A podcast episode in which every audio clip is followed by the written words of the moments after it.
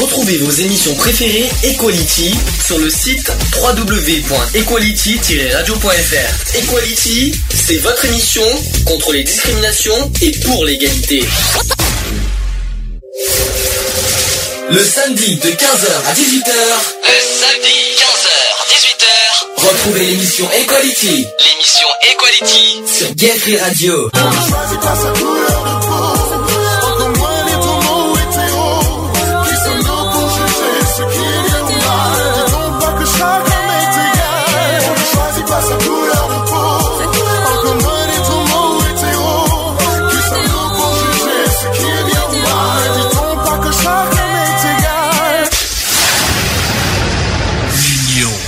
La force. Bonjour à tous, bienvenue dans l'émission Equality. Nous sommes aujourd'hui le samedi 17 octobre 2015. Pourquoi tu souris comme ça Lionel d'un coup Non, là non, non, je, euh, je, je pensais que, je pensais que t'allais euh, te planter au niveau de la date, donc je t'attendais au, dé- au, au détour. Oui, bon, précision, nous sommes une émission en direct, il est 15h01 pour ceux qui en doutent. Donc, on sait jamais, nous sommes en direct. Euh, émission numéro 65. Oula, tu, euh, dis Ah donc, t'es atterri, on- t'es atterri, on- deux- euh, on t'es atterri en bien plus 2013 là. On est, on est bien plus loin. La centième était déjà passée Ah depuis bon longtemps en plus. Oui, oui. Non, c'est pas 160 non, plus, euh, déjà on la à 100 100 125. 125. 125. Donc aujourd'hui, explication, euh, il y y a plusieurs sujets. Il y a deux sujets, euh, gros, deux gros sujets qu'on va évoquer aujourd'hui. Notamment, on est aujourd'hui 17 octobre, journée du refus de la misère. Il y a une nouvelle que je vais vous annoncer. Vous n'êtes pas forcément au courant. On en a parlé un peu la semaine dernière, pour être honnête, mais on n'a pas évoqué le sujet euh, proprement dit. Au sujet de la discrimination pour précarité sociale. Bonne nouvelle, c'est en cours. Euh, en cours et ça a été accepté par le Sénat déjà en juin dernier. Euh, la et- 21e. euh, la discrimination. 21e est, est en train d'arriver. Donc on va, j'en parlerai tout à l'heure. Euh, 17 octobre, c'est vrai que d'habitude on en a parlé à Bordeaux, on en a fait au niveau local, sauf que pour la première fois, maintenant qu'on n'est plus à Bordeaux, on va en parler euh, à niveau national. Puis ça nous change un petit peu, hein, ça va nous changer un petit peu des années précédentes. Voilà. Ensuite, par rapport à tout ça. Pardon.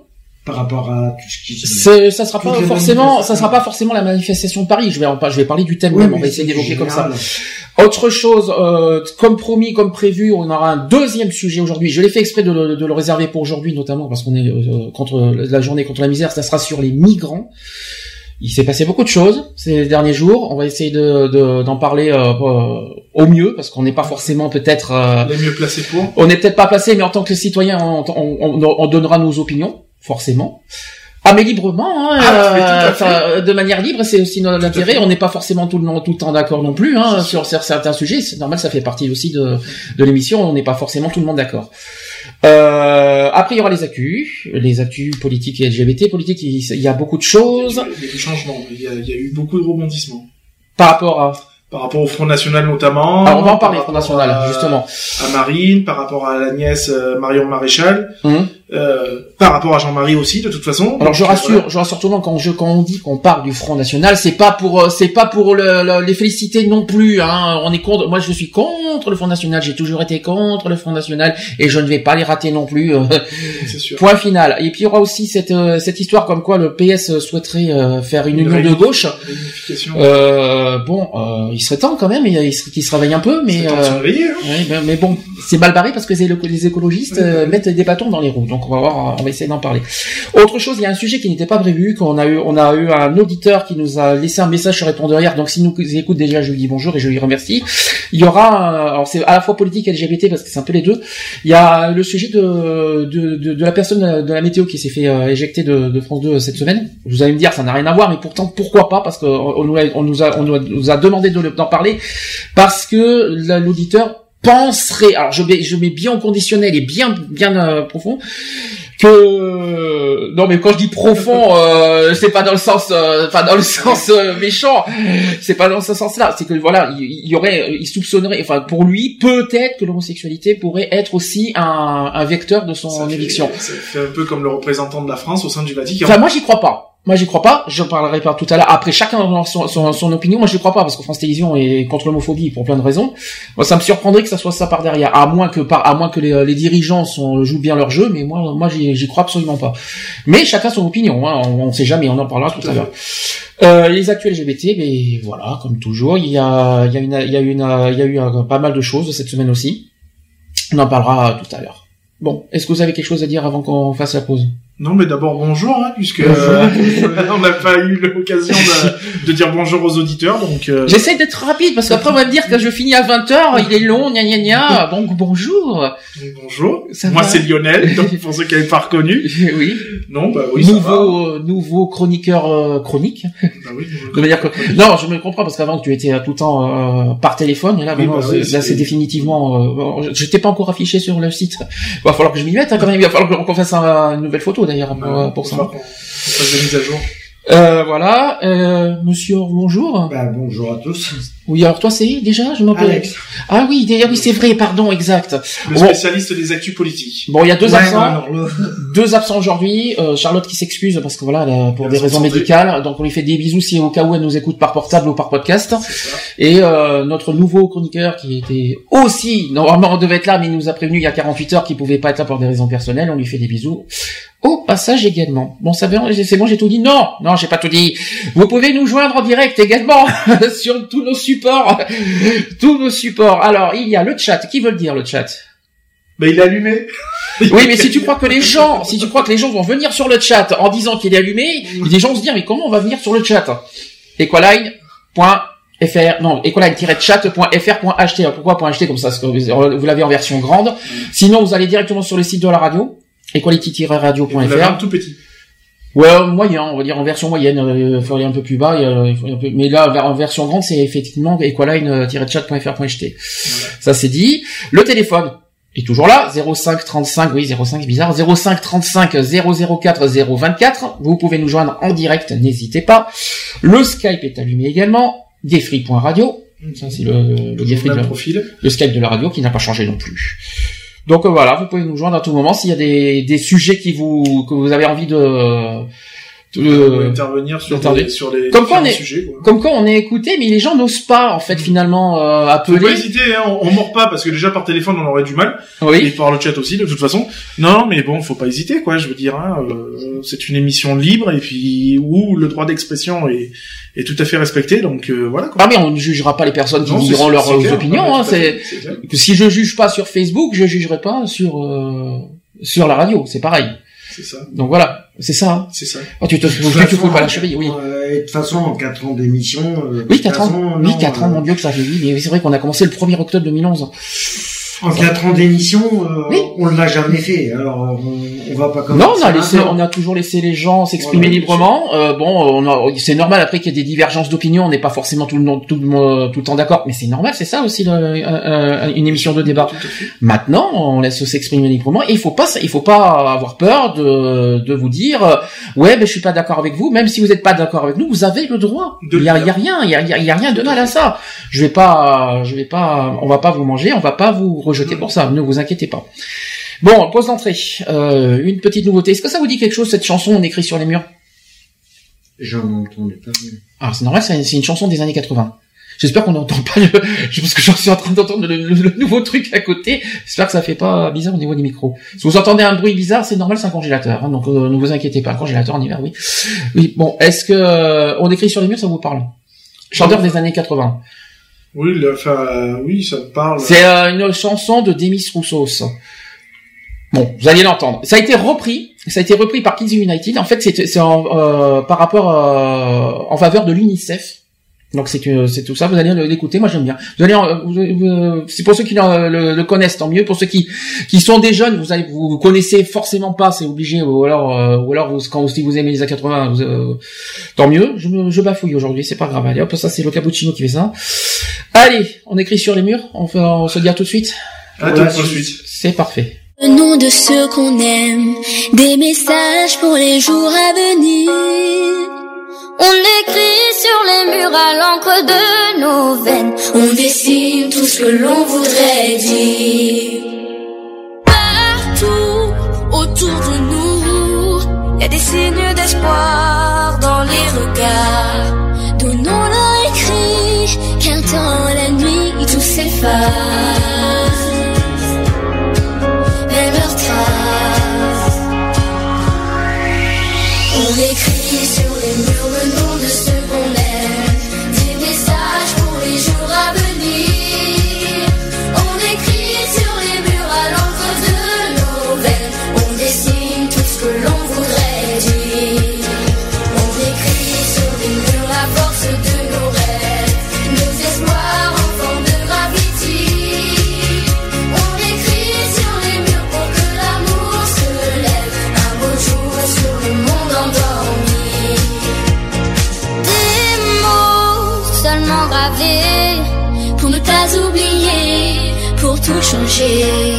Mélangeons demain dans un refrain nos visages.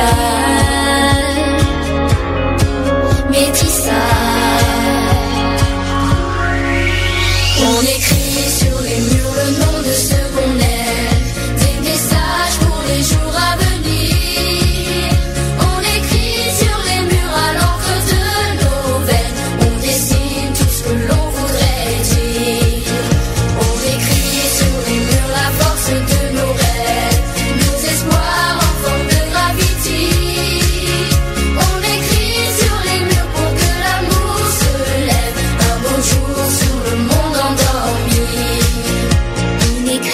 Sur les murs le nom de ceux qu'on aime, des messages pour les jours à venir.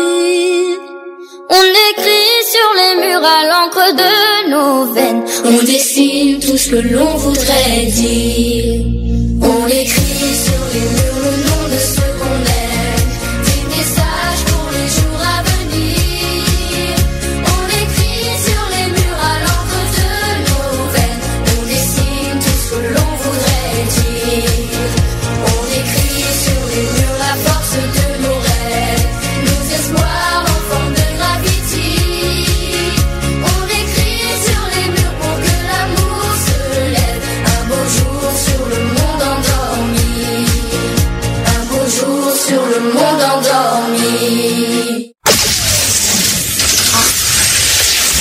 Equality sur Gay Free Radio, une émission basée sur l'engagement et la solidarité. Allez, de retour dans l'émission Equality, alors est-ce que ça vous parle maintenant? Oui, non, les paroles sont. Toi, tu connais, toi, tu connais Non, pas, par je contre. je jamais, pas- t'as jamais entendu. Non, j'ai jamais entendu, même la version originale me parle pas, donc. euh, Par contre, les paroles, ça vous fait penser à quelque chose? Quand vous entendez les paroles, forcément, obligé, un petit hommage en- au passage. Liberté d'expression, Ah oui, oui, bah oui, forcément. L'écriture, les dessins. Mhm. Donc Charlie Hebdo, bien sûr, oui, en premier. voilà. Donc voilà. Après, bon, euh, oui, on écrit euh, sur les murs. euh, moi, je suis pas contre les tags, hein, tout ça, du, Mm. du moment où ça a une signification bien, bien précise. Ouais. Bon, Mm. voilà. Après, euh, c'est un message, euh, c'est c'est un message porteur, hein, de toute Mm. façon, quand on écoute les paroles. Euh, voilà, mais bon, rappelons qu'il est interdit d'écrire, sur- de taguer sur les murs. hein. Oui, mais bon, c'est pas, c'est dans, il faut, il faut- en plus, Oui, bon, c'est chanson des années 80 déjà d'une part, Ouais, et de deux, euh, et deux, voilà, c'est tellement d'actualité malheureusement cette chanson, et puis euh, venant des enfants, ça ouf, hein, voilà. Euh, J'ai vu le clip, c'est assez, euh, c'est pas mal, Enfin, il est pas mal aussi. J'ai vu Ouais, sur ouais, YouTube. je, je l'avais déjà entendu en, en Bon. version originale. Oui, bah forcément, euh, forcément, forcément. Bon, euh, tout même. euh, on fait euh, le sujet du jour? Sujet du jour. Equality. C'est le sujet du jour. Pas changé. non, parce que Lionel, et, et, apparemment, il est un peu rétro. euh, je sais pas ce qu'il a, mais Non, non, non, c'est pas forcément sur celui-là, c'est euh, Sur politique, c'est- surtout sur les politiques. mais il est bien, mon petit, mon petit jingle politique. T'as qu'à en faire, toi, des jingles. euh, T'es marrant. il y a que moi, il y a que moi qui fait tout en ce moment. euh. Ah bah, il faut bien que tu travailles aussi. hein. Il faut que je travaille, il faut que je travaille. Qui c'est qui fait les sujets aussi? Non, mais euh, tu préfères euh, parler, tu, tu évoques, mais tu- mais voilà. Non, mais tu vois, tu travailles le sujet. Moi, après, je développe le sujet. Enfin, je, je parle du sujet dans le sens. Donc moi, je fais l'introduction, tu fais je- le développement, et de- qui c'est qui fait la conclusion Je alors complète. dans, Je dans le sens où c'est vrai que moi je suis beaucoup, euh, j'ai tendance à suivre pas mal, en- surtout en ce moment, les actus politiques euh, au niveau télé, télévision, quoi. hein, de toute façon. Il y a les régionales qui approchent en plus, donc Forcément, on est obligé euh, d'en parler malheureusement. Donc, euh, Et vu ce qu'on a entendu cette semaine, ça, ça, ça pour tout à l'heure. hein, on change, on va pas, on va Ça pas. chauffe. Sujet du jour, 17 octobre, journée mondiale du refus de la misère. Bon, est-ce que bon nous oui on a connu hein, nous deux, euh, on a beaucoup connu euh, cette journée. -là. Toi t'as jamais été, je crois l'année dernière t'as failli mais tu t'as pas pu. Euh, C'était la seule fois où j'aurais pu. T'aurais pu y aller mais tu as pas pu venir malheureusement. T'as déjà, est-ce que t'as déjà connu cette journée une fois? Non, j'ai jamais euh, vécu cette journée donc contre la misère à proprement dit. Euh, bon après, euh, j'en ai entendu parler que vraiment par les médias ou le peu que c'est nommé par les médias. Est-ce que, est-ce que, qu'est-ce que misère Pourquoi ça, euh, ça, vous évoque quoi exactement le mot misère? Alors attention à ce qu'on dit parce que certains vont, vont, être surpris quand on va quand on va évoquer le sujet. Le mot misère. C'est un mot très large hein, de toute façon. C'est ça. c'est très large dans le sens du terme où ça ça parle ben, à la fois des personnes qui sont qui vivent sous un seuil de pauvreté. C'est ça c'est ça la misère. Bah, alors ça va surprendre quand je vais, quand on va annoncer le seuil de pauvreté. C'est ceux qui touchent moins de 970 euros. Et ça fait beaucoup. Ça veut dire que même ceux qui sont au chômage et qui touchent moins de 900 euros sont considérés comme des pauvres. C'est dur, c'est dur à dire, hein. c'est difficile. Même ceux qui sont en mi-temps bah, qui travaillent et qui, et qui travaillent et qui touchent moins de 900 euros sont considérés comme pauvres. C'est moche à dire, hein, mais le SMIC il est à la limite. Hein. Le SMIC est à combien 1500, un truc comme ça, je crois, si je me trompe pas. Euh, il y a 1500 à peu près. Moi, je l'ai pas. Il le, est pas loin de 1200. Ah non, il y a plus que ça maintenant. Il a bien augmenté entre temps.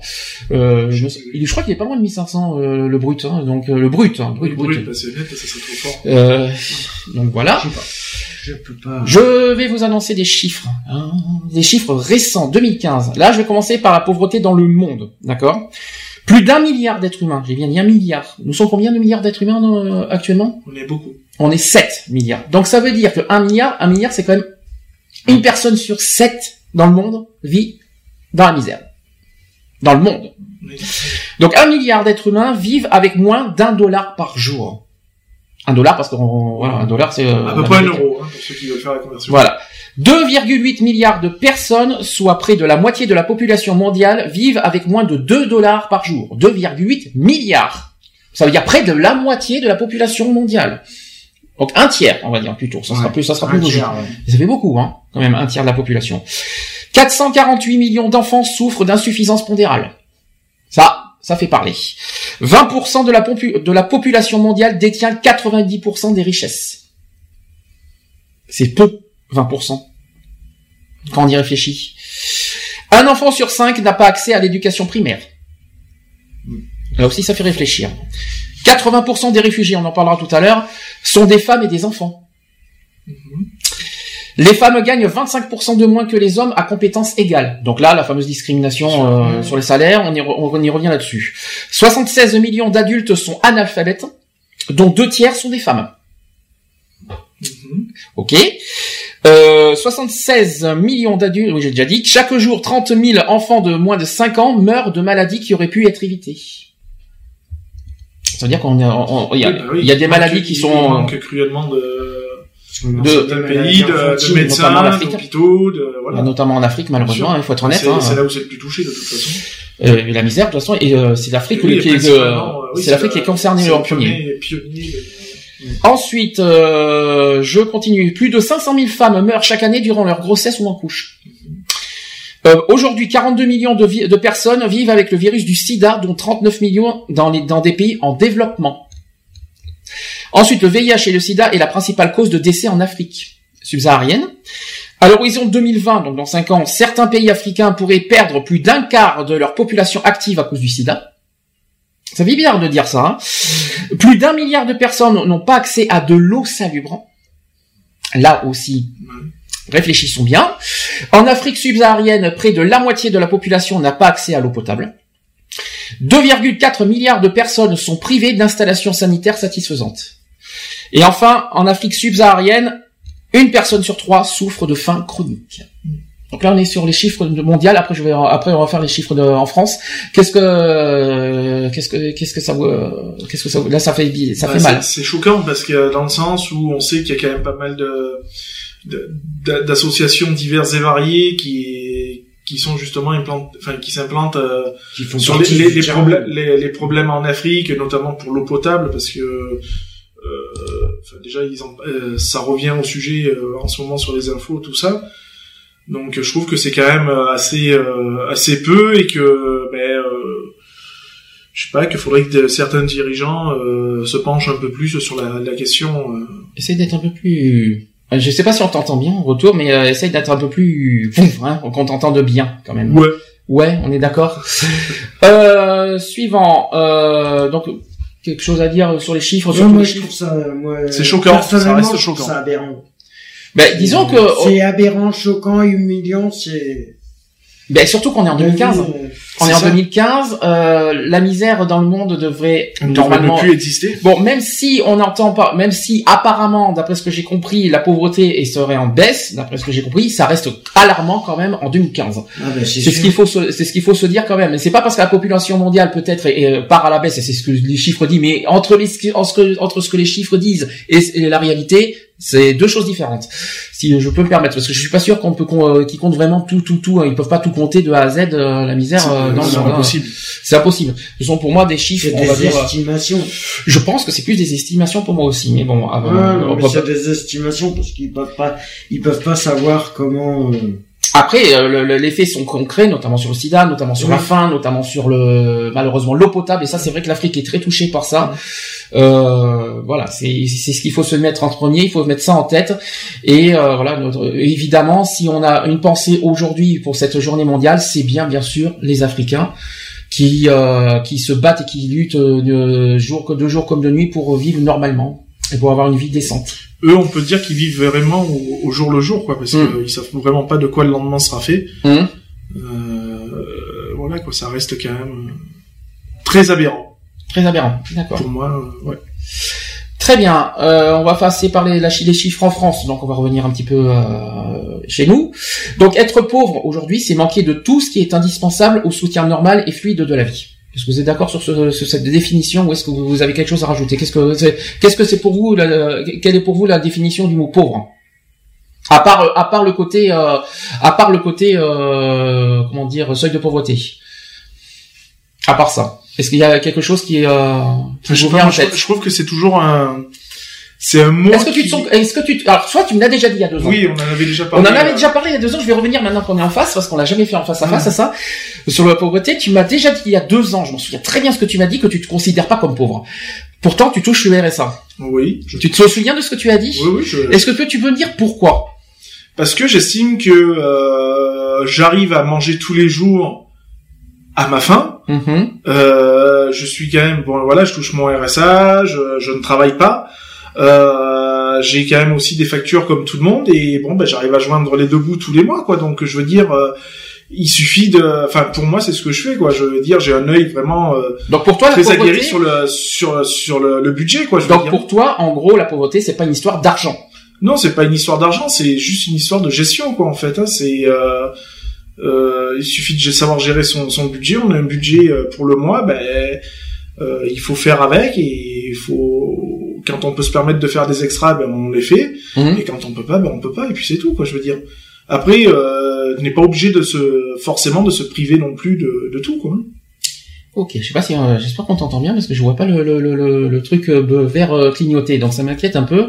J'espère qu'on t'entend bien au niveau des retours. Sinon, je suis obligé de t'augmenter un peu. T'es au niveau 4, c'est ça?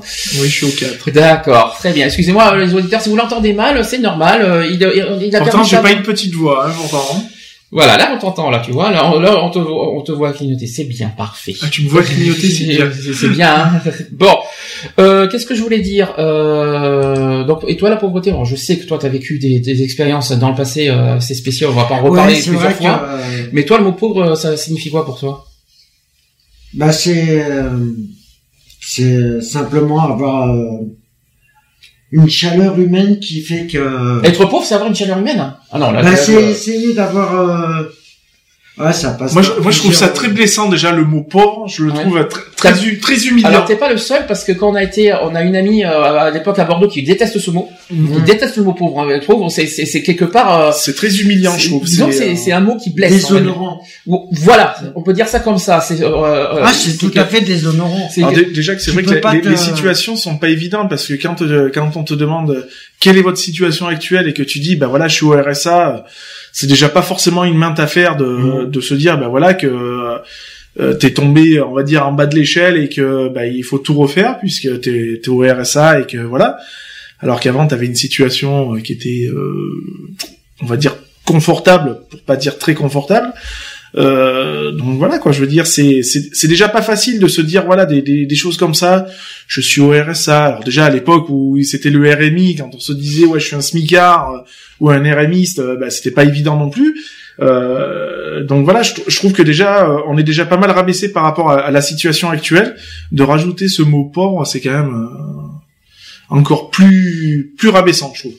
Donc pour, toi le mot pauvre est, euh, comme tu as dit déjà, c'est déshonorant ah et bah. c'est humiliant pour toi. Je trouve ça humiliant. D'accord. Ok. Donc rien que, donc déjà on n'a pas à dire les gens tu es pauvre. Non, pour moi il y a pas de, on ne devrait pas euh, mettre des, des, des gens euh, par comme ils appellent par classe sociale. Ça c'est moche. Hein. C'est-à-dire il y a les pauvres, il y a les riches, il y a les moins riches, il y a les machins. Non, il y a, y a pas de, il y a pas de riches, il y a pas de moins riches, il y a pas de pauvres.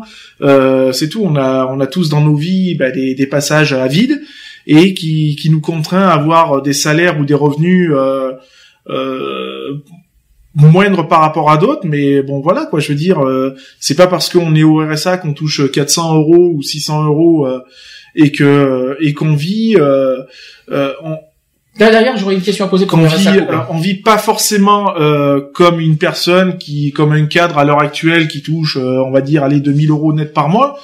Euh, mais euh, on vit quand même quoi. Je veux dire, euh, on n'est pas, on n'est pas, comment dire.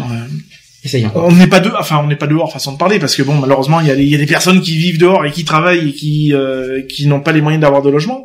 Euh, ça, mais voilà quoi, je veux dire c'est si on doit se comparer par rapport à d'autres pays, quoi, je veux dire, on n'est pas les plus mal lotis, quoi, quand même. J'ai une, question quand même. Euh, on parle du RSA vite fait. Euh, genre de, l'année dernière, je me suis posé des questions encore. Euh, à RSA déjà simple, c'est 461 euros, bien sûr, avec abattement. Euh, bon, ça veut dire qu'un SDF touche, si je me trompe pas, 520 euros, il me semble aujourd'hui. Euh, 520 euros s'il n'a pas de logement. Aujourd'hui, quelqu'un, quelqu'un qui a le RSA et qui a un logement touche 461. Déjà avec 461, est-ce qu'on peut vivre? On survit. On survit. Maintenant, j'ai une question. Un couple à deux. C'est là, c'est là que j'ai obligé de te poser la question parce que c'est du vécu. Est-ce que tu peux déjà me dire le montant derrière, sa couple, s'il te plaît? Alors si je si je calcule donc avec la remise APL euh, qui est faite, on est à 886 euros. Sans APL, c'est 600 et quelques. C'est ça, On est à 647 euros. Enfin, maintenant c'est 660 parce que vu qu'il y a eu une augmentation. Euh, ça veut dire que tu touches, euh, ça veut dire qu'un couple touche un fois et demi? Un RSA normal. C'est ça. C'est court. Est-ce qu'à deux, est-ce qu'à deux on peut vraiment vivre avec ce avec 660 euros? Bah, après, on peut vivre, oui, mais ça dépend aussi des, des charges qu'il y a à côté. Bah, je veux dire, euh, par deux, ça fait 330 euros par personne. À l'heure actuelle, euh, bon, c'est vrai que euh, moi la situation est légèrement délicate, enfin légèrement différente puisque euh, je vis avec ma mère, donc euh, qui est retraitée, donc elle touche sa retraite. Mais supposons, supposons oublies ça. Bah, si on oublie ça, il suffit, bah, il suffit après. Est-ce que tu arriverais à vivre avec 660 euros à deux? Bah oui, parce qu'il suffit. À deux? Bah oui, parce que bah après il suffit d'un, enfin il suffit. Euh, si on a un logement dont le loyer est euh, et pas exorbitant. Euh, bon, je vais pas dire d'avoir un loyer à, à, à 100 euros non plus, mais non, mais bon, avoir même un loyer, on va dire à 300 euros, on sait qu'on a le droit aux APL, donc il y a les aides derrière, donc il y a toujours moyen de se dépatouiller, quoi. Je veux dire. surtout que c'est après, je, hein. après je dis pas, après je dis pas que je vais euh, que je vais me taper un resto ou une pizzeria euh, tous tous les week-ends ou un week-end sur deux, mais euh, je sais que je mangerai de toute façon, quoi. Je veux dire. Hmm. Après, euh, voilà, j'ai vécu avec moins que ça, donc. Et en titre général, tu penses que c'est faisable? Si, euh, si, tu, si toi, toi, tu peux y arriver, mais à, terme général, est-ce que, est-ce que les gens ah, peuvent y ah. arriver facilement à, vivre avec un RSA euh, couple? Bah après, c'est, c'est une, c'est une façon de, de, de faire. C'est une, euh, il y a une façon de penser aussi. Il y a une façon de, de, gérer aussi. De gérer. De, c'est, mmh. surtout une question de gestion, quoi. Je veux mmh. dire. Euh, voilà, faut pas avoir les yeux plus gros que la tête. Et puis bon, ben, euh, quitte à manger euh, ben, de la sous-marque, ben voilà, tu manges de la sous-marque et au lieu de te taper, ben voilà, moi je préfère manger une pizza bien vue euh, à 1,10€ et savoir que je vais manger et au lieu de me dire ben ouais ben j'aimerais bien me faire un resto mais bon je peux pas quoi. Alors être pauvre, alors voilà, vous allez me dire ce que vous en pensez de, cette définition. Être pauvre, être pauvre, alors il y a deux possibilités. Soit c'est manquer d'un toit, de tout en bas de l'échelle, même en ayant une activité régulière et salariée, parce que c'est vrai qu'un SDF peut être euh, peut travailler aussi, peut être salarié tout en, tout en n'ayant pas de logement, ça existe. Ah mais je connais que moi je connais quelqu'un, il bosse mais mais il n'a pas de logement. Mais il dort dans son can... dans son camion. Est-ce que c'est c'est un choix de vie ou est-ce que ou est-ce qu'il peut parce qu'il n'arrive pas à trouver de logement? C'est que c'est un choix. Il n'a pas le, il n'a pas le choix, c'est que. Il n'a pas le choix. tout le monde a le choix personnellement, mais est-ce que, est-ce que c'est un choix de il A, le problème, c'est qu'il est, il a sa femme, il a ah, son gamin en plus. Ah ouais, mais alors là, le, gamin, c'est. Il est prioritaire, mais euh, il, il y a rien au niveau logement, c'est trop cher. C'est là où, c'est là où après on bascule un peu sur le logement parce que quand on sait en France le nombre de logements disponibles et, et, vacants, tout ça, qui on sont. On en reparlera avec les euh, réfugiés. Donc je veux dire, voilà quoi. Je veux dire, c'est euh, c'est quand même aberrant de nos jours de voir encore des salariés euh, qui vivent dans leur voiture ou, ou mm. autre quoi. Je veux dire, euh, plus, la personne elle travaille, elle touche un salaire, elle paye ses impôts puisque c'est le cas. Euh, donc voilà quoi. Je veux dire, c'est quand même aberrant que l'État ne, ne permette encore à, cette époque de d'accepter des, bah, des salariés dormant dans leur dans leur véhicule quoi. Bah, c'est qu'il habite à proximité de son boulot pour être sûr d'aller bosser. Alors, après la deuxième définition, c'est être pauvre, c'est manquer de chauffage lorsque l'on a la chance d'être logé et des calories alimentaires nécessaires en stock dans les placards. Donc l'alimentation, bien sûr. quand on peut pas manger. Euh, bah voilà, on peut avoir la chance d'avoir un logement, mais tout, mais à côté, vivre euh, sans nourriture parce que t'as pas les moyens de t'acheter de la nourriture. C'est ça, tout C'est ça. Bah, c'est sûr qu'après, quand t'as quand t'as un logement euh, ou euh, parce qu'il faut quand même le dire, euh, même s'il y a eu des abattements qui ont été faits, il y a encore des logements qui restent encore avec des loyers euh, très exorbitants, voire trois quarts du, du montant d'un salaire d'une personne qui travaille tous les jours. Je veux dire, c'est ça reste quand même aberrant, quoi. Je veux dire, c'est des logements où, qui, bah, qui ne sont pas accessibles parce que les loyers sont trop importants, quoi. Bah, quand, tu tombes sur des loyers à 800 euros et que pour 800 euros tu prends dans la région parisienne, t'as à peine un studio. Euh, la personne, elle touche 1200 euros net par mois. Il reste 400, euh, bah, il reste 400 euros pour les factures, pour tout le reste. Non, c'est et pour se nourrir. Et pour se nourrir. Donc euh, c'est mort, hein, en sachant que bah, après t'as la taxe d'habitation qui tombe, t'as le non, l'assurance de la voiture.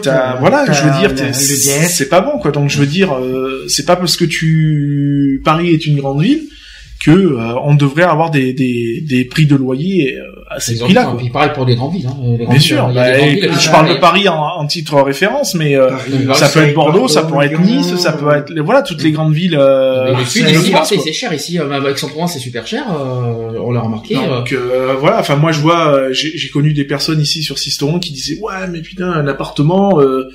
c'est vachement cher et tout. Mais attends, ah un, un, un, appartement à euh, à, 400 euros où t'as euh, plus de 60 mètres carrés habitables, viens pas me dire que c'est cher parce que. Est-ce que je peux dire pour moi ça ira? Non, non, ça se fait pas. Non, mais on le sait que t'as un 110 mètres carrés pour 3 euh, francs 6 sous, donc euh, voilà. 450 euros. Bon, voilà. voilà. Non, mais voilà, c'est pour dire. Non, mais c'est pour dire quoi. Je veux dire. Mais c'est possible. C'est possible. Mm. Mais je veux dire, voilà, il faudrait trouver faudrait que dans les grandes villes, voilà, ils, soient un peu plus raisonnables, quoi, je veux dire, et puis que les propriétaires aussi soient moins gourmands. Moins exigeants. Voilà. Et encore, euh, c'est vrai que ici, on n'a pas ce plan. C'est, euh... enfin bon, non, en plein, en plus, on est en plein centre. Hein, qu'est-ce que tu veux que je dise? Je vais pas me plaindre. Bon, bref, je vais pas parler de ma vie personnelle, c'est pas le but. Euh, donc en fait, tout ce que je viens de dire, ce sont des faits, des états, des situations. Ce ne sont pas des chiffres. Donc les voici. Donc selon l'Institut national, on est en France, hein, je rappelle, hein, l'Institut national des statistiques et des études économiques, c'est-à-dire, qu'est-ce que je viens de dire?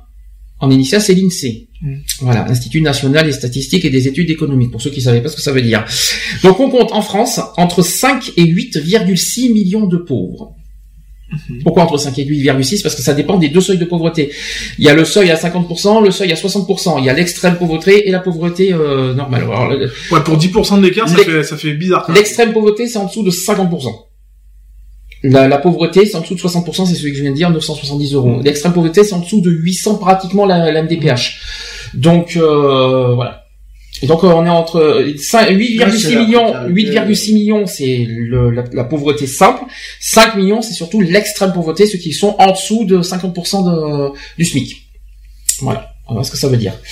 Mais une nouvelle fois, ce sont que des chiffres Voilà. Oui, c'est des stats. Hein. C'est statistique. Mm. Donc euh, rappelons qu'on n'a pas des chiffres exacts, surtout que euh, ça m'étonnerait qu'ils voient euh, les chiffres, surtout que ah, mais je sais pas, pas l'avoir. En plus, exactement, c'est impossible. Surtout qu'il doit y avoir forcément des pauvres dans la campagne. Excusez-moi de, de, de, ah de mettre ce terme. Mais il y en a de, il y en a de partout. De toute façon. Et que est-ce qu'ils sont comptés ou est-ce qu'on les voit forcément? C'est comme quand il y a le recensement qui est fait. le recensement, il est pas, il est pas, il est pas, il est pas à 100%. Mmh. Parce que t'as des personnes qui vivent dans des localités très retirés des, des villes ou des, des, petites villes, des grandes villes. Donc euh, du coup, c'est des personnes qui sont pas recensées. Donc euh, voilà quoi. Alors le critère d'évaluation ordinairement retenu est le revenu médian, c'est ce que je viens de vous dire, partageant la population en deux groupes équivalents, donc une moitié se situe en dessous, l'autre au-dessus.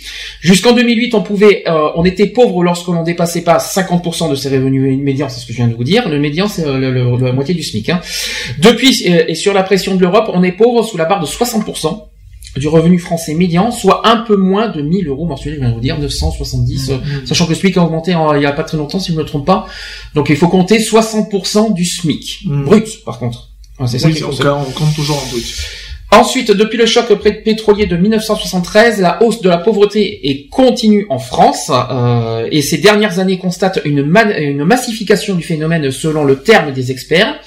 La pauvreté se concentre géographiquement et sociologiquement. Par exemple, euh, il y a la Seine-Saint-Denis, c'est la région parisienne si je ne me trompe pas, euh, avec 24,8% de pauvres dans leur département. Et au Pas-de-Calais, alors ça c'est une surprise, chez les Ch'tis, il y a 20,7% de, de la population euh, dans, le, dans ce département qui est pauvre, mmh. qui est dans, en dessous des 60% de revenus. C'est beaucoup. Hein. Euh, mais des départements ruraux et déshérités comme l'Aude avec 21% sont tout autant à plaindre. Euh, nombre de retraités aussi agricoles qui, euh, qui bouclent des vies euh, misérables. Ailleurs, il y a l'ancienne euh, qui est connue. Alors, je ne sais pas si c'est l'ancienne ou l'ancienne, pas grave. Qui être pauvre, c'est être jeune une fois sur cinq ou mère de famille isolée. On en parlera après. à l'échelle européenne, la crise de 2008 a creusé les disparités au détriment des pays du Sud. La France se tient en position intermédiaire, mais une étude communautaire évaluée fin 2014 à 122,6 millions le nombre de ses citoyens en situation de pauvreté ou exclusion. Ça fait beaucoup. Alors là, ça fait réfléchir. On revient sur les enfants parce que vous savez que malheureusement, les enfants pour nous, c'est ce qui, nous, euh, touche le plus personnellement. 3 millions d'enfants pauvres en France, selon l'Insee. Voilà, ça fait réfléchir. Quand on parle, euh, ça veut dire que un tiers des pauvres sont des enfants en France. Voilà. Mmh. Avec ça, réfléchissez. Un enfant sur cinq sous le seuil de pauvreté en France. Général. Là, je généralise carrément. Là. Mmh. Mais seulement 1,2 million selon l'Observatoire des inégalités. Moi, je dis quand j'entends seulement 1 million, 1,2 million euh, d'enfants. Seulement. J'aime bien le seulement, quoi. Non, c'est beaucoup. 1,2 million en France. C'est même trop, trop. On parle d'enfants quand même, s'il vous plaît. Euh, selon l'Observatoire des inégalités, c'est 1,2 million, 1,2 million d'enfants de pauvres vivent dans un environnement modeste où les revenus sont insuffisants pour vivre décemment dans une société riche comme la France. Enfants de pauvres parce qu'enfants de chômeurs ou de travail, euh, de travailleurs mal rémunérés. Mm. Malheureusement, c'est ça. Bah Entre 2008 et 2012, 440 000 enfants supplémentaires ont plongé avec leur famille sous le seuil de pauvreté en France. Ça, c'est ce qu'a affirmé l'UNICEF en 2014. Voilà. Et qu'est-ce que vous avez à ajouter ou à, dire? Peut-être des réactions. Ça fait mal, je le sais. Oui, ça, ça fait mal. Oui. Je suis désolé de, je suis désolé de, de mettre euh, les points sensibles, mais voilà. C'est vrai qu'on a tendance à dire que des personnes font des enfants, on va dire, pour euh, ah pour, les allocs, pour les pour les trucs comme ça. Mais Gégé l'avait déjà dit euh, l'année dernière. Quand, quand est-ce qu'on a eu Gégé Je crois qu'elle avait déjà dit à une époque quand on avait parlé de la misère, et elle, elle avait déjà employé ce terme-là, comme quoi il y aurait des personnes, notamment dans les cités. mais attention, ce ne sont que des préjugés. Il faut faire très attention à ce qu'on dit. Voilà. Après, euh, euh, bah oui, parce que tu as l'impression que tu vas t'en sortir comme ça, mais non. C'est vrai que les enfants, c'est pas des allocations. C'est c'est reculer pour mieux sauter, quoi. Donc ça va te sortir peut-être de l'eau pendant quelques mois, et puis après tu vas replonger à ton ton, ton initial quoi. En gros, si je comprends bien ta formule, je, je, vois, je, vois, je pense à savoir où tu veux en venir, mais il faut faire très attention à ce qu'on dit parce qu'il faut pas mettre, il faut pas inclure tout le monde là-dedans. Tu euh, en fait, tu tu me tu pointes du doigt des, des, des parents qui font des enfants pour l'argent et qui après les mettent à la DAS. En quelque sorte. Par exemple, oui, il y en a, il y en a quelques-uns qui se permettent de faire ça, oui, bien sûr. Mais ça existe. Ah oui, il y en a, ils sont retirés parce qu'en fin de compte, euh, quand je dis la DAS, ça n'existe plus aujourd'hui. Oui, oui, la DAS a changé de nom, mais euh, c'est la, première oui, fois. Oui, c'est plus mais, Et après, ou alors dans les dans dans des éducations spécialisées, ou alors dans des bah, foyers, ou alors. Euh, c'est comment se débarrasser du. Est-ce que c'est problème entre parenthèses Est-ce que c'est une accusation fondée ce qu'on dit? Est-ce que c'est réel Mais est-ce que c'est fondé? C'est réel. Après, euh, bah, pour certaines personnes, il y a peut-être du vécu, euh, voilà quoi. Alors c'est quand on dit c'est fondé, oui, mais heureusement que ça touche pas tout le monde. Et, non, moi, pas tout le monde mais moi, ça serait plutôt au niveau euh, gouvernement que je pointerais le doigt. Bien sûr. Politique. Le problème, c'est qu'au niveau que voilà. Alors qu'on me dise, qu'on me m'explique comment ça fonctionne le gouvernement, parce que j'ai toujours pas compris. On demande on spécialise une partie du gouvernement et des finances de la France justement à l'éducation des enfants. L'éducation nationale. Alors, alors pourquoi c'est mis D'ailleurs, c'est d'ailleurs le, premier euh, gouvernement, enfin c'est le premier ministère euh, qui touche le plus de subventions hein, de l'État. Oui. Alors qui touche le plus de subventions et quand on voit qu'il y a encore des des, des... lycées ou des universités qui sont en manque de, de place, euh, j'ai encore vu ça aux infos hier soir. Sauf que pour euh... contrat, sauf pour contrat, excuse-moi, hmm. pour contrecarrer son truc, l'éducation nationale c'est l'école. C'est pas la misère, c'est pas les, les, logements et c'est pas. T'as vu ce qu'ils dépensent pour l'éducation Ah oui, ça je suis d'accord. On a ça. Je suis désolé. Pourquoi ils feraient pas, euh, ils augmenteraient pas un peu les bah, aides parce sociales font... Parce qu'après, euh, on n'est pas non plus un pays d'assistanat. Je sais pas comment expliquer, mais trop euh... d'aide sociale, tu l'aide sociale. Après, oui, c'est sûr. Euh, c'est, il faut, il faut quand même, il faut quand même un petit peu vivre pour soi et pas que l'État vive pour nous. Je sais pas comment expliquer, mais il faut se dire que les aides sociales sont faites pour te pour te redonner un coup de un coup d'entrain pour retrouver une situation euh, un semblant de vie on va bah, dire. il faudrait que déjà au niveau voilà c'est c'est pas un truc qui est fait pour euh, pour y rester euh, toute ta vie quoi. donc sûr, je veux dire au niveau de travail de, c'est sûr ouais, après il y en a qui se confortent là-dedans quoi je veux ah, dire mais il y en a qui l'ont pour revenir au RSA il y a déjà des abus il y en a certains qui ont tu choisis jamais.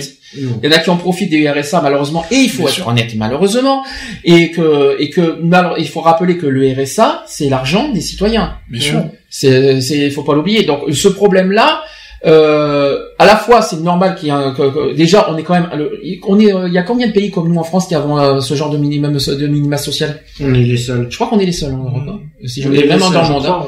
il me semble qu'on est les seuls. Donc déjà on n'a pas trop à se plaindre en France euh, par rapport à ça Deuxième point, deuxième point, euh, il faut rappeler que, qu'il faut se servir du RSA, mais il faut rappeler que, c'est l'argent de, de, de la population française. Voilà, c'est ça.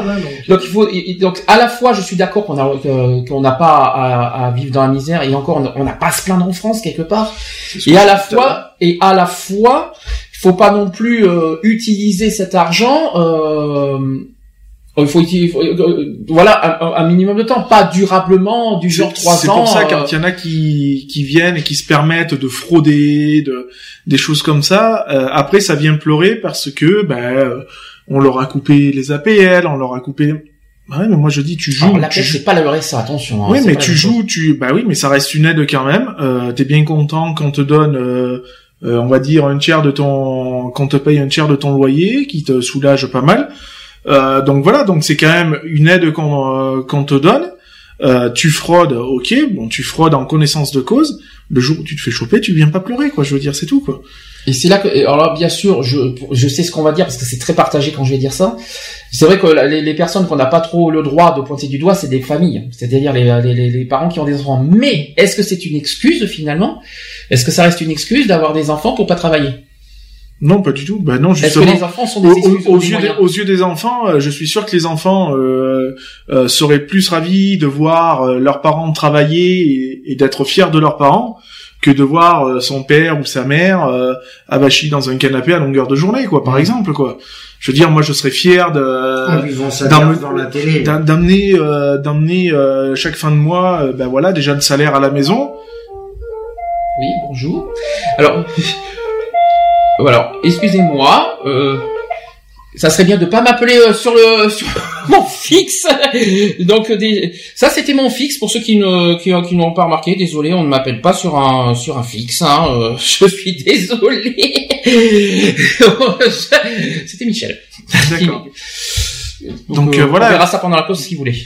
Donc voilà, moi je dis qu'il faut il faut que les moi mon fils, je serais ravi tous les fins de mois de lui amener ben, mon salaire et de lui ramener son cadeau ou une petite bricole, euh, voilà quoi. Hmm. Et euh, bon ben euh, de moi de je sais que mon fils il, il en souffre un petit peu de la situation du fait que, que je ne travaille pas, que voilà, parce que quand je l'ai les week-ends, ben forcément il y a des activités qu'on pourrait faire et qu'on ne fait pas.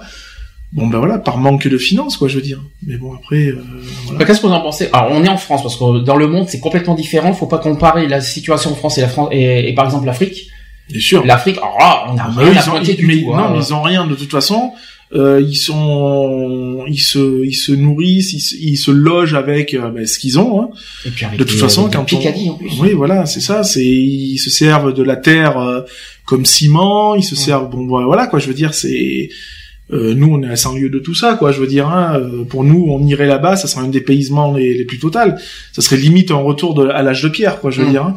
Donc euh, voilà, c'est pour ça que quand j'en entends beaucoup qui se plaignent, euh, à la rigueur qu'ils aillent faire un petit tour là-bas, puis après ils reviennent, puis on en reparle, quoi, je veux dire, parce que comme je le dis, on n'est vraiment pas les, les, plus mal lotis, quoi, je veux dire. Et les malheureux, les plus malheureux. C'est ça. Euh, voilà, donc on n'a vraiment pas de quoi se plaindre. Certes, les situations sont pas forcément les les les, les meilleures, mais bon, euh, voilà, euh, vous mangez tous les jours, eux ils mangent tous les trois jours, quoi. Donc je veux dire, voilà, quoi voire une fois par semaine. Donc, euh... alors on va on va d'abord définir euh, les, les, pauvres en France. Après, on donnera notre point de vue. On parlera bien sûr des SDF et des morts de la rue, vite fait aussi. Euh, donc en France, la population pauvre est d'abord malheureusement jeune. Rappelons que les jeunes de moins de 25 ans ne touchent pas de RSA.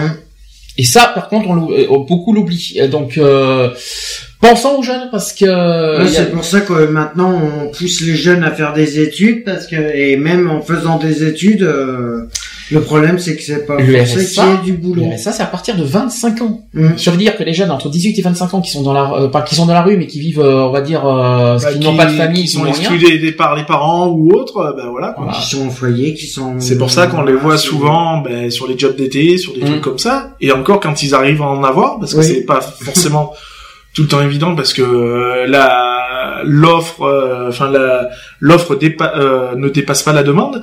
Donc euh, du coup, il y a très peu d'offres pour beaucoup de demandes. Donc c'est pas c'est pas évident non plus, quoi, je veux dire. Imaginez que la moitié des pauvres en France ont moins de 30 ans. Mmh. Là, ça fait mal. Là, ça fait réfléchir. La pauvreté touche en premier lieu les enfants, donc on vient de le dire, les adolescents et les jeunes adultes entre 20 et 29 ans, dont plus d'un sur 10 est pauvre. Parmi les 4,7 millions de pauvres au seuil de 50%, donc en, donc en extrême pauvreté, mmh. euh, 1,7 million, c'est-à-dire plus d'un tiers des extrêmes pauvres, sont des enfants et des adolescents. Là, ça fait réfléchir. Mmh. La notion d'enfant pauvre cache la pauvreté des parents. Les enfants pauvres le sont parce que leurs parents disposent de revenus insuffisants, notamment du fait du chômage, des bas salaires et du morcellement des temps de travail, donc des temps partiels, des intérims, CDD, etc. Les plus de 60 ans sont moins souvent concernés. 4,7% d'entre eux sont pauvres. Donc 4,7% des seniors, parce que j'aime pas dire personnes âgées ou tout ça, euh, euh, sont pauvres. Et ils constituent 12% des personnes pauvres en général les seniors. Ce qui ne signifie pas pour autant que leurs situations sont moins graves, parce qu'une partie de ces personnes, notamment en, milieu rural, survivent avec de très bas revenus.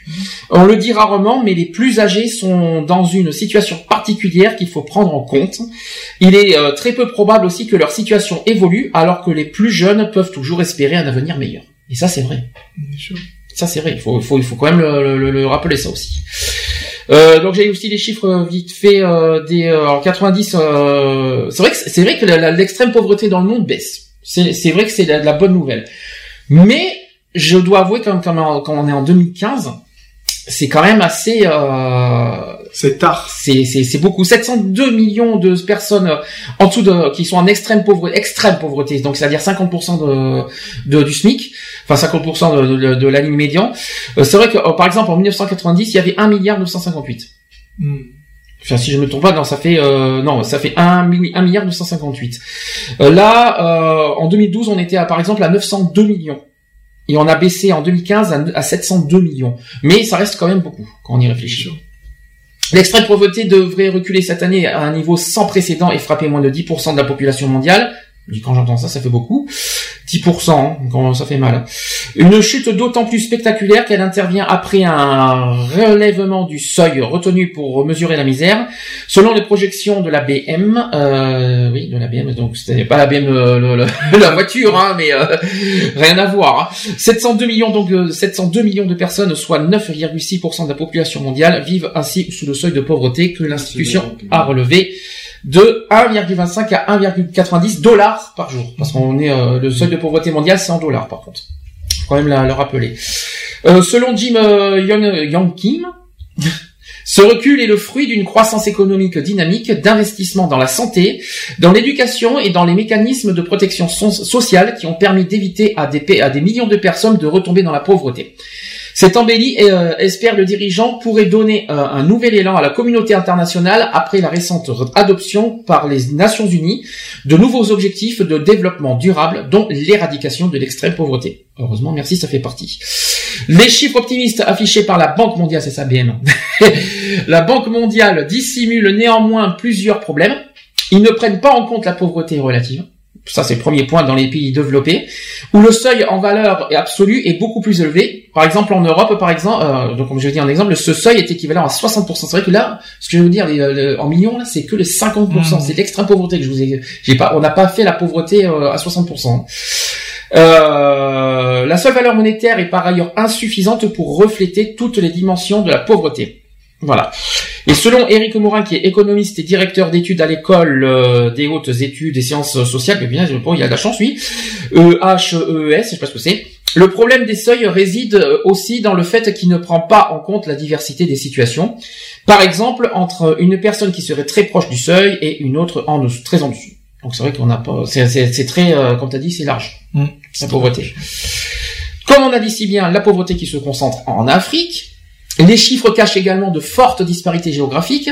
Si la tendance est à une nette baisse en, Asie orientale et spécialement en Inde ou en Amérique du Sud aussi, l'extrême pauvreté s'enracine en, en, Afrique subsaharienne où elle frappe, et imaginez, imaginez ce que je vais vous dire, l'Afrique subsaharienne où elle frappe encore cette année 35,2% de la population hmm. en Afrique. Ça fait beaucoup. Selon la Banque mondiale, la région abrite ainsi à, elle seule la moitié euh, des plus défavorisés du globe. La concentration croissante de la pauvreté dans le monde en Afrique subsaharienne est extrêmement inquiétante. La région dans son ensemble n'arrive pas à suivre le rythme de, réduction de la pauvreté du reste du monde.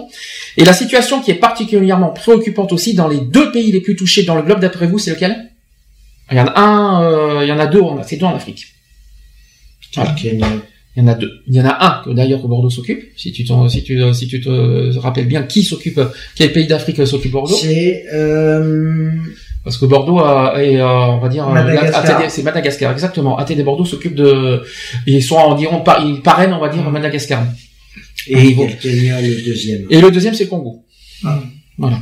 Donc c'est les deux pays les plus touchés dans le monde euh, par la pauvreté et par l'extrême pauvreté, on va dire aussi.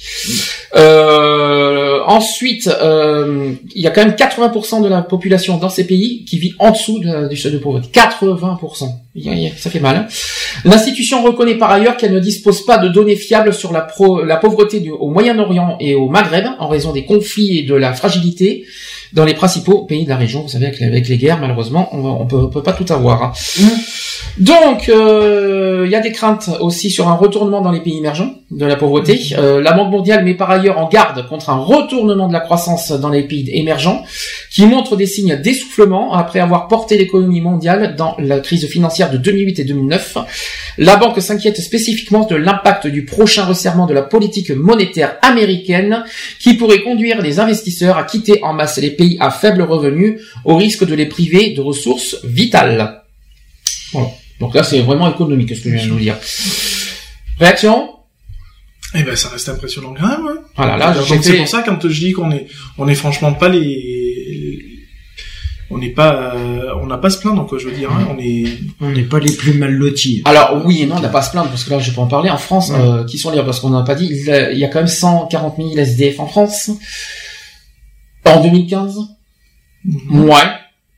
Alors je sais, je sais ce qu'on va nous dire. Hein, c'est une estimation parce qu'on ne sait pas. Il y a, pour moi, alors je sais, je sais qu'on va me pointer du doigt quand je vais dire ça, mais c'est quand même, c'est quand même il faut le dire. Il y a, il y a des SDF qui, qui choisissent ce, mode, cette, cette mode de vie. On, en a rencontré, donc on peut, on peut en parler. Mhm. il y en a certains qui malheureusement ont du mal à s'en sortir psychologiquement aussi. Ah Psychologiquement, bah, ils ont beaucoup de mal à, se réintégrer dans la société.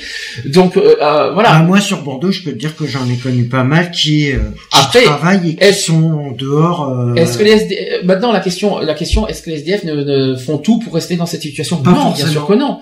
Ils, ils, l'ont pas choisi. Enfin, ils l'ont pas ah choisi. Certains, certains se sentent bien là-dedans parce que au moins ils sont. Je dire, le, le, bascule, le, basculement peut arriver très vite. C'est ce que j'ai déjà dit lors des précédentes ces émissions, on, on avait évoqué le sujet.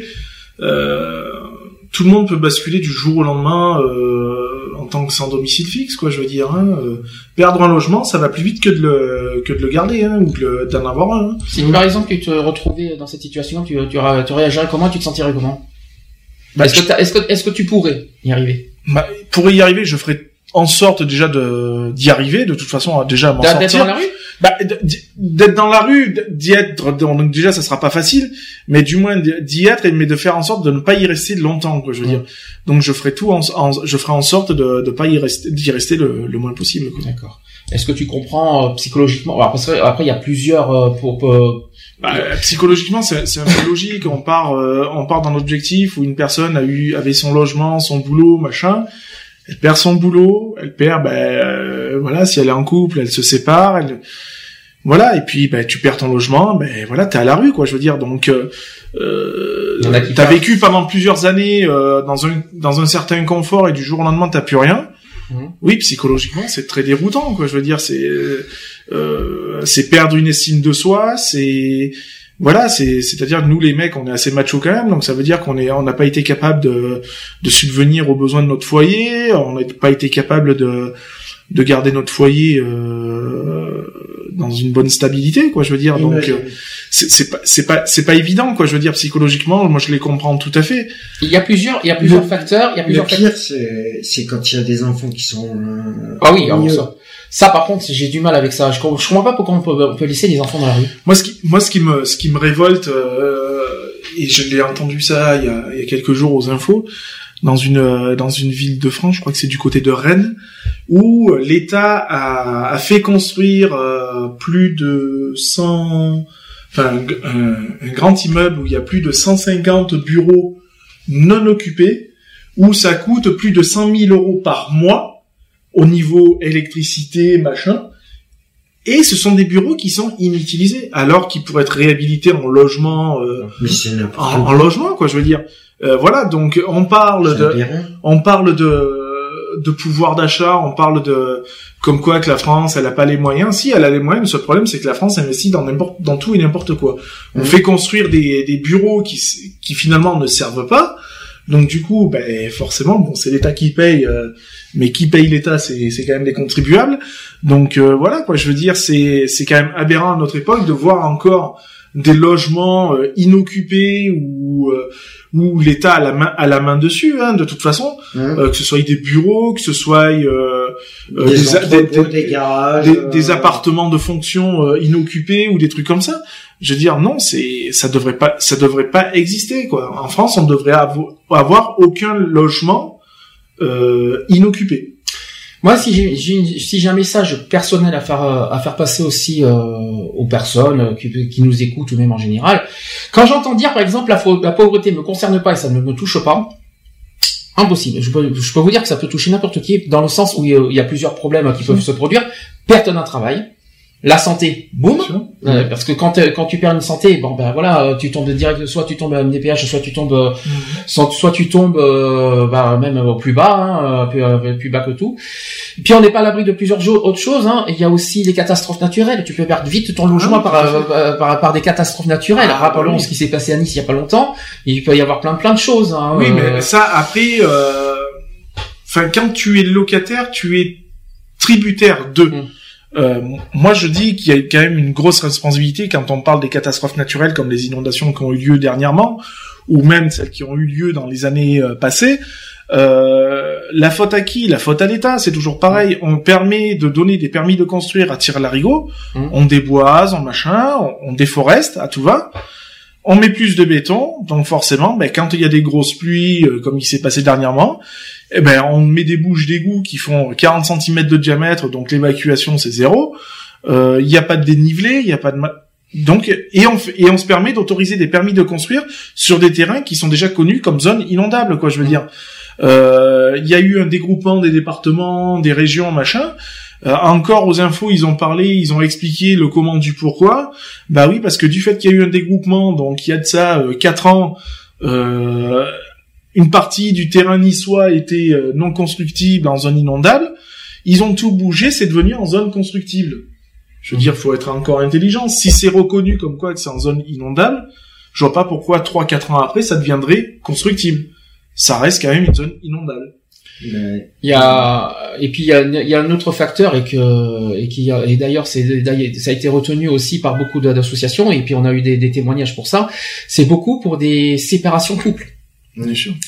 Euh, il y a même la perte de, de sa femme ou la perte euh, même ah bah, décès. bien sûr. Euh, et ben on peut tomber, on peut tomber, on peut être dans la rue, eh ben pour des pour des drames comme ça aussi malheureusement. Donc personne, quand j'entends dire que ça m'arrivera jamais ou ça, Moi, je, sais je, connais une personne qui a perdu son mari il y a quelques années. le propriétaire de la maison. qui est un entrepreneur, hein, c'est pour ça que les entrepreneurs, moi j'ai tendance à les avoir dans le nez. Euh, bon ben voilà quoi, je veux dire, euh, il s'est permis de dire, mais attendez madame, euh, vous avez un mois de loyer en retard. Elle vient de perdre son mari, quoi. Je veux dire, il y a quand même des frais à faire. Il faut le temps aussi psychologiquement de, de se remettre en, en, question et tout. Donc je veux dire, voilà quoi. Je veux dire, d'où tu te permets de venir harceler une personne qui vient de perdre un membre de la famille, quoi. Je veux dire. Euh, voilà, t'as un mois de loyer de retard, c'est un mois quoi. Je veux dire, c'est pas, c'est pas comme il y en a qu'on. Surtout que c'est deux mois, et c'est deux mois pour. pour voilà, donc euh, je veux dire, c'est qu'un mois de loyer de, de, de, perdu, oui et non. Euh, c'est pas comme ceux qui se permettent d'avoir euh, 10 mois de loyer en retard, quoi. Je veux dire, hein, parce qu'il y en a, quoi.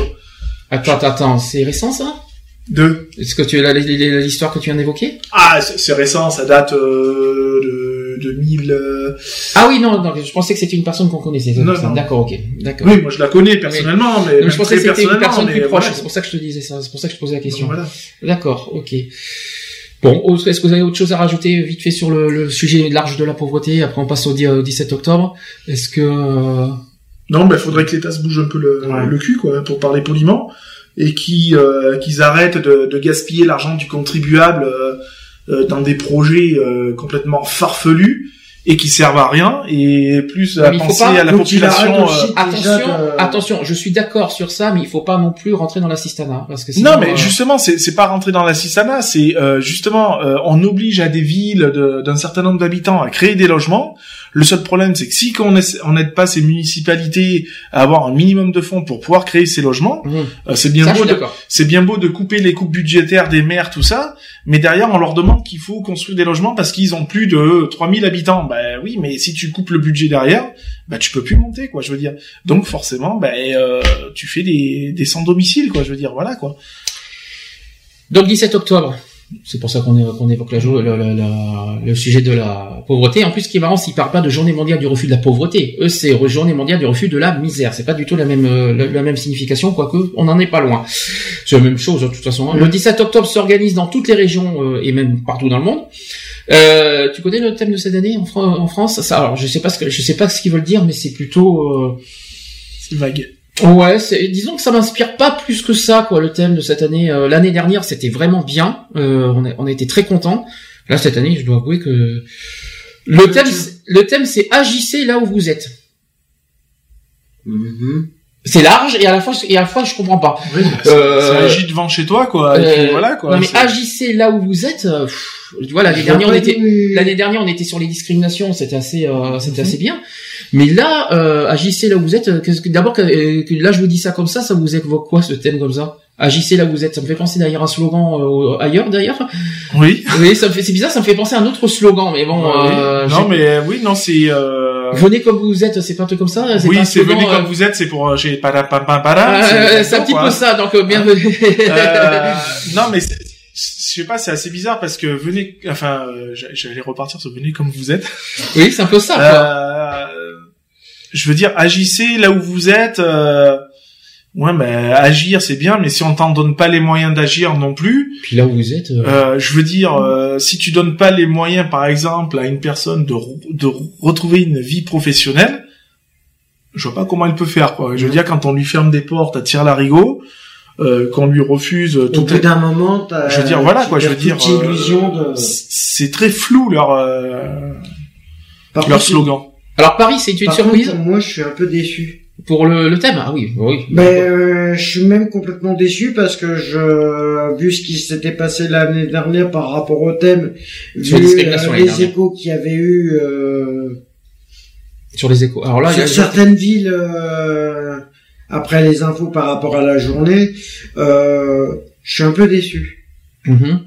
Moi, je, je, trouve ça décevant que euh, le, en plus le thème, euh, ça veut dire. Ben, ça, ça n'accroche pas. C'est, c'est pas un thème accrocheur. C'est pas qu'il accroche pas. Ça veut dire que on tu se retrouve avec le même problème qu'on a eu. Je sais pas si tu te rappelles par rapport au thème. Bon, c'est c'est, c'est un autre sujet sur la Gay Pride, voilà, où on s'est retrouvé avec un slogan qui était euh, plus ou moins brain ballant et qu'il a fallu, on va dire entre parenthèses, batailler avec d'autres euh, d'autres associations pour que ce slogan change parce que euh, il, il évoque rien quoi je veux dire. Et là celui-là il évoque rien ah, ah, à part le mot agissez. Oui, mais agir, oui, voilà. euh, là où vous êtes, bah ouais, bah moi je suis chez moi, j'agis. Bah, ben, on agit là en ce moment, voilà. Euh, on agit en ce moment là où vous êtes. Non, je, je pense qu'il faudrait donner un peu plus de C'est pas trop cher, de... Ouais, bon, nous on agit euh, à, notre manière actuellement. Là où ils disent agissez là où vous êtes. Ben, on agit actuellement là où on est, hein, donc euh, à la radio. Maintenant, je trouve que c'est pas accrocheur pour, pour les pauvres, pour ceux qui sont concernés par la pauvreté, par la c'est dire que c'est pas accrocheur pour ceux qui sont concernés par la pauvreté. C'est juste ça. Bah,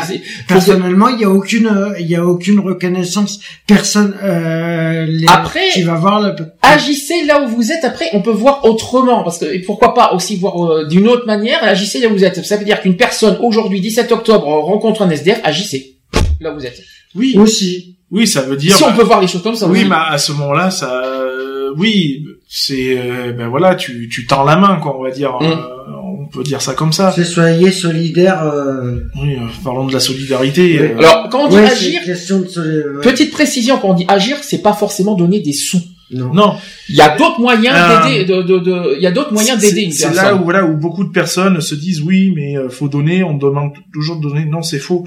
je veux dire, moi qui fais partie d'une association de protection civile où on est aussi on, on, fait des maraudes, on fait des des voilà, on rencontre des personnes des sans domicile, euh, voire même pire, euh, puisqu'on a on a eu l'occasion de voir aussi des familles de victimes lors d'un gros événement euh, qui s'est passé dans, dans le coin. je veux dire, on n'est pas là pour un simple regard, un simple repas, même juste une discussion. C'est ça. Ça suffit amplement. Mais c'est le premier. C'est donner, c'est donner, redonner déjà oui, c'est donner de son temps. et puis c'est voilà, et puis c'est redonner un lien, euh, un lien social euh, à la personne qui est en difficulté, quoi. Je veux dire, euh, c'est éviter qu'elle soit complètement coupée de, de, de toutes ces de, de, de, toute vie sociale, quoi, en fait. Hein. Donc le, le, le, contact et reste reste primordial quoi je veux dire de, dans, si je peux me permettre euh, euh, quand vous croisez un SDF ne le jugez pas apprenez à, à, aller vers la personne pour comprendre ce qui euh, sa situation parce que ça c'est trop facile de juger euh, de juger une personne euh, comme ça de parce qu'il parce qu'il est mal habillé parce qu'il est crade tout ce que vous voulez. Mais avant de juger une personne d'abord allez vers la personne il va pas vous mordre déjà il va pas être méchant. Et, et de deux essayez au moins de, de, pas de partager mais de comprendre sa situation avant de, de donner une pour, euh, pour, pour pas de, pas de jugement comment dire euh, hâtif euh, sans connaître sans connaître la personne. Donc c'est le peut-être agissez là où vous êtes peut-être aussi et puis il faut pas, faut pas avoir peur quoi. Je veux dire c'est vrai que il y a certains certaines personnes sans domicile quand tu vas les voir ils ont tendance à être limite agressifs ou, ou autre je veux dire bon faut pas avoir peur d'aller au contact quoi. Je veux dire dans un sens un contact euh, en toute euh, en toute amitié quoi. Je veux dire c'est voilà c'est c'est donner de son temps c'est discuter avec la personne donner un peu de chaleur humaine quoi. Je veux dire c'est c'est tout quoi. Je veux dire on ne demande pas de, de mettre la main au portefeuille à chaque fois quoi je veux dire. Euh, ensuite, autre chose. Alors maintenant, si on fait l'inverse, si euh, si on fait ce thème-là à quelqu'un qui qui est euh, concerné par la misère, comment il peut agir là où il est? Déjà, quelqu'un qui est dans la rue, est-ce qu'il peut agir là où il est malheureusement? Dans sa situation bah, Dans sa situation, oui, il va agir. Il peut militer quelque part. Il va il va agir pour s'en sortir. Mmh. Donc quoi qu'il en soit, il agit tous les jours. Euh, pour pour une personne sans domicile, elle va agir tous les jours pour euh, bah, pour pouvoir manger, pour pouvoir euh, trouver un coin chaud pour dormir, voire même un logement, une chambre d'hôtel un peu plus un peu plus confortable quoi je veux dire voilà donc c'est pas tellement aux personnes vivant dans dans cette dans dans ce milieu là d'agir c'est plus justement aux personnes euh, qui ont un certain confort d'agir, je veux dire, donc des personnes comme toi, comme moi, comme euh, voilà quoi, je veux dire. Nous, on a la chance d'avoir un toit sur notre tête. Il y en a qui ont une toile de tente. Mm-hmm. Hein, euh, je pense que c'est plus à nous d'agir euh, vers eux, de leur, de, de leur donner, ne serait-ce que euh, du temps, du temps, une discussion, voilà. moi, ça m'est arrivé de d'avoir bien avant que tu arrives sur Sisteron, d'avoir une personne ici à Sisteron qui s'est retrouvé euh, un soir euh, ben, seul. Et ben je l'ai monté à la maison et elle a passé le réveillon de Noël avec nous. Je veux dire, donc euh, voilà, c'était pour un soir. Le lendemain, elle est partie, puisque cette personne a dormi à la maison, elle a pris sa douche, elle a repris ses affaires, elle est repartie. Je veux dire, bon, c'est pas tout le monde qui peut accepter, quoi. Je veux dire, parce qu'il y en a qui ont quand même leur fierté, il y a, mmh. il y a beaucoup de choses, quoi. Il y en a qui, qui, ben, comme tu l'as dit, se, se confortent dans, dans, ce qui, euh, dans la situation où ils sont, quoi, je veux dire. Donc euh, voilà, mais donner un peu de temps, c'est pas forcément donner de l'argent, quoi, je veux dire, voilà quoi. Une soupe, un regard, une discussion, ça, voilà. C'est suffisant. Je reprends un peu, je reprends un peu les, les, les paroles de, de Coluche, hein, je veux dire, voilà, hein, euh, euh, une soupe, un, un dialogue, c'est, c'est une des meilleures. Précision, précision, on parle de Coluche, euh, les Restos du Cœur fêtent leurs 30 ans cette mmh. année. Mmh c'est euh, bon anniversaire. Enfin, c'est un anniversaire difficile pour eux. C'est pas très un anniversaire. On peut pas dire euh, bon anniversaire quand même parce que ils auraient préféré c'était c'était c'était pour euh, c'était pour un soir quoi. Hein, c'était pas pour pour 30 ans quoi. C'est un anniversaire. Hein, pour eux, c'est un anniversaire qu'ils ont qu'ils auraient pas souhaité faire. Quoi. C'est 30 ans. On, a vu ça par les par les les trucs de pub qu'ils ont fait quoi. Je veux dire. Hein, c'est c'est sûr heureusement qu'il y a que les restos du cœur sont encore là aussi euh, euh, pour des personnes qui sont vraiment dans le besoin. Euh, voilà mais bon c'est vrai qu'on s'en passerait quoi.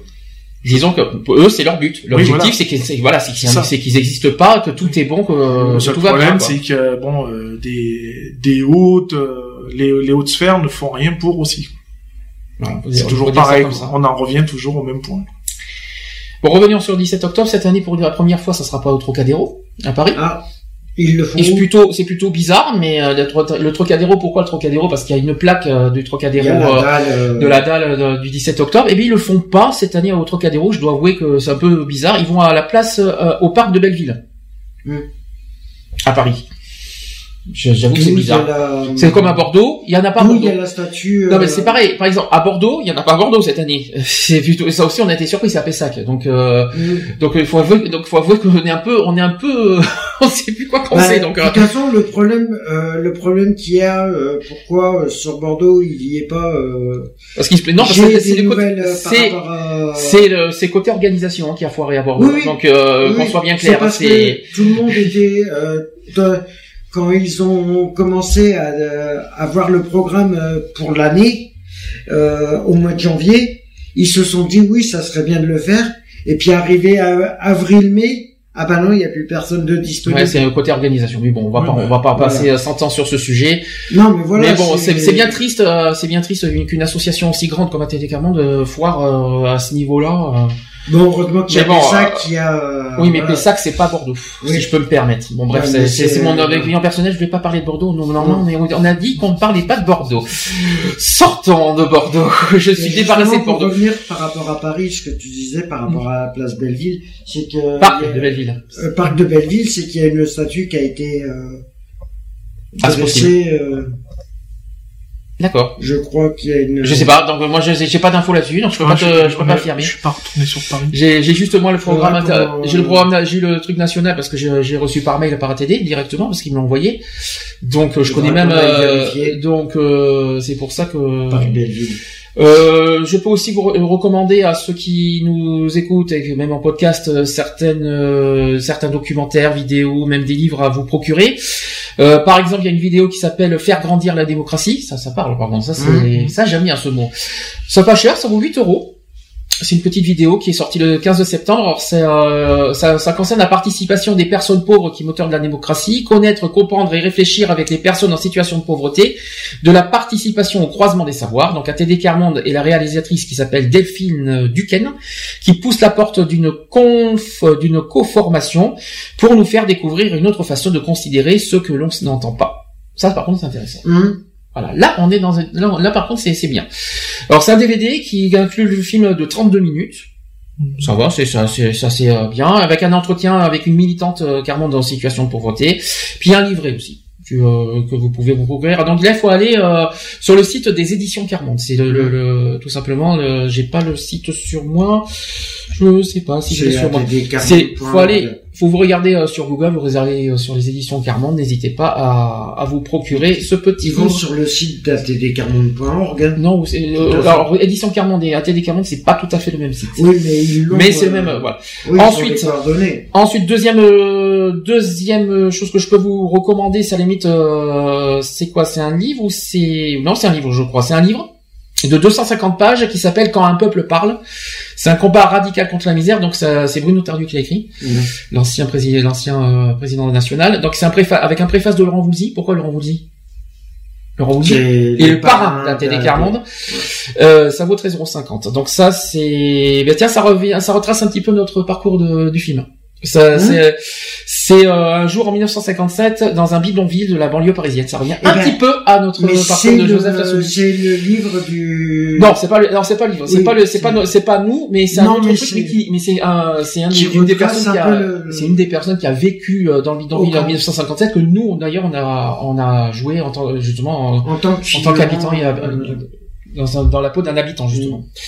Euh, donc ça, ça vaut 13,50€ c'est pas pas excessif non plus hein. je, peux vous le on peut vous le recommander toujours dans les éditions Carmonde et troisième euh, à la limite document que je peux vous recommander ça c'est euh, ça s'appelle petits enfants grands défis ça c'est c'est rue Carmonde euh, numéro 237 pour le prix de 8 euros ce qui a été à l'initiative du mouvement Carmonde de sa création en 1957 a ouvert dans le bidonville de Noisy-le-Grand un jardin d'enfants pour les petits enfants afin que leur maman puisse souffler.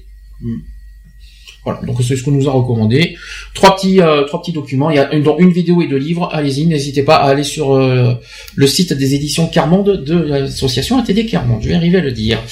Autre chose, ATD Carmonde qui aussi, qui, bah, eux, c'est peut-être un nouvel objectif, pourquoi pas. Euh, ils se mettent aussi sur le, comment dire, le combat sur le développement durable, mmh. COP21, je ne sais pas si ça vous parle, le fameux COP21. Ah. En COP21, on en entend parler hein, récemment, justement, sur le climat. Ah oui, sur le climat. Voilà, c'est un peu la même chose.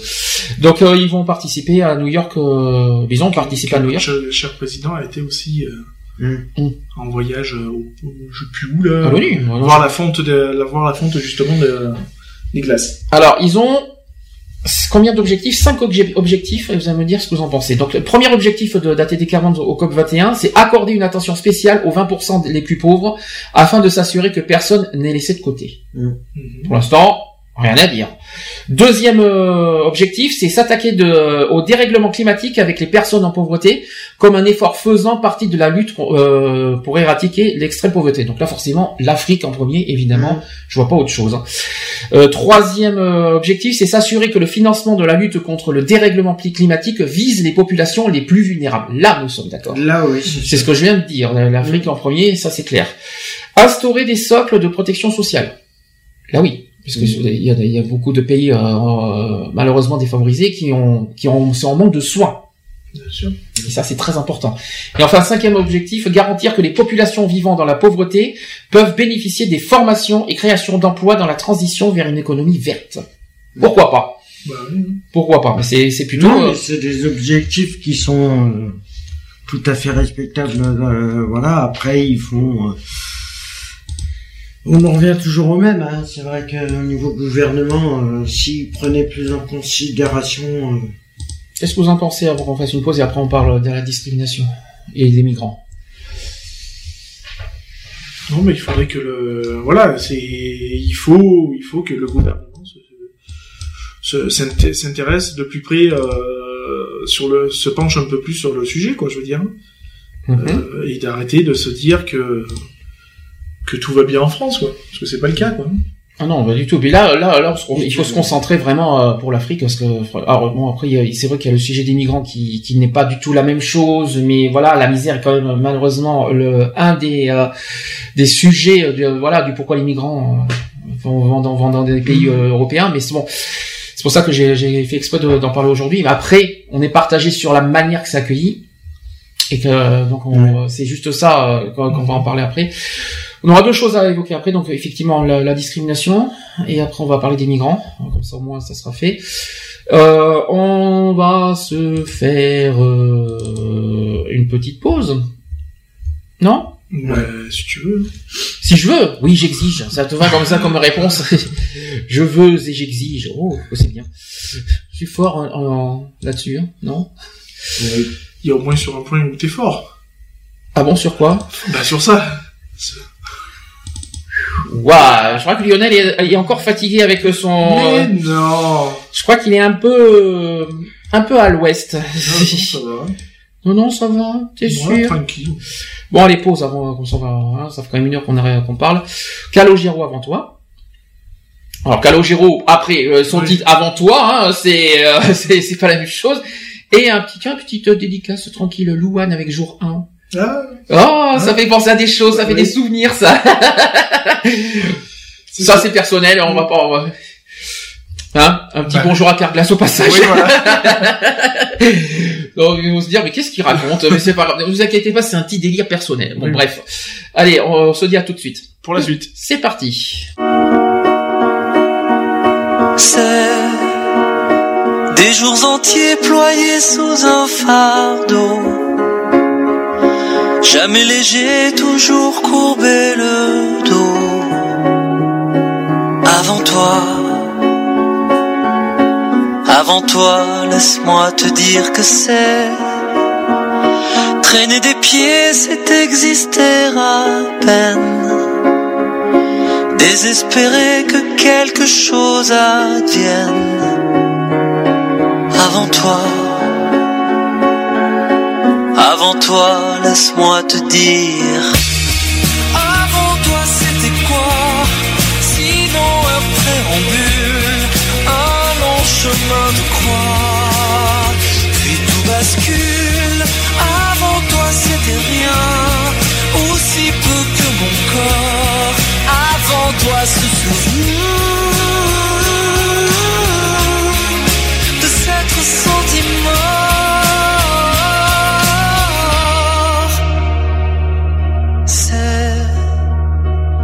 Démener, chanter dans le désert. Pour qui c'était tous ces vers, tous ces airs Avant toi, avant toi, laisse-moi te dire. Avant toi, c'était quoi Une répétition de mots, de gestes là. Puis l'explosion rien, aussi peu que mes bras n'avaient jamais étreint que du vide et du froid.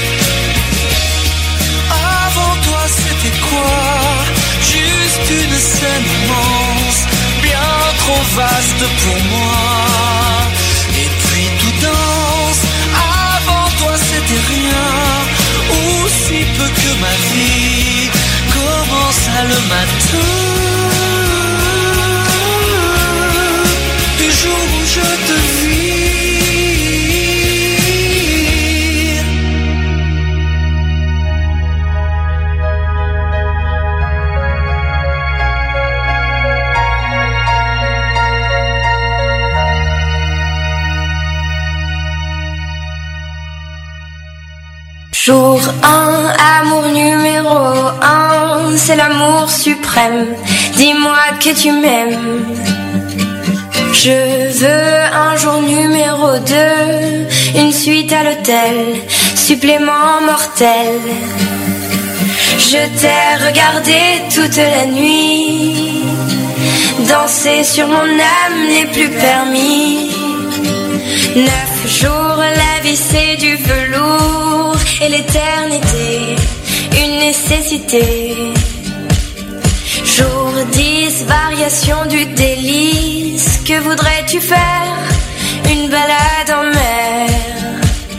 Chaque jour, dépendance à l'amour, pas de danse autour. C'est le jour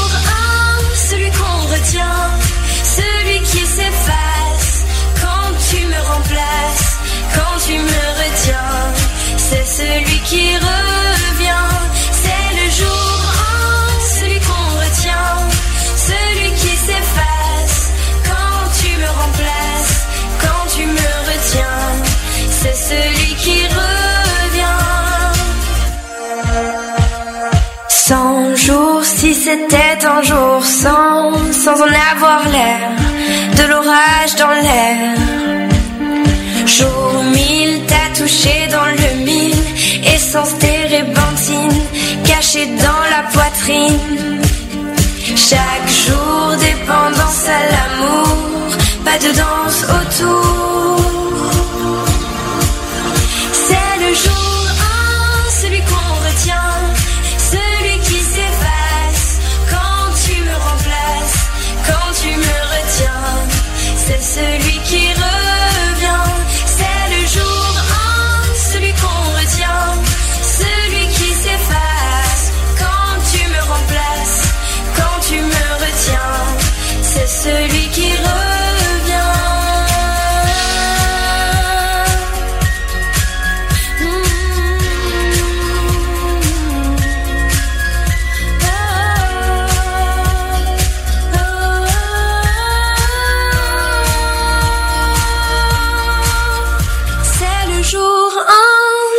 qu'on retient, celui qui s'efface quand tu me remplaces, quand tu me retiens.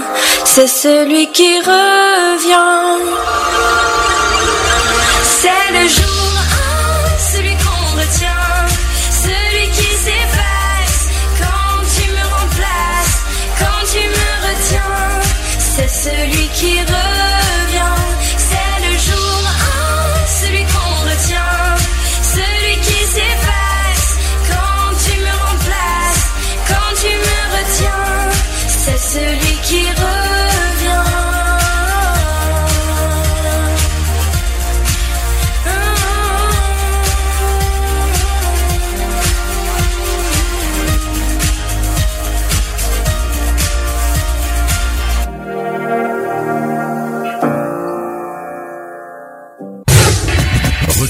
l'émission Equality tous les samedis à 15h sur Gay Free Radio.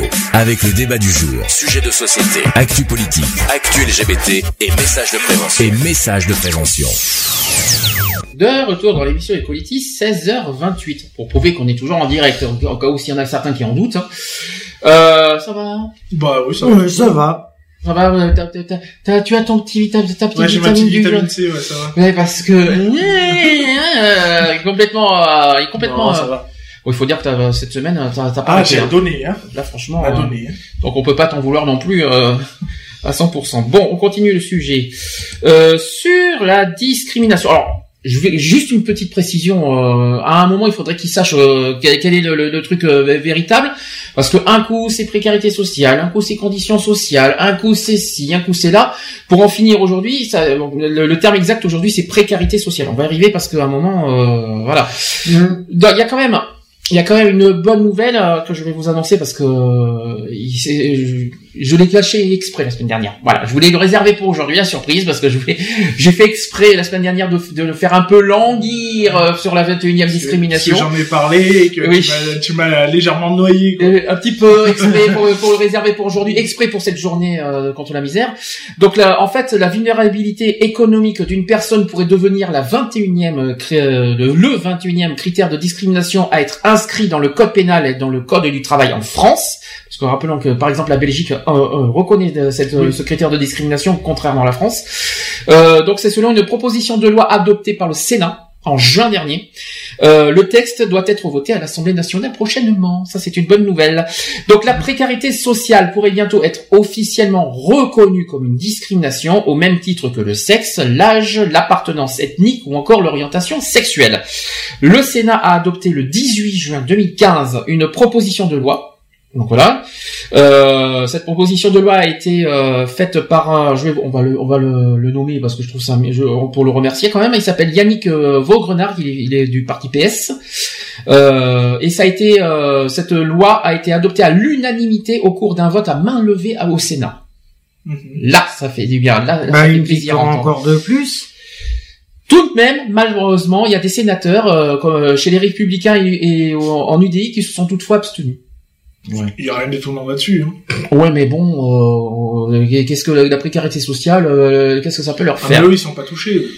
Ah oui, c'est sûr, c'est vrai, j'avais oublié, c'est un peu ce qu'on a dit tout à l'heure, ça c'est sûr. Donc, euh, Philippe Kaltenbach du PSA dit ceci, c'est bien qu'il y ait eu un débat qui rappelle que les personnes pauvres ne l'ont pas choisi et aimeraient bien travailler.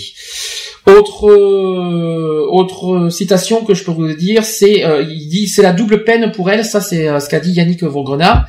Il a dit aussi, elles sont pauvres et discriminées, car elles, euh, et, comme elles sont discriminées, elles hésitent à faire valoir leurs droits. Donc la notion de précarité sociale est une notion euh, subjective, donc fragile. Euh, Philippe euh, Kaltenbach qui précise que des précautions ont dû être prises pour éviter une censure de la loi quand même, malheureusement. L'enjeu était de trouver une définition juridique opérante conformément au principe de l'égalité des délits et des peines.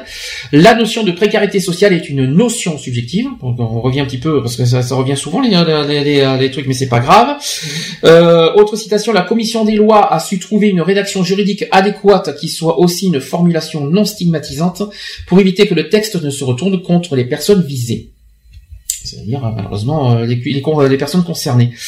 La précarité sociale devient endémique en France parce que 8,5 millions de pauvres, 14,3 de la population en France qui, qui sont concernés. C'est cette précarité qu'il faut combattre. Les discriminations n'en sont que la conséquence désastreuse malheureusement. Qui euh, est-ce que vous avez déjà vécu ou, euh, ou vu une, euh, ou peut-être quelqu'un en témoignage, quelqu'un en a parlé, une personne qui a été discriminée lors d'une embauche pour sa situation économique? Est-ce que vous en avez déjà entendu parler Quelqu'un en a évoqué? Le RSA est une source de discrimination. Par exemple, quelqu'un euh, quelqu'un ne peut pas embaucher. Euh, D'ailleurs, le logement, ça va être pareil. Attention, quelqu'un euh, le logement n'a pas le droit de refuser une personne, quelqu'un qui a le RSA. Mm. Ça aussi, ça va être dans la loi, ça. Euh, Est-ce que là, on reste sur le domaine du travail. Est-ce que vous avez déjà entendu parler ou quelqu'un vous en a parlé?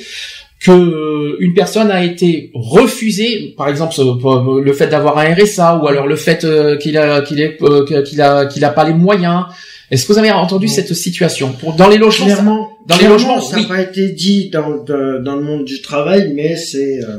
C'est vrai que ça existe énormément dans les logements. Oui, bah oui, bien sûr. Ça on le sait, on va pas, on va pas y revenir là-dessus. Dans le domaine du travail, euh, est-ce que ça se fait de poser la question combien ce que tu ce que tu as comme revenu? Ben euh, non.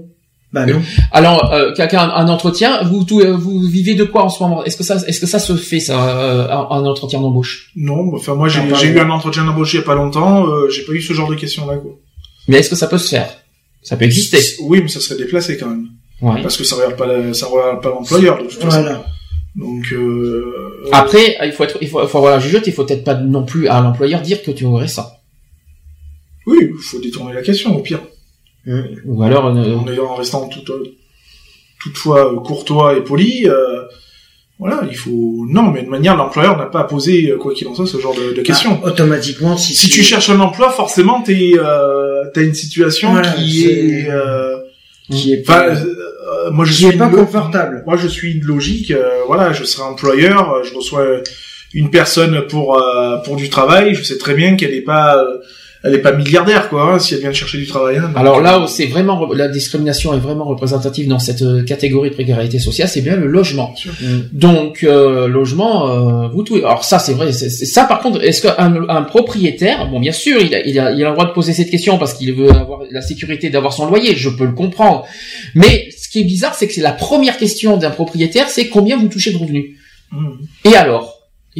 Parce que euh, Mais c'est surtout qu'il y a certains propriétaires qui ont encore du mal à se dire que quand tu arrives sur leur logement, c'est oui bon bah il me faut trois mois de c'est fini, c'est fini quoi. Je veux dire, faut arrêter de, de demander les trois mois de, de trois fois le montant du Du loyer. du, du loyer plus un, un mois de, de caution. Je veux dire, c'est tu rentres dans le logement, c'est un mois de, c'est le mois de un mois de caution et le Et mois, mois de loyer loyer. en cours et c'est tout. Ça s'arrête là quoi. Je veux dire, euh, enfin moi quand je suis rentré dans le logement où on est actuellement, euh, voilà, euh, le propriétaire il nous a dit, eh ben c'est 750 euros et 750 euros de caution et on n'en parle plus quoi. Je veux Mm. dire, euh, euh, voilà, euh, quand j'ai encore entendu dire, euh, euh, la dernière fois j'ai j'ai visité, enfin j'ai j'ai vu une annonce et tout. La personne, ah oui, ben je lui dis quelles, quelles sont les- vos, vos conditions, euh, vos conditions. Bah il nous faut- il me faut trois fois le montant du, C'est dingue ça. mais non, mais vous savez que vous avez plus le droit de demander ça, quoi. Je veux dire, euh, euh, trouvez-moi quelqu'un qui touche. euh, Est-ce que c'est indiqué Alors j'ai une question simple. Est-ce que c'est indiqué sur le bail? Non, Non. Est-ce qu'il y a une loi qui exige qu'il faut trois mois de loyer? Non, bah non. Bah non. De, de toute façon, euh, on part sur un loyer comme moi j'ai le mien, euh, qui est de 750 euros. Euh, Trouve-moi une personne qui touche trois fois 750 euros à l'heure actuelle. Euh, sauf, si, sauf si le, le gars c'est un cadre. Est-ce qu'il y a une loi qui, qui, cadre, qui dit euh, qui dit qu'un locataire doit rentrer dans un logement avec trois avec trois fois la somme du loyer? Est-ce qu'il y, a- mais- est-ce qu'il y a une loi qui tu, le tu dit? sais pertinemment que tu peux pas, c'est pas possible. Hum. C'est pas possible. Même un loyer à 400 euros, ça fait 4 fois, euh, 3 fois 4, 4 21. ça fait 1200. Ouais, ça fait 1200 euros, ça te fait, ça te fait ton salaire complet, c'est, c'est impossible. C'est comme par exemple autre préjugé. Je reviens. euh, le logement, pour moi, c'est le premier critère de voilà par rapport à la précarité sociale. C'est le premier euh, facteur. hein. Euh, le problème, c'est euh, quelqu'un qui touche au RSA, on va pas automatiquement. Et là, c'est un préjugé. euh, des- je trouve ça absurde de les mettre en, dans les logements sociaux. Non, c'est pas parce que tu touches au RSA qu'automatiquement il faut les renvoyer au logement, dans les logements sociaux. On a le droit de vivre où on veut avec nos revenus. Bien sûr. Évidemment, on va pas, on va pas aller dans un logement de luxe avec dans, dans- avec les revenus qu'on a. On est Bah, pas déjà, quand, déjà quand, Euh, tu- quand on connaît ses propres ressources, on sait très bien On que déjà quand on, quand on fait des recherches de, de logement, euh, on va pas aller s'engager sur des loyers exorbitants, sachant qu'on n'a pas du tout les, les fonds nécessaires pour quoi. Euh, tu touches 600 euros, tu vas pas aller t'engager dans un loyer qui en fait 900 quoi. Je veux dire, faut, il arrive à un moment donné, faut être logique. Mmh. Donc je veux dire, si on contacte un propriétaire qui a un loyer à 450 euros et qu'on en touche 600 par exemple, on, ça veut dire qu'on sait très bien qu'on on a de quoi payer largement le loyer. Mm. Après, de la façon qu'on va vivre dedans, le, le propriétaire, ça, ça le regarde même pas quoi. Je veux dire, euh, moi demain je rentre dans un logement qui en fait 400, j'en touche 600, il me reste 200 euros pour vivre, ça ne regarde que moi comment je vais gérer les 200 euros quoi. Je veux dire. Et en plus, tu, tu- En sachant qu'il y a des APL derrière. Mm. Donc je veux dire, euh, quoi qu'il en soit, le propriétaire a quand même une garantie euh, de paiement de loyer parce que quoi qu'il en soit, il a les, les APL derrière. Donc euh, Nous, on a compté, on a compté. euh, Je, je vais en parler personnellement. Je vois pas ce qu'il y a, je vois pas ce qu'il y a de mal d'en parler. Nous, on a un loyer de 450 euros. en- Voilà, on a et on a, euh, si je me trompe pas, 340 euros au total de d'APL. à, ta char- ouais, de- à. C'est-à-dire qu'à deux, il nous reste 110 euros à payer euh, Oui, de, voilà. de loyer. Donc c'est largement faisable. Donc Ah oui. Mais les, pas. Les APL sont là aussi aussi pour te soulager. Mm. Euh, quand on te dit, ben voilà, euh, t'as un loyer de 450, euh, on vous prend 350 de, sur le loyer, il vous reste plus que 110 euros à mettre dans votre poche. tu, tu, vis avec 600 euros de, de RSA, si t'es pas capable de sor- sortir 110 euros, c'est que t'as un pignoufle, quoi, je veux dire, c'est que, voilà, quoi. Je veux dire, 110 euros, euh, tu sais que tous les mois, t'as 110 euros à sortir de ta poche, et ben, tu fais ton virement au propriétaire et on n'en parle plus. Et il te reste euh, 500 euros à, à manger, quoi. Hmm. Manger, payer, payer tes factures annexes, quoi. C'est Donc tu t'en sors, quoi. Je veux dire, c'est pour ça que euh, je reviens sur le, le sujet de tout à l'heure quand on parlait de pauvreté. On peut pas dire que voilà que qu'on est pauvre, quoi. Je veux dire, Mm. c'est juste une question de gestion, quoi. C'est tout. C'est ça. Mm. C'est un petit peu ce qu'on a dit tout à l'heure. Tout dépend de la, manière qu'on gère son budget, qu'on gère sa, manière. Oui, Bon, pas cette Quand j'entends des, des, personnes qui disent euh, ouais, j'ai un loyer de machin, la, la, je vais, je vais dire des conneries, un loyer de 700 euros, la, la CAF me prend 650 euros, euh, donc j'ai 50 euros, de, 50 euros à donner de ma poche, et que t'apprends qu'elle a 10 euh, ans de, de, de loyer en retard, non, non, tu vas me dire t'es pas capable de sortir 50 euros de ta poche? C'est lamentable quoi je veux dire euh, c'est bon quoi c'est qu'en fin de compte euh, je veux dire moi j'aimerais bien j'aimerais bien avoir un F3 en duplex à payer 700 euros et donner que 50 euros de ma poche hein. je dis pas non hein. donc voilà, donc ça c'était sur euh, le petit sujet de discrimination. Donc bonne nouvelle, en attente, c'est pas encore fait, c'est le 21e n'est toujours pas encore fait, il manque l'Assemblée nationale. Je pense que ça va être fait avant la fin de l'année. Euh, parce qu'il y a le 7 octobre et puis euh, je pense que ça va je pense que ça va être clarifié avant la fin de l'année. Ah, au pire, au pire, je pense euh, début de l'année prochaine. Je pense. Ça c'est vraiment le maximum. Oui, bonjour le petit sifflement. Bonjour, bonjour. Je sais pas qui tu étais, mais une, voiture. Voilà. Donc, est-ce que vous avez quelque chose à rajouter Bonne nouvelle Vous êtes content Vous êtes satisfait? Bah, on l'attendait hein, de toute façon. Ah, mais ça fait longtemps qu'on l'attendait. On en parlait. On en a assez parlé aussi. C'est un combat. C'était un combat aussi de notre association depuis deux ans hein, mmh. qu'on voulait faire. Quoi. Donc, bien sûr, c'est pas nous qui avons porté le projet. C'était des Carmont qui était le, porteur du projet euh, au niveau de politique. Non, mais on, a, été là. On en a parlé. On en a parlé. Bon, ben voilà. Donc euh, oui, ben, on peut être que satisfait de toute façon. Bah, c'est une petite pierre à l'édifice. Et on le saura encore plus une fois que ça sera vraiment définitif. avec l'Assemblée nationale. Voilà. une fois que le mur il sera fini de construire, euh, voilà. C'est comme pour euh, ce qu'on a parlé, euh, ben pour, comme pour le, le don du sang d'ailleurs. Euh, voilà, une fois que ça sera. le don du sang, c'est pas totalement fait encore non Oui, voilà, mais quand ça sera définitif, ça sera une victoire et puis c'est tout. Quoi, le don du sang, il manque le vote final. Voilà, c'est voilà, ça qui donc c'est une bataille de gagner encore et puis bon ben voilà quoi. Mais une fois que la guerre elle sera gagnée. Voilà. C'est pas de oui, c'est bien. Hein, non, mais voilà, ça, au moins ça fera, ça, c'est la dernière pierre euh, du mur une fois que ça sera voté et Juste confirmé. à, quand la 22e euh. Oui, mais alors, euh, est-ce que vous, est-ce que vous, justement, bonne question, on en a parlé la semaine dernière, est-ce que vous envoyez d'autres des critères de discrimination possibles? Est-ce que vous envoyez d'autres? Bah là, comme ça, d'œil, non. Après. Euh... C'est c'est une question qu'on s'est jamais posée bah finalement. Est-ce qu'on voit, est-ce qu'on voit d'autres bah, critères de discrimination possibles? Après, le problème, c'est qu'il faudrait pas partir non plus sur des trucs euh, exubérants, quoi. Je veux dire. Farfelu. Euh, voilà. Euh, euh, c'est vrai que c'est vrai que le du style, ouais, toi t'as une voiture, tu roules en deux chevaux, bah ouais, moi je roule avec une avec un Renault Espace. Euh, je vais te discriminer parce que tu roules avec une deux chevaux qui date de 1950. C'est vrai qu'il y a une discrimination qu'on a toujours jamais compris, c'est l'histoire de, la discrimination sur l'ADN. c'est vrai que le, truc génétique, euh, bon. Des fois, quand t'es mis un ADN de, de, Labrador dans ton sang, tu sais pas. Euh, non, mais c'est vrai que c'est vrai que c'est un peu bizarre. Après, je sais pas si vous voyez d'autres possibilités de discrimination. Je sais pas. Après, euh, parce qu'il y en a quand même pas mal, quoi. Je veux dire. Euh, il y en a 21, quoi. Donc, c'est déjà pas mal. Ça fait déjà pas mal. Bah, N'empêche qu'en France, on a mis du temps pour cette discrimination. Mmh. C'est, c'est quand même, euh, bah, le problème, c'est qu'il y, y, y, y, a beaucoup, il y a beaucoup de personnes qui sont, on va dire, euh, qui ont, subi des violences, voire même qui sont, qui, qui en sont décédés euh, par rapport à toutes ces mmh. discriminations, quoi. Je veux dire. Donc, je trouve que c'est quand même euh, en France un petit peu aberrant. d'avoir attendu aussi longtemps quoi je veux dire mmh, parce que on aurait pu hein. on aurait pu éviter toutes ces grosses manifestations tous ces tous ces règlements de compte pour parce que toi t'es blanc moi je suis noir euh, ou autre quoi je veux dire euh, voilà euh, toi tu toi tu t'habilles tous les jours en Nike et toi t'es avec un jean troué bon voilà quoi je veux dire c'est c'est des trucs qu'on aurait pu éviter depuis longtemps dans les idées farfelues par exemple est-ce qu'on a est-ce que ça existe une discrimination sur la liberté d'expression? Oh bah oui elle existe forcément elle est, elle est pas elle existe. Elle est bizarre cette. Oui. N'empêche que c'est bizarre. Oui, mais on, on, pourrait même faire limite. Bah, ça rejoindrait un peu le sur le physique. Euh, mm. du style bah voilà moi j'ai porté une discrimination sur toi parce que t'as les yeux verts quoi voilà. Ah ça c'est à part physique ça oui voilà. Donc euh, je veux dire on va partir après dans des trucs farfelus quoi. Je veux dire euh, il manquerait plus que ça quoi. Je veux dire on va faire enfin après moi je vais discriminer parce que voilà toi t'es volé son gris les miens sont marrons Ouais, d'accord. non mais ça serait débile quoi. Je veux dire après je sais pas vraiment sur quoi on pourrait. Euh... Mais on peut plus. C'est tout. Si, il va y en avoir. Il y a. En trouvant bien, il y aura toujours. Il y a quelque chose. Il y aura. Oui. On, trouvera peut-être à réfléchir. Tiens, on, va, on se donne une mission pour cette, cette saison. On essaie de trouver euh, des idées. D'ailleurs, chers auditeurs, si vous nous écoutez, si vous avez des idées, n'hésitez pas, par exemple, à nous donner des, vos idées sur les répondeurs. Ah, sachant même faut pas que ça rentre dans les discriminations déjà connues. Hein. Oui, et que oui, déjà d'une, regardez déjà les discriminations qui existent sur le site du défenseur des droits. Euh, le, oubliez le, côté euh, pauvreté parce que ça va être reconnu. Donc maintenant, ils vont essayer d'en trouver d'autres. La 22e, ça serait... Le 22e, un critère. C'est que les gens, euh, ils disent pas bonjour quand tu, tu sais que ça...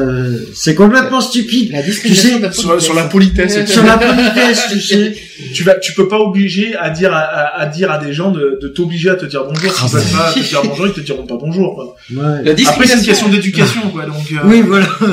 sur les. Après, après, c'est après c'est vague. La discrimination en raison de l'exclusion, c'est très vague ça par contre. Alors là, on est mal. Oui. Là, on est, c'est très très vague parce qu'on peut se baser sur l'exclusion, mais euh, oui, mais en même temps, si l'isolement, la solitude, si tu arrives à des, des points d'exclusion, euh, qu'elles soient euh, l'exclusion sociale, hein. oui, sociale. Euh, hum. euh, en raison d'exclusion sociale, c'est possible parce que l'isolement, la solitude, etc., c'est faisable. Oui, c'est faisable. Mais t'imagines, ouais, mais après on va te dire, oui, mais attendez, mais tout ça c'est psychologique, quoi. Je veux dire, euh, euh psychologiquement parlant, c'est toi qui va, c'est toi qui t'expulse par rapport aux gens. Quelqu'un, tu on va te dire, c'est toi qui veux pas aller vers les gens, c'est toi qui te mets en retrait. C'est compliqué. Là, tu mets par exemple, tu mets par exemple quelqu'un à l'écart, par exemple, qui, qui, qui, qui, fait une dépression, mais là c'est la santé. Euh, voilà. Mais après, euh, après, bon, t'as la raison de la santé. Mais le suicide, c'est pas forcément la santé c'est euh, c'est c'est pas tout à fait pareil. Ouais, mais euh, est-ce qu'ils vont faire ils vont pas faire passer la sur le plan de la dépression bah, bah, oui, bien sûr, bien sûr forcément. Donc après euh, on va parler plus de côté psychologique. Donc on mm. revient sur la santé quoi. Donc de toute façon ça peut pas marcher. Dans tous les cas, il y a peut-être un truc à faire sur l'exclusion sociale quand même, je pense. À réfléchir. Ouais, il faut on se fait une émission là-dessus? Ouais, on, va, on peut faire ça aussi. On pourrait même tiens faire un style euh, d'un style en projet, un petit euh, micro trottoir en disant bon ben vous savez que euh, nous nous, nous avons enfin la France reconnaît 21 discriminations en leur citant quasiment peut-être les 21 ou leur donnant une feuille où il y a les 21 dessus mmh. et leur dire d'après vous s'il devrait y en avoir une, une 22e quelle serait quelle serait pour vous la, la 22e discrimination en sachant qu'il faut pas qu'elle rentre dans les 21 déjà euh, déclarées déjà déclarées ça, ça, serait pas mal. Ça, ça serait pas Comme mal. Comme ça, ça serait déjà un point de vue au niveau de la populace. Eh ben, écoute, mmh. Lionel, tu t'en occupes, hein. T'as eu l'idée, t'assumes. Non, non, mais c'est vrai que c'est ça pas... peut être drôle. Ouais. Bah, après, si je me fais, ça après, drôle, c'est sérieux. Hein. Après, si je me fais, euh, si je me fais agresser, euh, bon ben voilà quoi. Je dirais que c'est mon président qui m'a obligé à. Oh mais je rêve. Oh là, oh la lâcheté, j'y crois pas. C'est moi qui l'ai obligé. Non, c'est vrai qu'on pourrait. Oh ben j'y crois pas. Un truc en place. Non, mais ouais, ça pourrait, ça pourrait être sympa. Hmm. Puis ça permettrait aussi euh, si, la de sensibiliser les gens. Et pourquoi pas Et pourquoi pas la discrimination en raison de la connerie humaine tant qu'on y est. Euh... ah, là, il y aurait du travail. ça serait mondial. Là, hein. Oui. C'est mondial. C'est plus en France là. Faut viser dans le monde. Puis il y en a qui ont une sacrée couche. Quoi. Il y en a, il y a beaucoup à creuser, à hein, Oui. Non mais là on est mal là par contre. Parce que là sachant que ça peut être héréditaire en plus on t'imagine oh, faut aller chercher sur l'arbre généalogique et tout euh, bon là bien sûr c'est un délire je vous rassure c'est pas sérieux ce qu'on vient de dire hein, mais, euh, par contre faut trouver des, des, des choses sérieuses. Si par contre les auditeurs ont des idées euh, mm. parce que ceux, ceux qui ne sont pas dans la région on va pas voir tout ça mm. n'hésitez pas sur notre téléphone 05 35 004 024 ou alors sur notre Facebook de notre émission ou même de la radio Free Radio ou même par mail asso.equality.gmail.com qu'est-ce qu'il y a d'autre encore? Euh, euh, le Skype, mais ça c'est en direct. A aussi la permanence qui peuvent nous contacter, euh, laisser un message si on n'est pas disponible en indisponibilité. Euh, voilà, même s'ils sont même victimes de, de, cette dernière discrimination par exemple, hein, qui, qui, est en route. Euh, pourquoi pas témoigner et puis on leur répondra ou s'ils ont des questions on leur répondra avec un grand plaisir. Avec grand plaisir ça fait plus François.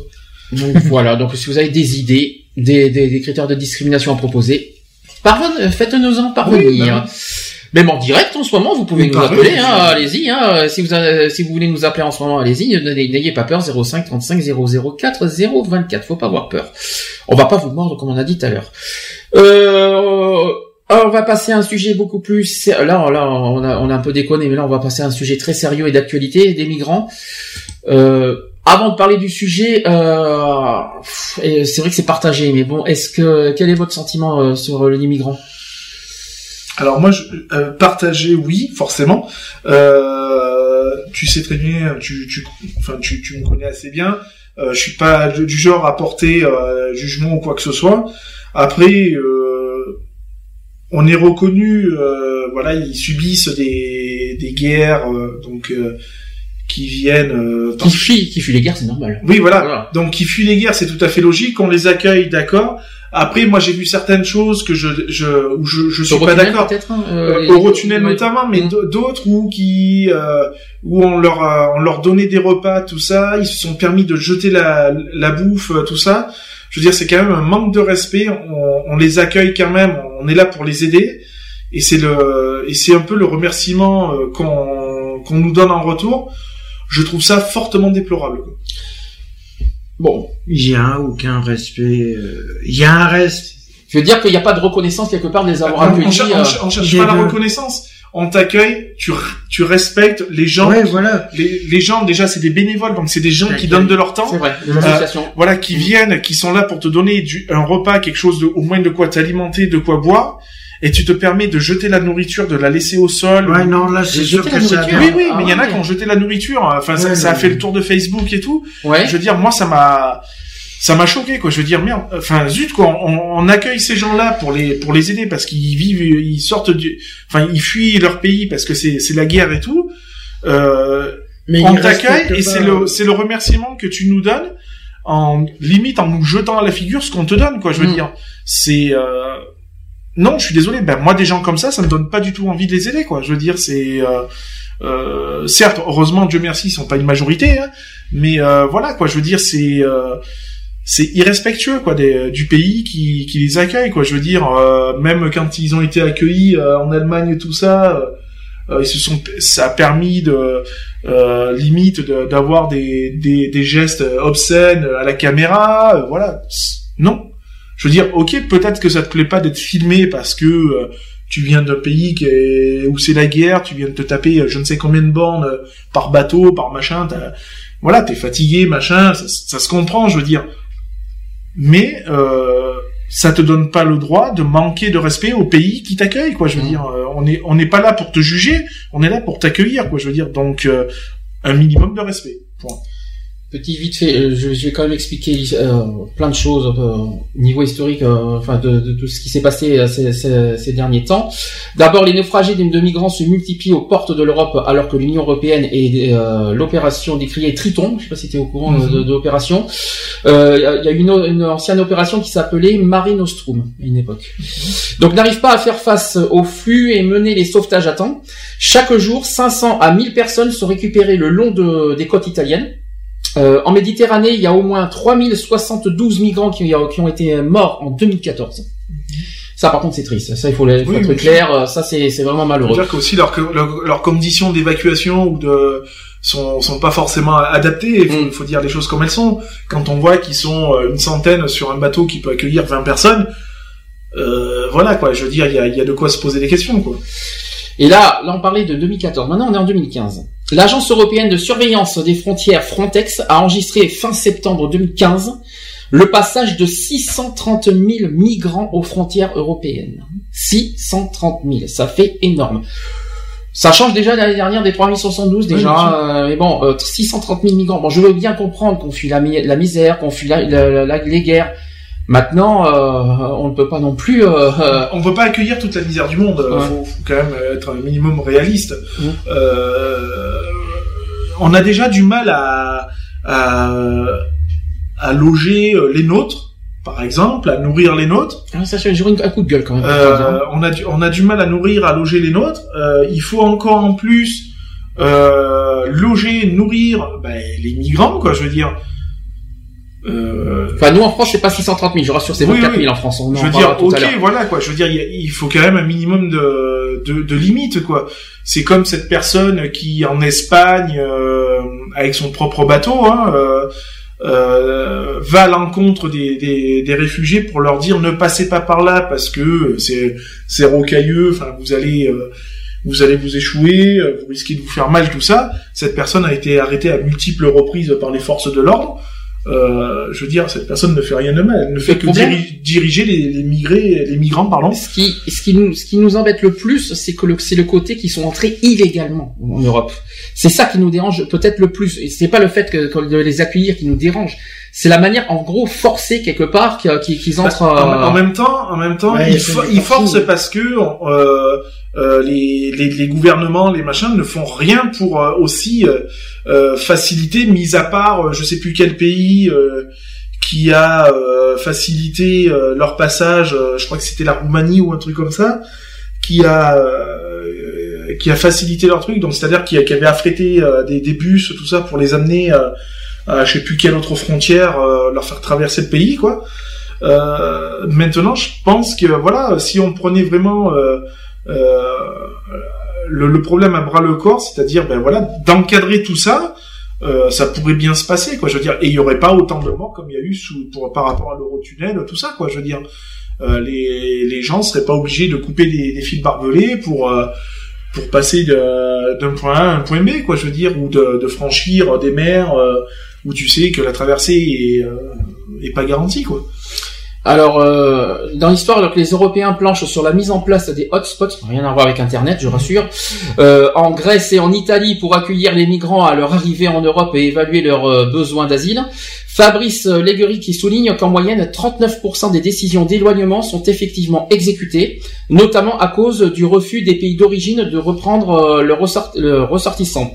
Donc euh, il y, a une citation qui dit Soyons réalistes, si nous voulons pouvoir renvoyer les migrants irréguliers vers leur, pays d'origine, il faut des lieux de rétention, en particulier dans les hotspots. Voilà, jusque-là vous suivez. Euh, Frontex a aussi affrété 39 avions l'an dernier. Euh, pour renvoyer des migrants chez eux, je m'en souviens de cette histoire des avions. Monsieur Leguery qui, qui fixe un objectif plus ambitieux pour 2015, nous devrions atteindre le nombre de 60 avions de retour de migrants illégaux à la fin de l'année. Hmm. Je sais pas si on y croit. Hein. Pourquoi pas C'est possible.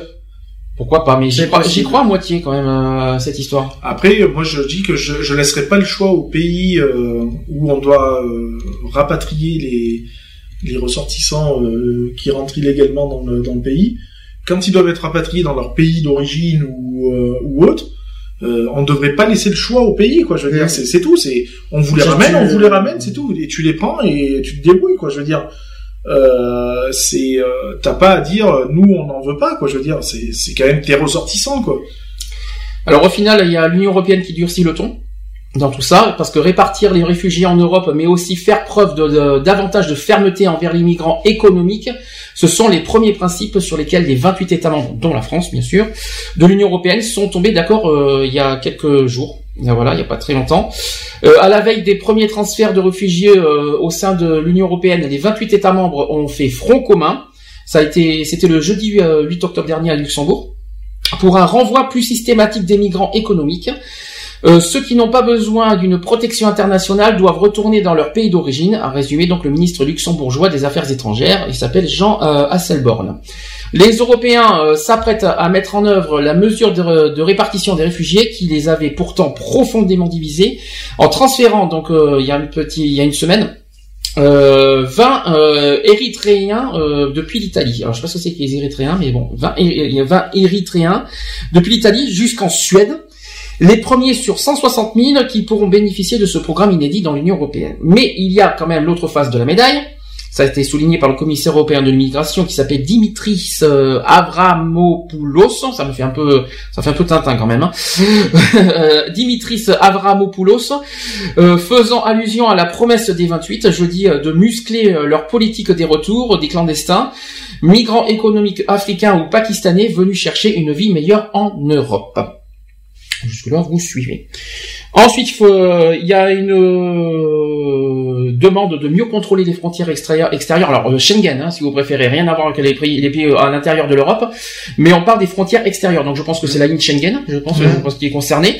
les ministres ont par ailleurs réaffirmé leur volonté de reprendre d'urgence la maîtrise des frontières extérieures de l'Union européenne, apparue comme perméable au point de conclure plusieurs États de l'espace Schengen, nous y revenons, à rétablir des contrôles à leurs frontières nationales il y aurait dans le cas contraire un risque énorme que Schengen ne survive pas, Mhm. malheureusement. Forcément. Mais les premiers hotspots, qui sont des centres d'accueil et d'enregistrement des migrants, qui devaient euh, initialement être opérationnels d'ici fin novembre, en Italie et en Grèce, pourraient ouvrir avec du retard. Mauvaise nouvelle. Il faudrait significativement euh, plus de moyens et de personnel pour qu'ils soient prêts à temps. Donc ça a été commenté par le chancelier autrichien Werner Feymann. C'est à partir de ces centres que, que doit être opéré euh, le premier tri. Ça fait bizarre d'entendre ça. Les, les- les êtres humains, c'est quand même pas du Oui, bétail non plus. c'est hein. ça. C'est ça qui m'embête un peu quand même. hein. C'est, je veux bien comprendre, je veux bien comprendre, mais quand j'entends tri, ouais, ça, ça reste des êtres humains quand même. Faut pas exagérer. Je veux bien comprendre, je veux bien comprendre qu'on, voilà, qu'on est réticent sur le côté illégal. Mais ça reste des êtres humains. Faut faire attention à comment les traiter. Euh, Quand j'entends tri, moi ça me dérange déjà. Euh, moi, euh, moi, ce- pour moi ça me, moi ça me choque d'entendre le mot tri.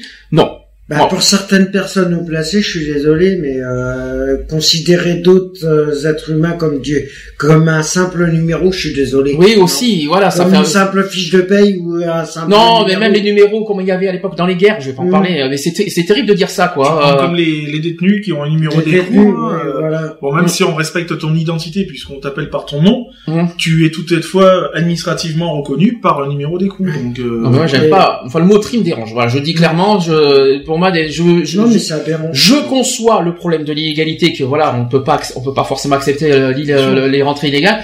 Par contre, doucement la manière qu'on traite les gens, parce que Bien là, il y a, il y a des limites à ne pas franchir non plus. Ça, c'est mon petit coup de gueule en passage.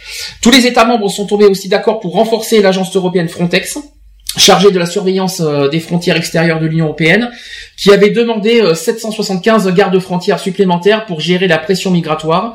La réponse définitive euh, a été donnée ben, avant-hier euh, à Bruxelles. Donc on n'a pas, j'ai pas, j'ai pas vérifié. Il faudra que je vérifie. L'Union européenne s'est en outre engagée euh, il y a une semaine à aider davantage les pays de transit des Balkans occidentaux, traversés par 428 000 migrants depuis janvier 2015, et ceux, et ceux voisins de la Syrie qui sont frappés par l'exode de réfugiés vers l'Europe, tout en leur demandant des contreparties. Voilà. Pour l'instant, vous avez des, des, des, euh, des Oui, réactions à suivre. hein. après, j'ai la... Non, c'est pas fini. Il y a encore, il y a, l'affaire mais- que je voudrais parler Non, aussi. affaire à suivre. C'est qu'on sait pas quand est-ce que. Mais qu'est-ce peut- qu'est-ce que pour vous qu'est-ce que qu'est-ce que qu'est-ce qui vous dérange qu'est-ce que qu'est-ce que vous on va faire comme ça je vais vous poser cette question. Qu'est-ce que vous acceptez qu'est-ce que vous refusez avec les migrants?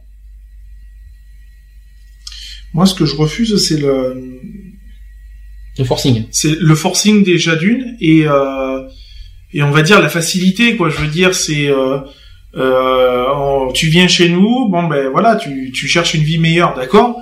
Euh, t'arrives chez nous t'as tout Mhm. t'as tout nous on a déjà du mal à se battre pour avoir euh, ce qu'on ce qu'on demande euh, le minimum pour euh, pour vivre ou survivre toi t'arrives t'as tout quoi je veux dire on te donne euh, on te donne tout quoi on te donne euh, de quoi vivre de quoi manger de quoi de quoi te loger de quoi te- non quoi je veux dire Mhm. euh, stop C'est que ça soit égal. je veux dire, à ce moment-là, ou- qu'on crée des, des points, des, des, des points d'accueil pour les réfugiés, bien sûr, décents, hein, parce qu'il faut Mhm. quand même respecter la dignité de l'homme. Euh, voilà, de quoi ils ont, ils ont de quoi se, se euh, être, euh, de se laver, euh, voilà. Mais j'ai une question j'ai une question bon c'est vrai que c'est facile nous on a l'Europe donc eux la- l'Afrique malheureusement ils ont pas ils ont pas forcément la- la- cette même facilité nous on est quand même quelque part en guerre aussi en France bien sûr. nous arriverait des tuiles en France? Tu fuis la France forcément Mhm. Comment euh, qu'est-ce que comment tu euh, quand- Comment eux ils accepteront non mais quand tu fuis la France donc forcément tu vas dans un autre pays Oui, tu vas aller, bah oui. tu vas aller, tu vas aller ailleurs. Tu fonctionnerais comment? Est-ce que tu forcerais ou est-ce que tu t'y prendrais euh, si je sais quand qu'il y t'es a en situation de guerre hein. si je, si je sais qu'il y a possibilité de passer euh, légalement, donc euh, forcément réfugié. Bah, l'Europe oui c'est légal déjà de toute donc façon. euh, voilà, tu pars euh, parce que ton pays est en guerre. Hum. Euh, je vois pas pourquoi j'irais forcer le forcer le passage. Maintenant, on me refuse l'accès. Euh, bah, il y arrive un moment donné, oui, je vais peut-être aller. Alors par Europe, euh, on te refuse pas l'accès en Europe. Hein. Oui, mais bon. Il n'y a euh, plus de frontières en Europe. Hein, mais si euh, tu, ouais, mais si tu si tu quittes la si France pour aller en Allemagne, euh, euh, l'Allemagne tu peux. oui, et qu'on te refuse l'accès à l'Allemagne, c'est pas logique. Ah non, c'est pas pareil. T'as le droit d'aller en Allemagne. Oui. Mais si la France est en guerre, Oui, donc l'Europe est en guerre, oui. donc ça veut dire que tu peux déjà tu peux pas te permettre d'aller dans un pays de l'Union européenne, Mm. puisque forcément c'est l'Europe qui rentre en Alors guerre. tu vas en Russie alors? Ah peut-être, j'irai Mm. voir Vladimir. Non, non, déjà, j'irai pas dans un pays où je risque de me cailler les meules. Hein, hein j'irai peut-être plutôt au côté où il fait plus chaud, quoi. Oui. Euh, voilà. Non, mais oui, je, je, je, non, parce qu'il faut se mettre à la place des réfugiés finalement. Oui, non, mais bien sûr. Parce que pour comprendre leur situation, non, je dis, c'est pour ça que je pose cette question, parce qu'il faut se mettre à leur place. Quelqu'un qui est réfugié, qui est, qui est, qui auquel leur pays est en guerre, auquel la misère, est, c'est pour ça qu'on on en parle aujourd'hui, est, est, est, horrible, qui, qui, qui se disent, j'en peux plus, il faut que je parte, il faut que j'aille dans un pays. Alors, évidemment, il y a le côté positif, le côté négatif. C'est vrai que nous, on peut pas accepter le forcing. On accepte les gens, on les accueille il y a les des gens. conditions, quoi. Je veux dire. Voilà. On, on, on, a mis en place des, des checkpoints euh, pour pour accueillir ces personnes-là, pour qu'elles puissent venir en toute légalité, tout ça. Respecte ça, quoi. Je veux dire, c'est pas c'est pas une frontière, c'est juste un poste de oui, mais dans ce où, cas, où t'es filtré, quoi. Je veux oui, dire. On n'est pas un petit peu hypocrite et un peu contradictoire quand même. On accepte quand même les gens d'Europe qui ne sont pas forcément de notre pays. Oui, les Roumains, par exemple. Eh oui, mais c'est l'Europe. Oui, mais justement, C'est- quand même hypocrite Eh oui, quelque mais part. oui, mais là là tu, euh, nous eux, c'est quand on parle des, des, ressor- des ressortissants de, de pays en guerre qui sont pas dans l'Union européenne, euh, qui viennent en France, machin. Donc voilà, euh, je veux dire, là, là, tu viens parler d'un pays qui est rentré dans l'Union européenne. Donc ça va Oui, pas mais nous... qui n'est pas, ils sont Oui. pas français pour Oui, autant. mais ça va pas nous toucher. Ça, nous, ça, ça, ça ne touche pas que nous. Mm. Ça touche l'Union européenne. Donc du Oui, coup, tu, tu n'as pas, euh, tu n'as pas autant de pouvoir que si c'est une personne d'un pays en guerre qui vient hors euh, Union européenne. Donc tu trouves logique, personnellement, qu'on accueille les Roumains, mais pas des migrants. Je, je trouve pas ça logique. Attention, euh, voilà. Mais disons que euh, le pays faisant partie de l'Union européenne, tu peux difficilement refuser l'accès Hum. euh, à une Ouais. personne qui, qui fait déjà partie de l'Union européenne, euh, parce que tu sais très bien que si tu refuses l'accès, tu vas t'attra- tu vas t'attraper les foudres de tous les autres pays, quoi. Hum. Alors que euh, c'est dégueulasse ce que je dis, hein, ça fait même limite discriminatoire. Alors qu'une personne venant d'un pays en guerre, euh, tu peux te permettre de la refuser. Quoi. Mhm. Je veux dire, puisqu'elle ne fait pas, tu sais que tu vas pas te faire attraper les foudres de, de tous tes collègues, quoi. Je veux dire. Alors que demain, tu vas prendre un ressortissant allemand qui vient en France parce que l'Allemagne, euh, voilà, elle part en, en bibrine. euh, tu sais que tu peux pas la- le refuser parce que tu vas t'attirer les foudres de l'Espagne, de machin, de voilà, puisque ça fait partie de l'Union européenne. N'empêche T'es que- pas tout seul, quoi, en fait. Donc du coup, tu t'as moins de comment dire, t'as moins de de pouvoir, on va dire, entre parenthèses, euh, tu peux pas refuser. Mhm. Tu peux pas te permettre de refuser. Surtout qu'on a. Si tu veux refuser, t'es obligé de de de contacter, euh, on va dire, tes, tes collègues européens pour dire ouais, euh, qu'est-ce que vous en pensez euh, Après, il faut pas Si oublier détail. refuse- La Syrie est en guerre. Euh, c'est- Il y a, il y a la guerre là-bas. Les citoyens n'y sont pour rien, ils ne sont pas responsables. Donc, on, on, on- peut, on va dire, euh, de manière temporaire, les accueillir pour les protéger de la guerre, en quelque sorte. Après, les renvoyer chez eux une fois que une fois qu'il y a la paix. C'est pour ça que c'est normal. Oui. Mais c'est notre rôle. C'est pour ça que la faudrait créer des, des, des... J'ai pas parlé de camps parce que ça fait ça fait vraiment violent, mais de structures où on puisse les accueillir de façon euh, provisoire, Mhm, sans les intégrer mhm. euh, directement euh, dans la populace, quoi. Je veux dire, euh, parce qu'une fois Ah, que mais ils seront pas français, les migrants. oui, hein. mais oui, mais une fois que tu les intègres dans la populace, donc tu vas Mhm. leur mettre un logement à disposition, des, Ah, ben oui, des machins. Après, ça va vite. On, Mhm. le- on le connaît le système. Mhm. Euh, le système, c'est euh, carte de séjour, carte de machin, permis de, de- de résidence, et après, t'es au bout de, de je ne sais combien d'années, t'es considéré comme un Français ou, ou d'un Ça, autre, autre ça, pays. tu n'acceptes pas, par Ça, contre. je ne l'accepte pas. Pourquoi Ben parce que on t'accueille. Oui, ils sont migrants, ils sont pas. provisoire. Quoi. Mhm, mhm. C'est provisoire. C'est c'est le bordel chez toi. Viens chez nous le temps que ça se tasse chez toi. Mhm. Après, mon gars, rentre dans ton pays, quoi. Je veux dire, euh, on est là pour t'accueillir. On n'est pas là non, euh, non plus. Ou alors, si tu veux t'intégrer, à ce moment-là, tu, tu te mets au régime. Là, il y a- ça demande beaucoup de choses. hein. Eh oui, mais tu te mets au régime du pays qui t'accueille. Mhm. Donc, c'est-à-dire, tu t'adaptes à la langue, tu t'adaptes- tu, euh, tu trouves un boulot, tu, tu t'intègres. À ce Mhm. moment-là, d'accord. Mais tu fais pas comme euh, il y en a beaucoup qui font, c'est-à-dire une fois que t'es intégré, tu fais venir les cousins de la cousine et tout ça chez toi, quoi. Mhm. Et que dans un deux mètres, dans un 20 mètres carrés, vous êtes 50, quoi. D'accord. Hein, parce que ça se fait beaucoup, quoi, malheureusement. Quoi. Et après, on s'étonne bah, qu'il y a des euh, qu'il y a, bah, qu'il y a des incendies dans, dans un logement ou qu'on retrouve. etc. quoi. Voilà, Mhm. on se pose des questions, quoi. Donc, je veux dire. Euh... Puis l'autre condition aussi, c'est qu'il faut faire très attention à qui on accueille. parce que euh, un pays qui est en guerre, on ne sait pas qui on accueille, il faut faire très oui, mais, attention. Oui, mais le problème c'est que tu peux, c'est pas marqué sur le, le, visage des gens. Je suis hein. terroriste, quoi. Par exemple, quoi. Je veux dire, c'est malheureux. Ou alors il faut, voilà, ou alors il faut vraiment, vraiment faire des checkpoints où tu cibles la personne, quoi. C'est-à-dire, tu lui sors son curriculum vitae, quoi. Je veux dire, euh, euh c'est-à-dire euh, ton casier, ton machin. Euh, voilà, qu'est-ce que tu as fait Est-ce que tu as eu des condamnations? Est-ce que voilà, mais il faut vraiment faire un fichage très précis. Non, parce que les attentats qui ont eu lieu en France, c'est pas au hasard non plus. Hein. Mais non, c'est des ressortissants qui ont été reçus. Justement, bien justement, c'est pas ça que ça aussi, il faut des contrôles vraiment très pointilleux de qui on accueille. Parce qu'après, il faut pas s'étonner pourquoi les attentats. D'ailleurs, il y en a eu un il y a pas longtemps encore. Euh, mm. C'était quand C'était il y a un ou deux jours. C'était hier ou avant-hier. Il y avait encore un attentat qui a été évité. Mm. Euh, ça, et ça dépend de ça aussi. Oui, non, mais bien, mais bien sûr. Mais c'est bien beau, voilà, d'avoir dit euh, France, euh, France terre d'accueil. Euh, ouais, terre d'accueil, je veux bien, mais on, a, on accueille, euh, excusez-moi le terme, on, accueille surtout de la merde, quoi, je veux mm. dire. Puisque avant, on n'a jamais eu aucun souci avec euh, tiers pays tel qu'il soit, et que maintenant, depuis qu'on on a agrandi certains pays, pays de l'Union européenne, ah ben on est quand même la cible number one quoi je veux dire donc euh, c'est bon quoi je veux dire c'est à dire qu'en plus en plus on est on est quand même un bon pays parce que on a on est la cible numéro un des terroristes et on accueille quand même euh... c'est ça. On, on, se, on, se, fait euh... on prend des risques en plus hein. on se fait machin mais on aime se faire machin quoi je veux dire. Il y a un moment donné faut faut être lucide quoi je veux dire. et, et, on prend des risques hein. De toute façon, si mais, on est maso, mais on est maso, on est maso de toute façon. On est maso. De toute façon, si tu tends le bâton pour enfin, les citoyens ordinaires, les hein. citoyens ordinaires, les, migrants qui sont des citoyens ordinaires, eux, j'ai rien contre eux. De toute façon, ils y sont pour rien. La seule condition, moi, ce que j'espère, c'est de faire très attention que parmi ces petits citoyens ne se cachent pas, on va dire en réalité, des petits terroristes qui vont qui vont faire des attentats en France, quoi. Quand tu vas dans dans certains dans certaines grandes villes de France ou, d'ailleurs, euh, où tu as des personnes, tu sais, qui sont venues en tant que réfugiés dans notre pays, certes, ça fait des années qu'ils vivent en France et tout ça, donc il y a les enfants, il y a le machin, et tu t'aperçois que finalement, quand tu vas dans, dans tel ou tel pas forcément dans des cités, hein, ça arrive même dans des pavillons ou dans des dans des résidences, hein, mmh. où t'arrives, t'as l'autre qui te dit ouais, euh, sale français ou machin. Mais attends, mon gars, avant tu vivais dans un pays où tu crevais de faim, où ta famille ou tes arrière-grands-parents crevaient de faim. Ils sont venus en France pour retrouver un machin. Mon gars, si t'es quand même dans euh, à l'heure actuelle vivant, c'est quand même grâce à, grâce au pays qui vient qui a accueilli tes parents ou tes grands-parents quoi je veux dire. Mmh. donc tu dois quand même le respect quoi je veux dire. Euh, faut faut arrêter de euh, faut arrêter quoi je veux dire. D'où tu te permets de de venir agresser la, la petite la, la petite mémé euh, qui, qui vit tranquille pépère quoi je veux dire.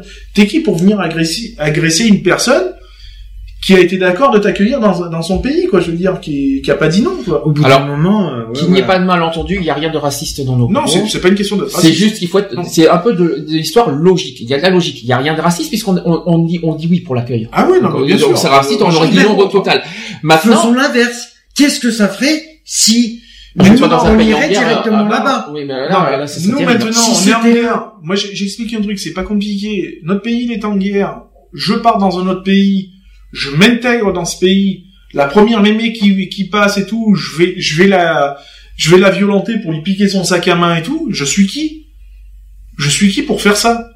Par contre, j'ai une Ces personnes-là t'accueillent, quoi. Je veux dire, c'est manquer de respect aux personnes et aux pays qui t'accueillent, quoi. Je veux dire, parce que si t'es encore en vie, c'est parce que ce pays t'a ouvert les portes et, voilà quoi, je veux dire. Donc tu dois le respecter. J'ai une question, même si je sais que Sisteron n'accueille pas de migrants, on, l'a, je l'ai appris. Euh, il y en aurait, il y en aurait des migrants par exemple à Sisteron. T'en, t'en croiserais, tu ferais quoi? Tu lui serrerais la main ou tu l'éviterais Non, je, je serrerais la main parce que je suis à la fois euh, un, être humain de toute façon. Je n'aimerais pas être dans leur situation à l'heure qu'il est. Ça c'est sûr. Non, je leur tendrais, j'irais même à leur tendre la main.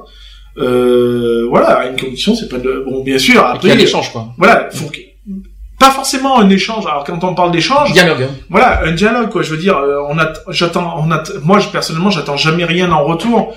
Euh, demain, je vais te sortir de la merde parce que euh, euh t'as, t'as eu, euh, ça arrive, un mois de loyer en retard, t'es à deux doigts de te faire expulser.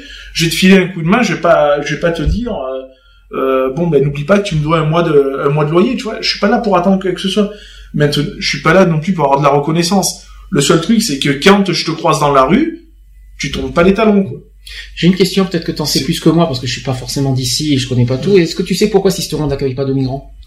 Alors, euh, Sisteron n'accueille pas de migrants parce qu'ils n'ont pas déjà les, structures pour accueillir. Mhm. Et euh, et puis euh, voilà, euh, notre notre maire euh, Daniel Spagnou, Daniel, Daniel Spagnou, privilégie, privilège pardon d'abord ses privilégie. ses, ses concitoyens, le bien-être de ses concitoyens avant de de pouvoir accueillir des personnes et de favoriser euh, déjà il n'y a, a, pas les structures on n'a pas il y a pas, les logements. T'es d'accord ou pas d'accord euh, avec euh... bah, je, je, suis je suis d'accord oui parce que bon, on va pas accueillir des gens où on n'a pas les moyens de les accueillir on n'a pas la structure on va pas les foutre dans un gymnase non plus pendant des années. euh, on n'a pas de logement disponible pour ces personnes là euh, on n'a pas les terrains non plus et s'il y aurait des logements disponibles oui, moi je suis pas, moi je, franchement je suis pas contre. Maintenant, j'apprendrai que mon maire est contre, euh, je serais pas forcément favorable à mon maire. Voilà.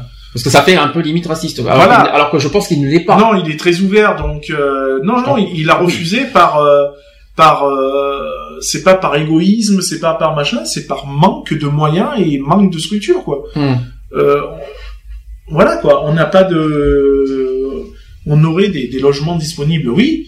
là, la mairie a, euh, a racheté euh, des, des, des, logements euh, pour créer des logements pour les étudiants, mhm. pour que les étudiants qui viennent étudier au lycée professionnel Paul Arène puissent avoir des logements, des logements.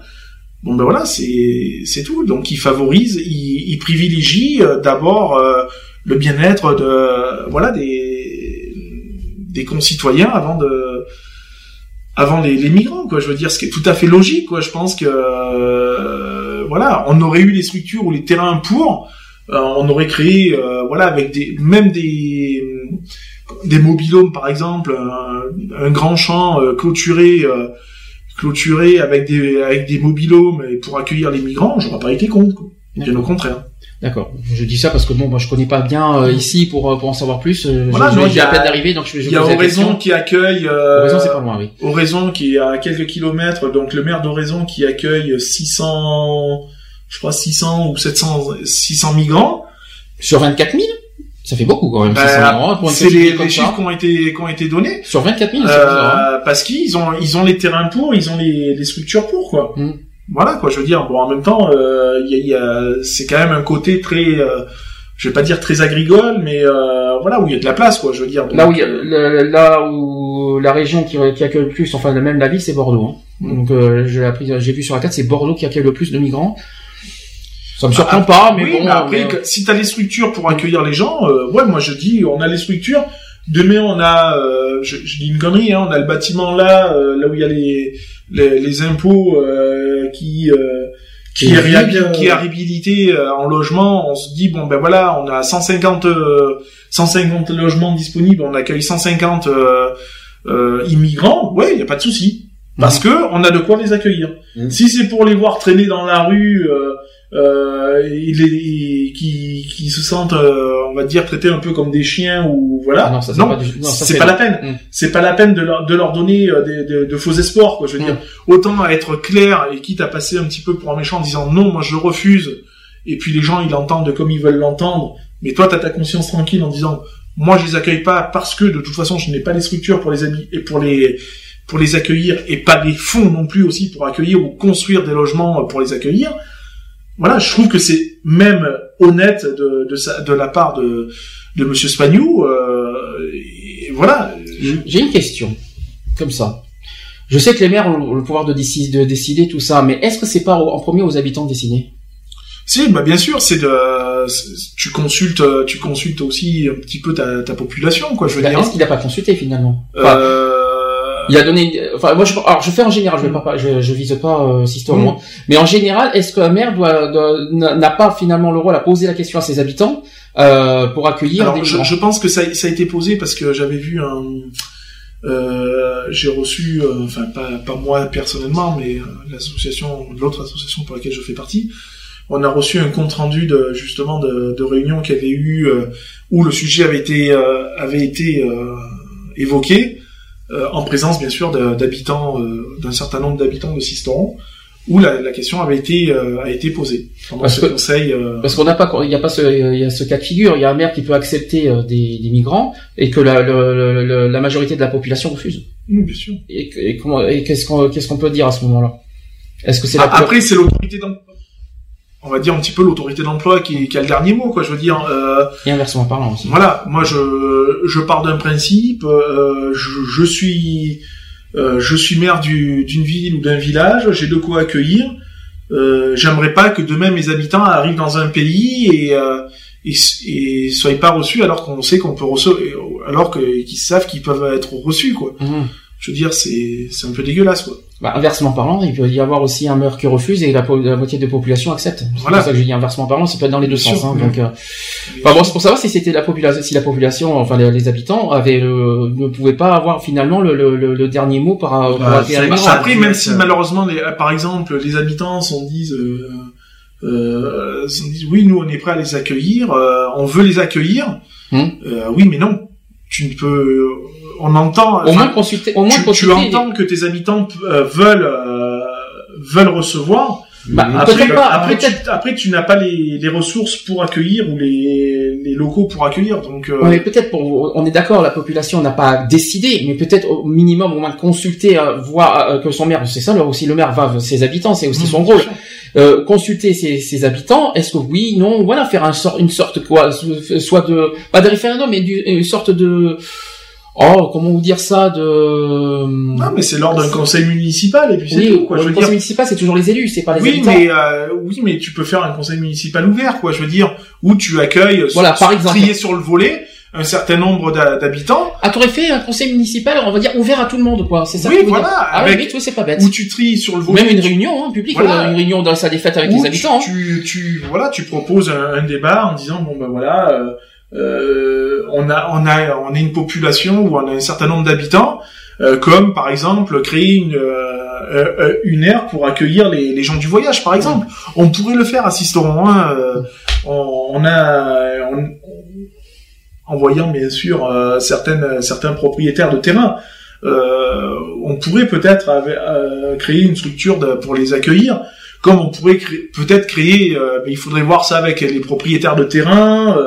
Voilà, est-ce qu'ils seraient d'accord pour, euh, par exemple, vendre leur terrain à la commune afin de créer des logements pour accueillir, euh, euh, voilà, des migrants, par exemple. Je veux dire, voilà, plutôt que d'avoir des terrains vides qui servent à rien, quoi. Je vais revenir sur l'affaire d'Eurotunnel. C'est, euh, ça s'est passé euh, ce mois-ci. Euh, selon Eurotunnel, un groupe de migrants extrêmement organisé s'en serait pris au personnel et aux forces de l'ordre. Euh, après plusieurs heures d'interruption, le trafic euh, a commencé à reprendre le matin parce qu'en fait, ça a duré euh, toute une nuit, une matinée, tout ça. Aux alentours de minuit 30, une centaine de migrants ont forcé une clôture et le passage auprès d'agents de sécurité du tunnel. Nous avons dû suspendre le service. Ça, c'est ce qu'a indiqué le porte-parole de- d'Eurotunnel. Il y a eu 10 blessés légers, dont 7 migrants qui ont été euh, pris en charge par les cinq ambulances présentes sur place.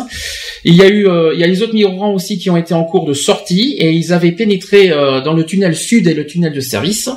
Ça, c'est ce qu'a précisé le capitaine des pompiers. Et ensuite, les migrants ont progressé sur une quinzaine de kilomètres dans le tunnel, d'après les informations de la préfète du Pas-de-Calais, c'est-à-dire Fabienne Buccio. Donc, il y a un groupe extrêmement organisé qui s'en est pris au personnel et aux forces de l'ordre. Euh, euh, c'est des termes qu'a dit euh, Rotunel, qui décrivent l'opération de 113 migrants qui se sont introduits dans la nuit de vendredi à samedi euh, dans le tunnel sous la Manche, près de Calais, conduisant à l'interruption du trafic. Après plusieurs heures de blocage, la circulation a commencé à reprendre et le départ depuis la France devait avoir lieu aux alentours de 10 heures. Donc, euh, interrogé sur la présence aux côtés des migrants de militants du mouvement anarchiste No Border, la représentante d'Eurotunnel a affirmé qu'il était fort probable, fort probable qu'il s'agit d'une opération réfléchie ayant pour but d'attirer l'attention de l'opinion publique. Pour ou contre? Voilà, c'est ça. c'est ça, Euh, la- méthode, je suis contre. Ouais. Tout à fait. Même chose Moi, pour je moi. suis tout à fait Moi, je dis que de toute façon, ils ont, voilà, tu pars, tu crées un événement, donc euh, tu, tu pars dans l'objectif de forcer un passage. Tu sais les risques qui qui qui vont être euh, que tu vas encourir, hein, de toute façon. Mmh. Tu sais que de l'autre côté, il peut même y avoir la mort, puisqu'il y a eu plusieurs morts euh, euh, par ce, de ce côté-là. Donc tu le fais en toute en toute responsabilité. Donc après, tu viens pas pleurer, quoi. Je veux dire, euh, voilà. D'accord. Donc, euh, Autre chose à rajouter Non, non, moi je dis que Ça revient pas- sur le sur le ça revient sur le côté forcing qu'on a parlé voilà, tout à l'heure. C'est malheureux, c'est malheureux, mais bien fait, quoi. C'est tout, quoi. Viens pas pleurer, quoi. Je veux dire, c'est tout, quoi. Tu, Si tu fait, mais tu, mets, euh, tu mets ta vie en jeu. Tu sais très bien que tu, tu, tu prends, euh, tu pars dans une direction où tu mets ta vie en danger. Bah, viens pas te plaindre, quoi. Enfin, si c'est comme ça, que- si c'est comme ça, euh, enfin bon, moi, parce que je, je répète à nouveau, je suis euh, pour euh, pour l'accueil des migrants. Je tiens à rappeler euh, une fois pour toutes. Mais si c'est comme si c'est pour euh, si c'est pour les accueillir et qu'après ils fassent euh, leur loi en quelque sorte, leur leur Mhm. loi euh, dans les pays que- qui les accueillent en, en faisant ce qu'ils veulent, euh, n'importe comment, c'est pas la peine. C'est ce que je vaut pas le coup. C'est, on est d'accord pour te recevoir, mais tu te plies aussi au, euh, tu, tu respectes les règles euh, qui sont les mêmes pour tout le monde, et puis c'est tout. quoi. Je veux dire, c'est tout. Si t'es pas d'accord avec ça, bah tu rentres chez toi. Alors en France maintenant. On va être en France. Euh, je pensais qu'il y avait quelqu'un dans le chat, mais pas du tout. Euh, en France, le, la, la mauvaise nouvelle, les Français ne veulent pas de migrants, euh, mais leurs angoisses sont infondées. Par contre, je vais expliquer tout ça. Euh, Il y a une crainte de déclassement économique. Pas faux, mais bon, hein, c'est temporaire. Donc euh, oui, bon, c'est vrai qu'en plus actuellement, c'est vrai que c'est pas forcément le bon moment pour la France parce que on est en pleine dette, on est en train de, on est en plus on est en gel des dépenses, etc. pendant deux ans. Est-ce que c'est le bon moment pour la France? Finalement d'accueillir. Économiquement parlant, on ne peut pas finalement. Mais non, c'est ce que je dis tout à l'heure. On a Mm. déjà du mal à, à se nourrir, euh, on va dire, à se nourrir nous. Hum. Euh, si en plus il faut nourrir euh, la population qu'on reçoit, on s'en sort pas quoi.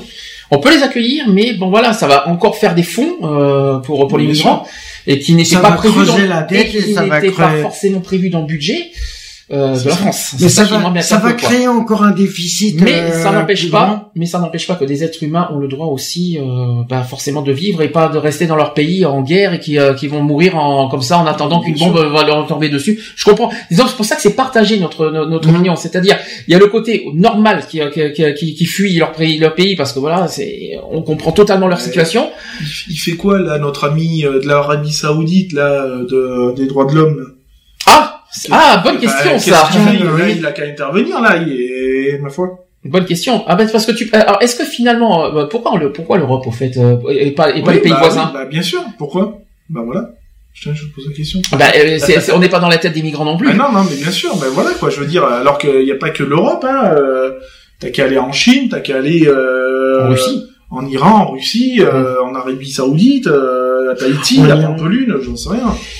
Ça tu, vas, fait. tu, tu vas, tu vas sur l'Arctique ou l'Antarctique, il y a de la place, hein. Non, mais je t'en prie, pas en Antarctique. Et puis en plus, ils ont besoin de chaleur. hein. Ah ben, ils se serrent tous les, les coudes et puis ils verront il vont n'y a manger- pas mieux que la chaleur humaine. Et Il y ils a vont du manger poisson. quoi? Ils vont manger quoi? Ils vont manger quoi en Antarctique? Des pingouins? Du poisson. Ah non, il y a Non, du mais, poisson. euh, Il y a- il y a- Ils, ils iront de la Mais pêche. c'est- hein. C'est pas leur climat, l'Antarctique. euh, Ah, Réfléchis. on leur met à disposition des polaires, il n'y a pas de souci, hein. Oh non, mais faut n'importe quoi. Oh non, mais Non, non, bah, je euh, déconne, euh, mais bon, voilà. Là, c'est de la déconne, sûrement, parce que là. euh, Non, non, mais bien sûr que non. Non, mais bon, voilà. C'est sûr qu'il n'y a pas que l'Europe, quoi. Je veux dire, c'est. euh, C'est vrai, pourquoi que toujours l'Europe Oui, bien sûr. Certains, en plus, les migrants ont dit, parce que je, je pense que je vais l'avoir dans pas longtemps, les migrants ont dit que le- la, la France n'est même pas un pays d'accueil, mais un pays de transition pour les migrants. C'est ça, c'est les Ouais, migrants ouais, qui l'ont dit. il y en a certains qui y ont dit y euh, c'est de la transition et c'est la transition qui dure 20 ans. Donc euh, ça va quoi. Ouais, la 30 transition, euh, qu'est-ce qu'ils appellent transition Parce qu'ils euh, vont aller plus haut. Ils vont aller euh, dans les Ah, pays ouais, euh, encore plus au nord. Donc, et ceux, et ceux que ça fait 40 ans qu'ils ont dit ouais la France c'est une transition et ça fait 40 ans qu'ils sont encore ici. euh. donc c'est c'est ce que c'est ce que j'ai vu euh, que les migrants auraient dit que c'est que la- le pays n'est pas pour eux le- leur leur pays final. C'est ça que c'est ça ce que c'est ce que j'ai entendu un petit peu et que ça serait un pays de pays de transi- transitoire pour aller dans d'autres pays, euh, soit pays de l'est, soit au nord. En gros, c'est ça. Alors, il y a d'autres pays euh, pour ça. Il y a la Grèce et pourquoi pourquoi passer par la France Bah oui. Pour aller dans les pays de l'est, il y a la Grèce et l'Italie pour ça. Ils peuvent aller en Roumanie aussi. hein. Mais c'est c'est ça que je comprends pas. Mais bon, c'est c'est idiot de passer par la France hein, pour temps, ça. après, tu vas me dire, les, les immigrés vont aller en Roumanie, on va se manger les Roumains. Donc c'est pas mieux. Hein. Alors. Explication quand même. La, euh, la, mobili- alors, euh, la mobilisation s'organise au sommet de l'État depuis l'annonce par le président de la République le 7 septembre de l'accueil de 30 000 migrants d'ici deux ans. Soit 24 000 migrants en plus des engagements antérieurs. Jusque-là, vous suivez. Alors que les propositions d'hébergement et de logement arrivent par unité ou par dizaines, le monde a pris connaissance d'une proposition globale incluant 20 000 places de logement vacantes, utilisables sous 6 mois. Là, par contre, attention, j'ai mon coup de gueule qui va arriver plus tard. Euh, Adoma ex Sonacotra qui gère 12 000 places d'accueil des demandeurs d'asile a, à la demande de l'État, recensé les ressources nécessaires disponibles et découvert ce gisement dans des immeubles qui lui appartenant. Alors selon le, document, l'association pour la formation professionnelle des adultes, l'AFPA, dispose de 7500 places inoccupées le ministère de la Défense de 8000 places et Adoma qui, est la maison mère et euh, qui est la Société nationale immobilière le SNI aussi, ils ont ils disposent ils disposent de 5000 places. Alors moyennant des travaux euh, que nous évaluons entre 20 et 40 millions d'euros, Tiens, on ne sait pas d'où ils sortent, c'est quand même euh, c'est 20 40 millions d'euros, il va falloir qu'on nous dise d'où ils, viennent. Nous, nous pouvons disposer rapidement de cette nouvelle capacité d'accueil confirme Jean-Paul Clément. Le directeur général d'Adoma qui a mobilisé euh, une équipe de, euh, de 10 personnes sur ce chantier, cela coûte moins cher que des nuits d'hôtel pour lesquelles l'État, écoutez bien, débourse chaque année, chaque année plus de 400 millions d'euros pour un accueil de piètre qualité. Oui, ils ont où les 400 millions? Mmh. Voilà. Oui, pour le pays en dette. Euh. Oui, voilà. Il va falloir qu'on se déjà il y a une question à poser quand même là-dessus. Donc ça, ça fait un, coup de gueule à passer. On va passer maintenant au, au deuxième coup de gueule, c'est sur les logements de d'HLM vacants. Donc sachez que euh, là, je parle que d'HLM vacants et pas de logements en général vacants. Logements mmh. vacants, on sait, il y en a 2 millions de logements vacants en France. Concernant les HLM, alors ça, ça fait encore plus pleurer. Écoutez bien, il y a 77 650 logements HLM vacants en France, mmh. actuels. C'est abusé. Et quand tu fais une demande d'HLM, on te met sur liste d'attente. Ouais. Cherchez l'erreur. Les gens qui, qui attendent depuis 5 ans, c'est ça. Euh, qui attendent depuis 5 ans des logements, des familles ou n'importe, des familles complètes qui attendent un logement euh, en HLM et tout. Super. Et là, on apprend 77 650 logements vacants euh, mmh. seulement en HLM. Hein. Oui, bah oui. Ça fait, il y a un petit problème quelque part, hein, s'il vous plaît. Hein. Donc déjà, il y a ça. De, donc l'AFPA qui dispose d'un parc de chambres destinées aux apprentis, aux stagiaires en formation, notoirement sous-occupées, voire vacantes. C'est le cas par exemple à Loudun, ça c'est dans la Vienne, qui accueille depuis septembre des familles venues en autre de Syrie. Tiens donc. Il y a aussi Neuilly-sur-Marne, qui est en Seine-Saint-Denis. Il y a une centaine de places qui peuvent être aménagées pour 150 000 euros. Et parmi les ressources SNI, un immeuble de Chevilly-la-Rue Val-de-Marne, promis à la démolition, sera conservé et aménagé. Dans le 12e arrondissement de Paris, un site qui devait fermer restera finalement ouvert jusqu'en 2019. Ça, c'est plutôt une bonne nouvelle. Mm. Outre ce gisement inespéré, d'autres acteurs se mobilisent. Par exemple, il y a Marie-Arlette Carlotti, qui est présidente du haut, du comité pour le, pour le logement des personnes défavorisées, qui propose, elle, les 77 650 logements HLM vacants depuis plus de trois mois. Oui. La Fédération des offices publics HLM estimait euh, dans une étude publiée en novembre 2014 qu'entre 10 et 20% de son parc situé dans des zones détendues était inoccupé et méritait d'être démoli, soit 9 000 à 16 000 logements par an. C'est le cas par exemple dans l'Orne, l'Allier ou le Jura. Bon, voilà. Euh, le fait, le défi de loger 30 000 personnes de façon durable est donc euh, à portée de main. Reste à le faire accepter par les maires concernés évidemment. Et à l'heure actuelle, seuls 49 départements disposent d'une structure pour les demandeurs d'asile. C'est beaucoup. Euh, enfin, quand je leur sens seulement, euh, enfin, c'est quand même pas mal 49 départements. Quoique, non, c'est pas si, c'est pas si normal que ça. Euh, quelques grandes villes ont réussi aussi à s'exonérer encore d'une participation à cette mission. Voilà. Les hébergements et logements déjà mobilisés par certaines municipalités volontaires constituent euh, une autre source importante.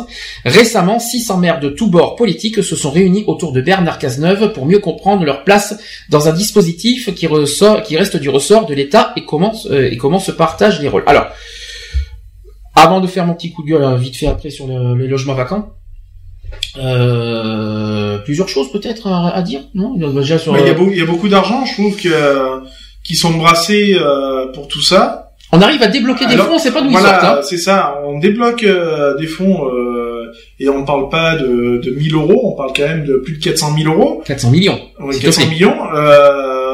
et après on dit qu'on est en déficit. Il y a un problème quelque part. Enfin, pour moi, il y a un gros problème quelque part. Déjà, où? où trouver ces 400 millions? D'où ils viennent? D'où ils viennent, oui, bien sûr. Mmh. Euh, voilà quoi. Alors qu'on vienne pas me sortir que c'est euh, la petite euh, la petite tirelire qui traînait dans un coin. Euh, parce que ça, on entend souvent dire. Mais non, c'est On a retrouvé un fonds monnaie un fonds de monnaie euh, de, de je sais plus quelle année où ça avait été mis de côté, puis comme ils ont sorti dernièrement là, euh, c'est bon. Quoi. non, c'est juste que on a, on a perdu une, la, la France est, est une dent parmi euh, la bouche mondiale et en fin de compte euh, c'est la petite souris qui est passée puis qui va apporter des sous. En tout cas, accueillir des migrants ça a un prix comme vous le constatez hein, ça c'est ah, sûr. c'est pas gratuit hein, ça c'est sûr. C'est c'est sûr que là là ça coûte Et ben qui sait qu'on va qui sait qu'on va ponctionner encore deux fois plus? Non mais voilà. et puis et puis qu'est-ce qu'on fait? On met sur liste d'attente des gens des Français hein, mmh. bien sûr hein. Et comme par hasard, on trouve des logements vacants pour des immigrés. C'est ça. Alors déjà qu'on soit bien clair, qu'il n'y ait pas de malentendu dans nos propos, on n'a rien contre les migrants. Ils n'y sont pour rien. Euh, on sait pas le qu'on pointe du doigt là. Là, on ah vise euh, notre politique là. Attention, qu'on soit bien clair. Hein. On ne vise pas les migrants, c'est normal. Euh, on, on, a dit, on, on accepte l'accueil, on accepte qu'ils soient présents, on accepte quoi qu'il en soit, euh, qu'ils soient en France. Il n'y a pas de souci. On est d'accord, on est tous d'accord là-dessus. En revanche, par derrière, bah, c'est ça. Comme par hasard, il y a, y a plein de logements qui se débloquent et on a toujours autant de monde dehors. Mmh. Il y a un problème qui est que. Pardon. J'ai dû rater un épisode. Voilà. Ah bah moi j'ai moi. Euh... Donc encore une fois, bravo la France. Quoi. Par contre, j'ai une question. Euh, euh, combien j'ai entendu qu'il y a de logements vacants? 400. Combien j'ai dit? 77 650 logements vacants. Euh, rien qu'en HLM, s'il vous plaît, hein, quand même, hein, rien qu'en HLM. En total, je me doute. Non, parce que certains ont mal pris mes propos sur Facebook, je, je, je, peux comprendre parce que euh, je, je comprends leur, leur, leur, leur, leur truc, mais il faut quand même, il faut quand même revenir à la réalité quand même. C'est pas euh, parce que quand, quand j'ai fait ces propos, ils ont ils se sont imaginés que je suis contre les migrants. Pas du tout, pas du tout. Ça n'a rien à voir. Comme j'ai dit, les, les, migrants ne sont pas responsables et ils n'y sont pour rien. Je, comme j'ai dit, c'est pas eux que je vise. Je ne viserai pas quoi que ce soit. Par contre, là où je reviens sur la France, si on est si on a 77 000 logements vacants pourquoi ils ont, pourquoi dans ce qu'on s'en est pas servi pour le, s'il n'y avait pas de souci des migrants à gérer, hein, pourquoi on a, pourquoi on s'en est pas servi pour loger des SDF Bien sûr. On peut m'expliquer?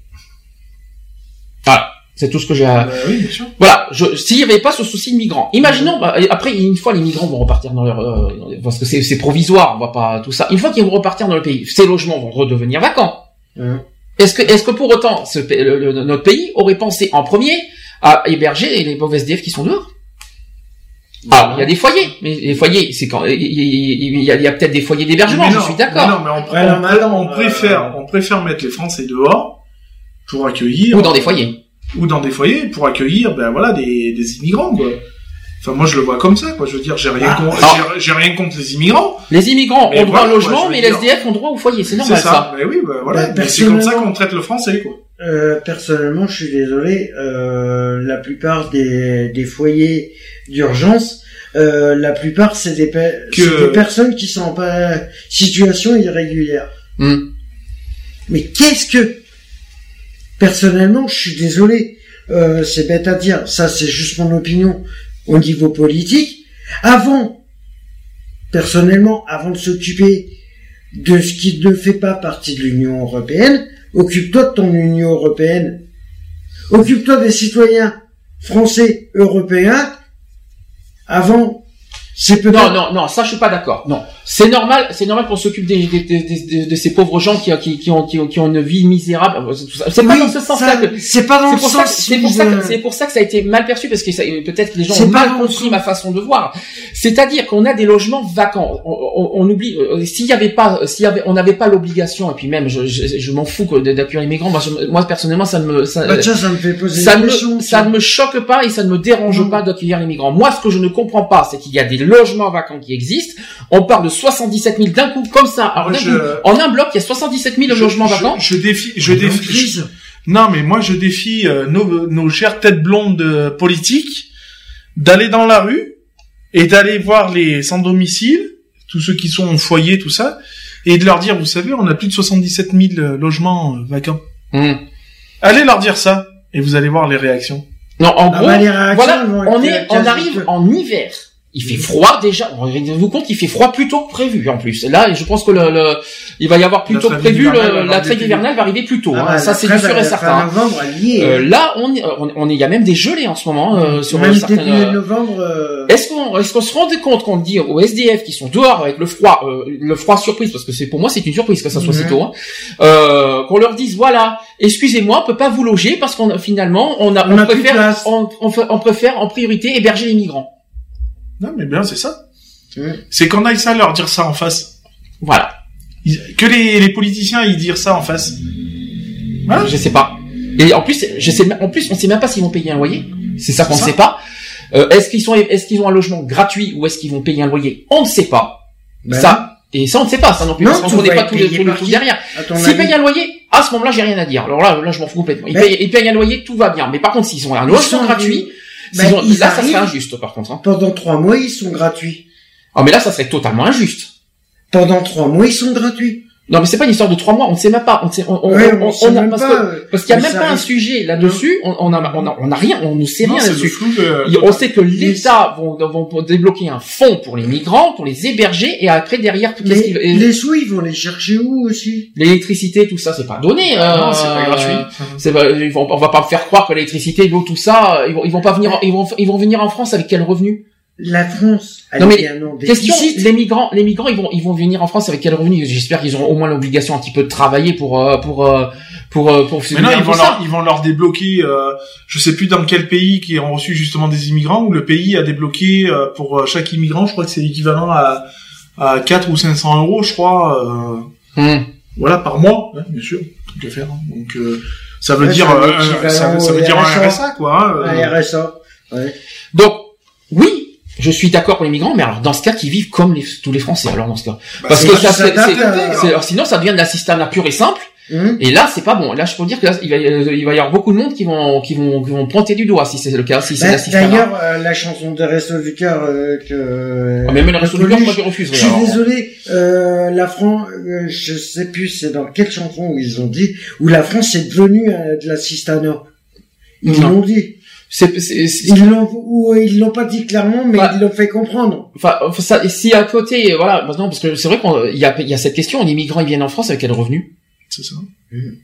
C'est ça qu'on ne sait pas. Est-ce qu'ils, est-ce qu'ils ont les moyens de vivre en France, les migrants, finalement ben Non, ils ont plus les moyens puisqu'ils ont tout perdu dans leur pays. Ben oui.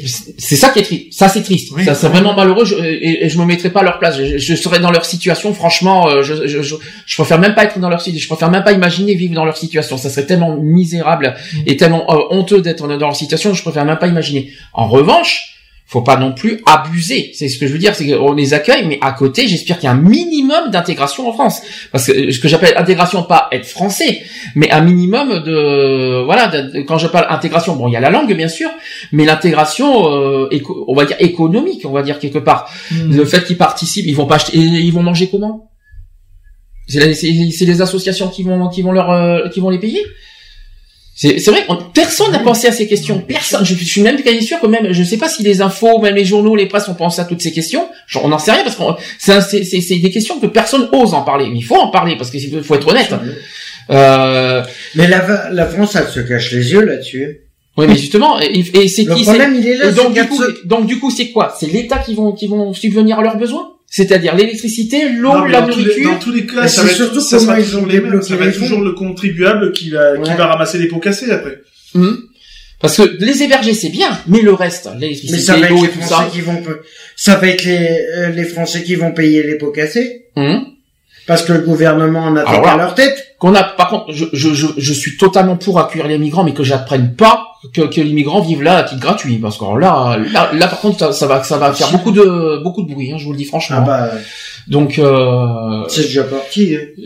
Mais après, moi, c'est déjà commencé. Hein. Mais bien se mettre en tête qu'il faut pas. Euh, je serais pas, je, j'aimerais pas vivre ce qu'ils vivent, quoi. Ça, c'est, non, c'est euh, qui c'est qui, qui c'est qui, qui, qui irait, qui irait oser aller en Syrie?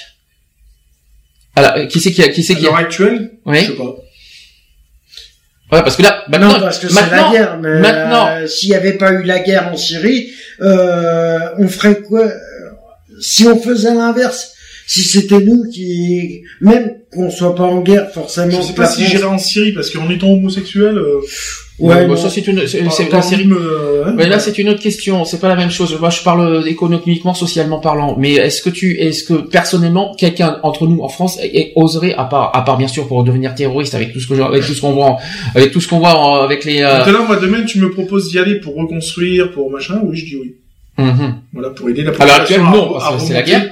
Voilà, mm. pour aider la population à remonter, à reconstruire, oui. ah oui, tu bénévolement, tu serais, ah euh, tu, tu, ah, associativement, moi je serais prêt à partir aussi. Associativement, tu voilà, tu, ah tu, aiderais à reconstruire leur. Euh, D'accord. oui, oui. D'accord. Là-dessus, il y a pas de. On n'est pas des sauvages, quoi. Je veux dire, mm. euh, euh, on aimerait bien que nous, quand euh, si ça nous arrive, on aimerait bien que les pays, nos pays voisins viennent nous aider aussi, quoi. Mm-hmm, c'est logique. Mm. Mais oui, moi demain, on me dit de. C'est un échange de bons procédés, hein serais-tu d'accord pour partir Mais moi, je fais mon bagage de suite, quoi. Est-ce que, euh, parce que voilà, il faut, c'est vrai qu'on dit beau. Maintenant, demain, tu me dis, euh, tu t'habilles en kaki, euh, tu portes un flamas et mm. il faut aller là-bas euh, pour résoudre le conflit, machin. J'y vais pas. Voilà, donc. Donc c'est vrai que c'est pour ça qu'on est très partagé sur les, le sujet des migrants. Voilà, c'est, c'est, y a rien de raciste. On a, on a, on a rien, y a rien contre eux. Il y a rien contre eux. Accueillir les migrants, nous sommes pour. Ils sont les bienvenus autant qu'ils veulent. Mais il faut qu'ils s'adaptent un minimum. Notre, notre, le contre qu'on a, c'est pas d'assistanat. S'ils veulent s'intégrer, euh, on, on, peut a assez d'assister en France, on en a pas besoin de plus. Hein. Hmm. On peut les accueillir, euh, voilà. Euh, mais il faut qu'il y ait une contrepartie derrière. Un minimum, on va dire. Un minimum. Parce que psychologiquement, il doit, il faut, faut, faut rappeler, même si mais le minimum, c'est pas évident pour eux parce que psychologiquement, c'est déjà difficile de pas mhm. de quitter leur pays déjà d'une. Euh, ils, ont quand même tout quitté. Euh, voilà, c'est ça, parce que psychologiquement, c'est dur pour eux. Il faut, il faut, il faut, se rappeler que psychologiquement, ils sont pas forcément prêts. Il y a ceux qui ont perdu de la famille. Voilà, c'est ça. Il y en a qui ont encore de la famille là-bas c'est voilà c'est compliqué hein. voilà parce que psychologiquement ils sont très, déjà très affaiblis. Euh, ils, ils, sont pas ils sont pas forcément capables de, de voilà de comme on dit euh, de forcément travailler 24 heures sur 24 etc non mais c'est vrai qu'il y a un minimum d'intégration pour leur le service qu'on leur rend quelque part. Je sais pas comment expliquer. Ah mais c'est euh... on leur demande pas de travailler 35 heures par semaine c'est ah non. Bah et on a déjà du mal à le faire et encore et encore s'ils sont hébergés à titre gratuit je pense que ça serait minimum. Qui sait? On ne sait jamais. Je ne sais pas. Parce que l'électricité c'est pas donné, l'eau c'est pas donné, euh, la bouffe c'est pas donné, excusez-moi du peu. C'est hein. pas une question non plus d'être 50 dans le même logement, quoi. Ah, ça c'est euh, autre, ça c'est une autre. Ça après ils font ce qu'ils veulent, hein. Ouais, ouais, non, mais, bah, oui, mais non. Ben non. Mais pourquoi, pourquoi les accueillir dans, ah, des, dans des logements HLM mais pas dans des foyers? C'est ça que je comprends pas finalement. Bah, bah on n'a pas assez de foyers, oui. Bah, bah tu inverses, tu mets les SDF dans les dans les logements et puis tu. Euh, ça changera, il n'y aurait pas assez de foyers quand même. Bah, on n'en a pas assez pour tous les SDF, donc. Euh... Attention, c'est que les HLM qu'on a dit. Euh, il y a d'autres logements dans les villes qui existent. Hein. Oui, non mais bien sûr. Oui, mais quand on parle de foyers, on a déjà pas assez de foyers pour accueillir les, les SDF, donc euh, on aura encore moins de, de foyers pour accueillir les, les, immigrés. Bon alors conclusion. Qu'est-ce que qu'est-ce que vous voulez euh, avant qu'on passe aux actus Qu'est-ce que vous voulez dire? Ben merde quoi. Ça veut dire quoi ça?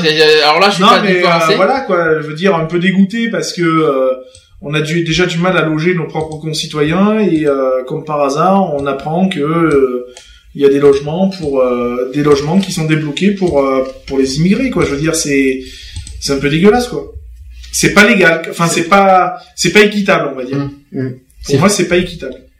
Puis c'est un peu, c'est facile hein, de donner comme ça aux migrants. Ils, ont non, mais c'est comme euh. pour débloquer les les fonds là, les 4 millions et quelques. C'est pas juste pour qui, pour les citoyens en général ou pour les SDF Bah pour tout le monde. D'accord. En premier les SDF. Oui, bien sûr. Si bah, je peux me permettre. C'est pas normal. Et même ceux qui vivent en dessous du. C'est pour ça que j'ai fait exprès de garder le sujet des migrants aujourd'hui, parce que comme on est en pleine journée contre la misère, je n'ai pas fait ça pour rien. Mais je suis désolé. Moi, je sais que demain, euh, je cherche un logement euh, social euh, parce que j'ai plus les moyens de payer là, où je suis actuellement. J'aimerais bien trouver quelque chose, quoi. Je veux dire, et qu'on vienne pas me dire, ah ben là, on peut pas vous mettre parce que voilà, quoi. Parce que je pense que je, ben, parce que c'est réservé pour d'autres personnes. Pour des immigrés par exemple. Ah, ah oui, d'accord. Je, sais que, là, par exemple, je vais soit le logement je le brûle, soit je vais brûler l'organisme. Mais c'est clair que j'en brûle soit l'un, soit l'autre. Mais moi, c'est ça que je comprends pas. Il euh, y a un truc que je comprends pas. La France est en déficit. Alors, comment on a réussi à débloquer les 4 millions. et Voilà, c'est le pro- voilà, c'est juste ça qui nous dérange, le côté économique effectivement, qui, qui nous, qu'on se pose des questions, et puis même le- la Comment facilité de trouver des logements comme ça d'un coup, qui, qui nous, nous, nous, voilà, nous, lendemain, nous- nous embête quoi. tu, me- tu me sors 400 millions d'euros et tu me sors 77 000 logements. HLM, Tu fais comment rien qu'en HLM. Oui, Sachant, Mais et ça reste, du dis lo- au ça reste du logement quand même. Hum. Euh, que ce soit... accessible au plus justement au plus mis, au- au- à ceux qui touchent euh, parce que les HLM c'est 55. c'est réservé normalement à ceux qui touchent justement des, des revenus faibles. Oui, bah, bien sûr. Vous imaginez quand même l'o- l'offense qu'on fait euh, que, l'État fait euh, à- à- aux, populations pauvres de France. Hein. Non, mais. C'est une offense. Et après, hein, on va me dire que la France est en déficit, tu me sors 400 millions. Non, Ils c'est- sont où C'est comment, se, peux- c'est comment se foutre de la gueule de toute façon du français, quoi, de toute façon, tel qu'il en soit. C'est du foutage de gueule pur et simple. Ah, mais, mais ça fait 20 Moi, ans que le- ça dure. je le prends Ça fait 30 ans que ça dure. Ce foutage de gueule. Quand est-ce qu'il y en a un qui va se réveiller Non, mais là, c'est gratiné quand même. Hum. C'est gratiné parce que. C'est clair. euh, C'est clair. On, on- on se morfle, euh, on se morfle une dette euh, comme c'est pas permis. Euh, on, On est à perd- gel de dépenses en plus, et, Voilà. et beaucoup sont touchés par le gel de on, dépenses. hein. on- on perd, Non, on mais- perd euh, hein, parce qu'avant on avait le triple A, maintenant on en a plus que deux. Et du jour au lendemain, t'apprends que t'as 400 millions qui se baladent comme ça. Et des logements. Et des les logements. 77 millions. Tu prends, ben, prends les 400 millions, bouge la dette, et tu verras que ça va aller mieux. hein. Ouais. Ou, je sais pas, créer des emplois, créer, euh, euh, euh, baisse les charges patronales, que les, em- les employeurs puissent embaucher, je sais pas, fais quelque chose, quoi. Et encore, j'ai pas, dit- j'ai pas Ah. dit le chiffre parce qu'on l'a dit l'année dernière quand on avait fait la journée contre la misère. Au total, logement, euh, tout inclus, euh, que ce soit en ville, en campagne, tout ça, il y a 2,4 millions de logements vacants en France. Mais oui, mais Ah oui. Ça fait, rien que ça, ça fait réfléchir. quand tu penses, il y a combien tu vois, de... c'est pas compliqué. Il y a un million de... C'est pas compliqué. Quand tu penses le nombre de logements, euh, euh, les fermes, tout ça, où tu sais que bah il y a plus personne qui vit parce que soit il y a plus d'héritiers, soit bah, c'est Mhm. parti à l'abandon parce qu'il y a plus personne qui vit dedans. Euh, c'est des logements qui, qui pourraient être euh, bah, re- repris par l'État et reconditionnés et puis voilà quoi. Je veux dire. Après, euh, bah, c'est sûr que si tu cherches un logement et qu'on te dit bon ben voilà, euh, on a une maison là-bas euh, au fin fond de la montagne. euh, au milieu des champs de lavande ou je ne sais quoi.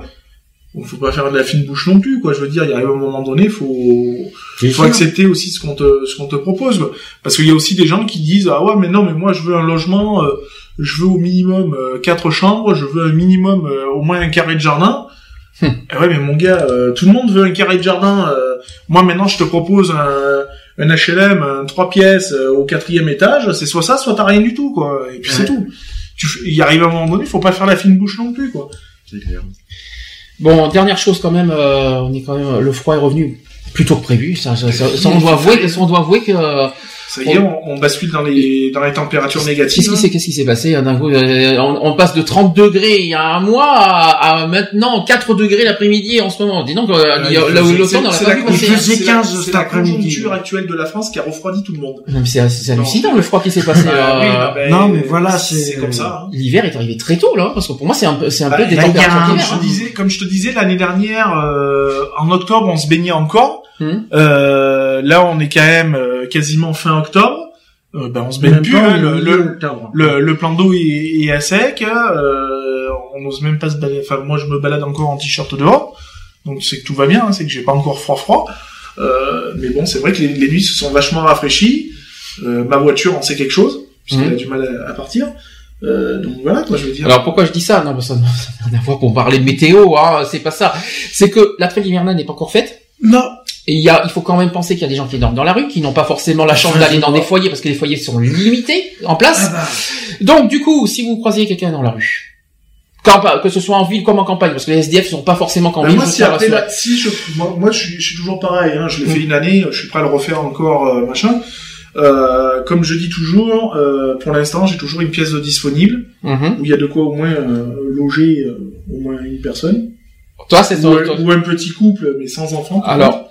Enfin, quoi qu'il en soit, geste citoyen voilà. obligatoire. Ne le laissez pas en plan. Déjà, Non, ne le non. laissez pas comme ça. Minimum, au moins appeler le Allez- 115. Aller vers lui, voilà. euh, Oui, déjà d'aller voir s'il va bien. Discuter minimum. Faut pas oublier que euh, la non-assistance, la non-assistance à personne en danger, Et puni ça par la loi. Euh, voilà, mais euh, Oui, parce que voilà, vous allez croiser une personne qui vit dehors, vous allez la croiser, vous allez dire bon Ouais. ça va, elle a l'air d'aller, et puis Le lendemain vous matin, apprenez t'apprends le qu'elle est lendemain morte. qu'elle est morte, Ouais, vous êtes dans la merde. Hein. Euh, je vous garantis que légalement parlant, vous êtes dans la merde. Euh, maintenant, voilà, euh, Ça coûte rien de s'avancer près de la personne, d'avoir un échange. Au moins d'aller voir s'il va bien. Voilà, d'avoir un échange, et puis si éventuellement euh, vous avez la possibilité de lui proposer un repas, ne serait-ce qu'un repas, pas forcément un hébergement, parce que si vous, avez, vous pouvez pas, vous pouvez pas. Même Soit, un truc, une boisson chaude ou même une voilà, euh, une boisson, une boisson, et puis euh, quitte à, à, lui filer un hein. pour trouver euh, un hébergement d'urgence et puis voilà, et puis surtout prévenez le 15 euh, toujours. Hein. Non, 115. 115. 115. Le 15 c'est le SAMU s'il te plaît. Oui, bah oui, 115. moi je suis habitué à appeler le 15. Non, c'est le SAMU social qu'il faut appeler 115. Alors je sais que c'est, alors je sais que les 115 c'est beaucoup en ville, mais euh, euh, au pire si le 115 n'est pas comme nous par exemple, je crois qu'il n'y a pas de 115. Euh, je crois que c'est digne ou Manos que nous. C'est le 115. Il faut appeler le 15. Vous appelez le 15 de toute façon le SAMU. Après, euh, soit le SAMU va prendre en charge, soit ça va être dirigé par de différentes associations, comme la Croix-Rouge, Protection, civile, Alors, est-ce que la Protection civile s'occupe de... Euh, on, fait des maraudes. Oui, oui, on fait des maraudes. On, est, on est habilité à faire des maraudes.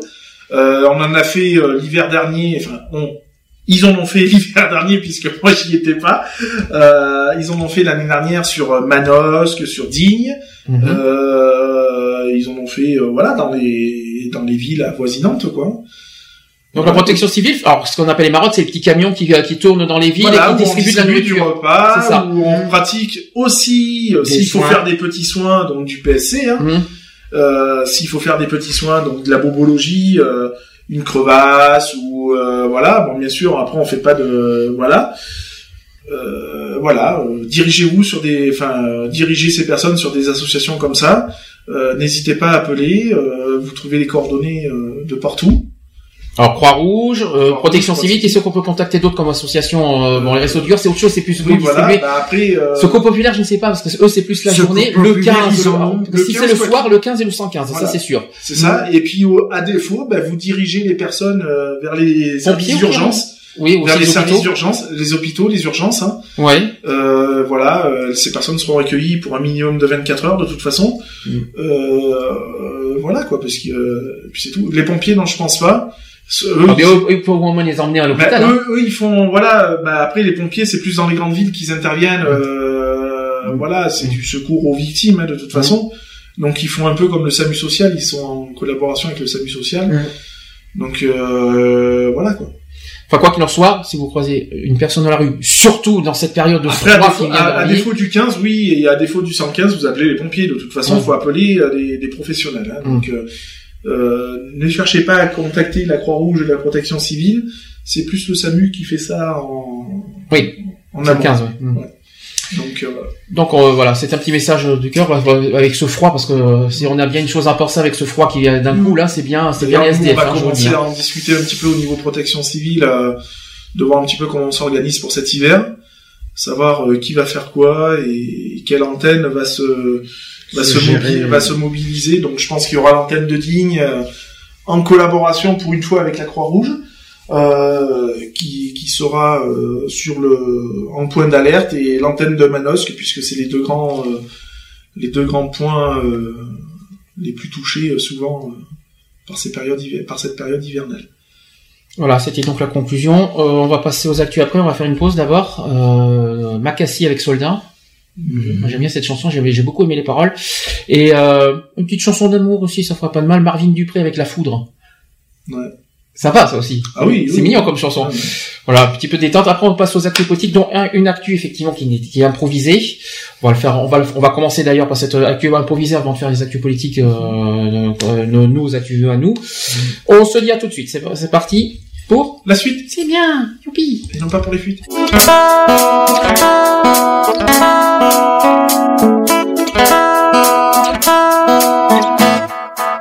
Les jeunes le voient comme un soldat, car chaque jour il se lève. Il vit dans une banlieue sale pourtant, où il n'enfreint aucune règle. Il a pourtant tout d'une carrière, oh non, mais il garde foi en savoir. Ce mec-là poursuit un rêve, être un exemple pour la relève.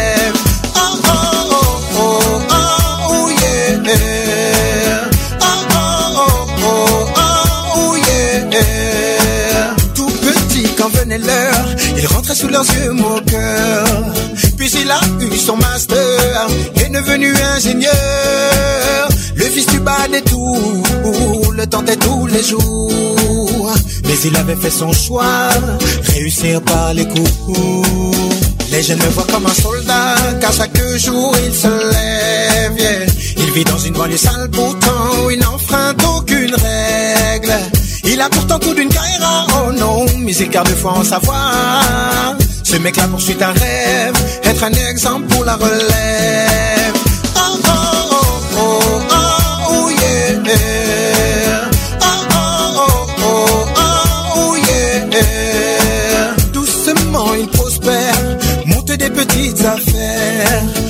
Des ados qui galèrent, transmet son savoir-faire. Mais tu sais les jaloux sont souvent proches de nous. Quand les cailles de la cité conspirent, il faut craindre le pire. Les jeunes voient comme un soldat, car chaque jour il se lève. Il vit dans une banlieue sale, pourtant il n'enfreint aucune règle. Il a pourtant tout d'une carrière, oh non, mais il garde foi en savoir. Ce mec-là poursuit un rêve, être un exemple pour la relève. Oh oh oh oh oh, oh yeah. Oh oh oh oh oh, yeah. Et le pire arriva, il rentrait tranquillement. Dans son esprit le tracas, mauvais pressentiment. Alors il fit demi-tour couru, à en perdre haleine. Mais les flammes de la haine consumaient son rêve. Les jeunes le voient comme un soldat, car ce jour-là il s'est levé. Au nom de l'espoir dans la cité, il est allé le défier. À ses blessures, il a succombé, mais sa martyr fait des adeptes qui ont poursuivi son rêve, être des exemples pour la relève. Les jeunes le voient comme un soldat, car chaque jour il se lève. Il vit dans une banlieue sale, pourtant il n'enfreint aucune règle. Il a pourtant tout d'une carrière, oh non, mais il garde foi en savoir. Ce mec-là poursuit un rêve, être un exemple pour la relève.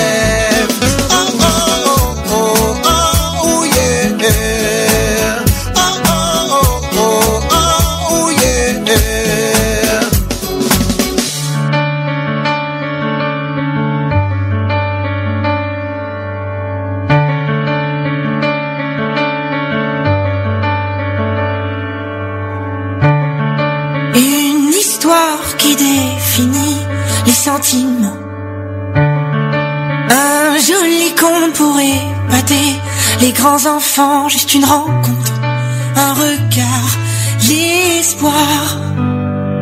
L'espoir d'y croire, d'espérer la revoir. Prends ma main, je suis là, près de toi. Prends ma main, je suis là, pas plus loin. Regarde où on vient, regarde où on va. Aujourd'hui c'est toi et moi. C'est l'histoire d'un coup de foudre. Ces moments pourront un jour se répéter. Mon innocence ne me l'a pas encore prouvé, mais moi je sais que ma bulle respire auprès de tes promesses qui m'inspirent. Prends ma main, je suis là, près de toi. Prends ma main, je suis là, pas plus loin. Regarde où on vient, regarde où on va. Aujourd'hui c'est toi et moi. C'est l'histoire d'un coup de foudre. Le jour où cet instant surgit dans nos vies, sont des secondes qui se transforment dans des décennies. C'est le ciel qui vire du gris au plus joli. C'est l'amour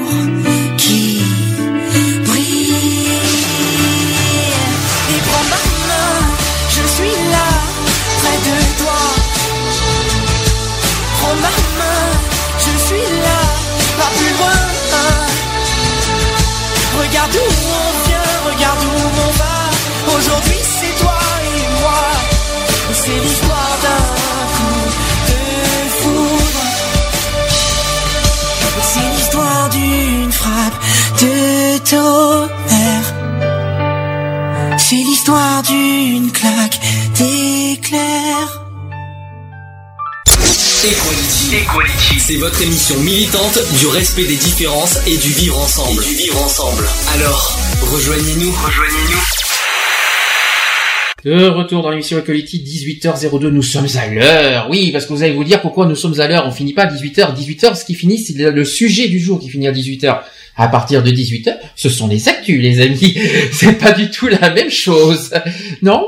Il faudrait peut-être changer alors à ce moment-là, euh, parce que quand on dit ouais de 15h à 18h, c'est le sujet du jour qui, qui finit eh à 18h. à ce moment-là, l'émission de fin, faudra la, la, la, notifier. Alors. Euh, oui, faudra la changer. Bah oui, mais bon. Parce que début euh, d'émission 15h, moi, quand on me dit de 15h à 18h, c'est début d'émission 15h, fin des C'est le fin, sujet. Fin d'émission 18h. Ben, c'est un peu, on va faire un peu l'after, c'est un peu la même chose. À ce moment-là, faut faire de 18 à 19, voire plus. 19 hein. à 20, par exemple. voilà.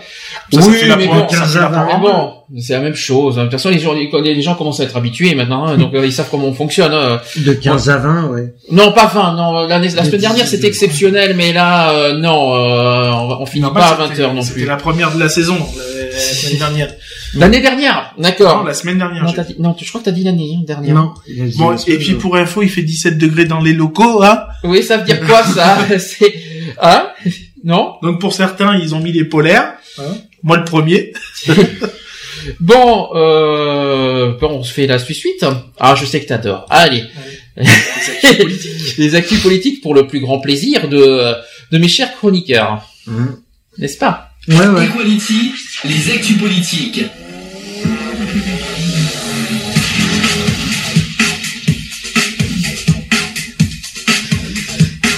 Equality, les actus politiques. Bon, écoute, hein, ah, y a pas à dire, je préférerais vraiment l'ancien jingle. Hein. Non, justement, pour te faire plaisir, euh, je mettrai l'ancien la semaine euh, la semaine prochaine, si tu veux, euh, histoire de, de, de, pour juste pour te faire plaisir. D'accord? Bah, si tu veux, mais tu peux me laisser même. Les actus politiques, politiques, politiques. Bah, en même temps, c'est politique, donc voilà. Oui, mais bon, c'est c'est court, c'était bref, c'était pas un jingle. Bah, c'est très bien, mais ça va très bien. Bon, il y a pas besoin de mettre 4 heures de jingle pour euh, pour euh, les actus politiques. Bien, euh, avant de de faire le, ce qui était prévu dans notre programme, on a eu un auditeur hier qui nous a laissé un message sur le répondeur. On va vous voulez qu'on l'écoute maintenant bah, bah, oui. Il nous a laissé un message sur répondeur. C'est pour prouver que c'est pas qu'il y a rien de truqué, rien de c'est voilà comme quoi c'est tout est possible avec Jean-Marc Morandini, c'est pas ça. Mais oh putain, ça fatigue. ça y est, on a perdu. On a perdu Sandy. Bon, petit message euh, à écouter. Euh, je, on fait comme ça et on revient après. C'est parti. J'écoutais, je réécoute de temps en temps en fonction des possibilités de la radio. Et bon, d'accord qu'on défende contre l'homophobie, c'est une chose, mais éventuellement, ce qu'on pourrait faire, ce qui pourrait être fait, je sais pas moi, et, voilà, ce serait de faire, si vous voulez, un, un article ou de parler de Philippe Verdier, vous savez, le présentateur euh, météo de France 2, gay, qui été obligé de se marier en catimini pour pas que ça parte en cacahuète, parce qu'il était au service public, et là, donc, il a publié son livre sur l'écologie, et il a quasiment été jarté la présentation d'un météo. Jusqu'à quand, on ne sait pas. Donc, à voir si éventuellement, il serait pas peut-être de faire quelque chose, ou un coup de gueule, ou je ne sais pas, savoir, pour euh, soutenir, si en plus, bon, non seulement il est gay, euh, et qui nous dit pas que il n'y a pas que le livre qui donne pas non plus de, euh, d'attaque, enfin, franche, euh, il présente juste des constats en tant que météorologue, et donc voilà, et ce serait peut-être de l'homophobie cachée. Alors je ne sais pas. À voir. Voilà, message répondeur. Merci à l'auditeur d'ailleurs de nous, avoir, de nous avoir euh, contacté. Euh, petite précision d'abord avant de avant de donner une réponse à l'auditeur. Vous avez bien compris le message? Oui, d'accord. Donc petite précision, Philippe Verdier, c'est en fait c'était le, présentateur de mm. France 2, de, enfin le présentateur météo de France 2, Monsieur Météo comme on disait, euh, et il a été évincé euh, cette semaine euh, par France 2, euh, non pas, alors pour, pour, pour l'instant dans la version officielle de ce qu'on a nous, c'est qu'il a été évincé par rapport à le fait qu'il a fait, il en a trop fait par rapport avec son livre, le fait qu'il en a fait trop de, de communication personnelle lors des présentations météo et au sujet de par rapport au climat il se faisait sa propre pub par rapport au bouquin. Voilà. Et l'auditeur qui nous a contacté, lui, soupçonnerait un petit peu, on va dire en quelque sorte, une, chose que moi je suis pas forcément euh, d'accord, je crois pas, pourquoi pas? Peut-être peut-être en privé, en cachette ou en, secret, peut-être à la limite, pourquoi pas Mais j'y crois pas que euh, France Télévisions peut-être aurait été au-delà de ça, euh, aurait trouvé quelque part euh, une excuse pour, pour l'évincer et que par derrière peut-être c'est le fait qu'il soit gay, qu'il soit marié avec un gay, avec qu'il soit parce qu'il est marié, il, a fait le mariage gay en 2013. Euh, et, donc, donc du coup, peut-être que ça aurait dérangé euh, tout ça. Bon, je vais expliquer d'abord l'histoire réelle, justifiée de ce qu'on a, parce que lui-même, Philippe Verdier n'a pas déclaré euh, nulle part que c'est à cause de son orientation sexuelle qu'il a été euh, évincé. Hein. Non. Donc, c'est pour ça que je suis pas tellement d'accord. Puis France Télévisions, qui serait peut-être, euh, qui aurait évincé pour orientation sexuelle, ça, serait fort quand même, surtout, surtout. Alors, explication, c'est que Monsieur Météo de France 2, dont Philippe Verdier, 47 ans, il est auteur d'un livre qui conteste l'idée d'un consensus scientifique sur le climat. Euh, il a été mis à pied par France Télévisions cette semaine. Et depuis une semaine, le, présentateur du bulletin météo sur la chaîne publique faisait la promotion de son ouvrage qui s'appelle Climate euh, Investigation, en dénonçant un scandale planétaire à propos du réchauffement climatique. Donc sur RTL, il a déclaré le 14 octobre avoir reçu un courrier qui lui a demandé de ne pas venir. Donc ça, c'est France Télévisions qui, qui, qui lui a envoyé ça. Et c'est une décision de France Télévisions. Je ne suis pas en congé. Ça, c'est ce qu'a dit Philippe Verdier. Euh, donc voilà.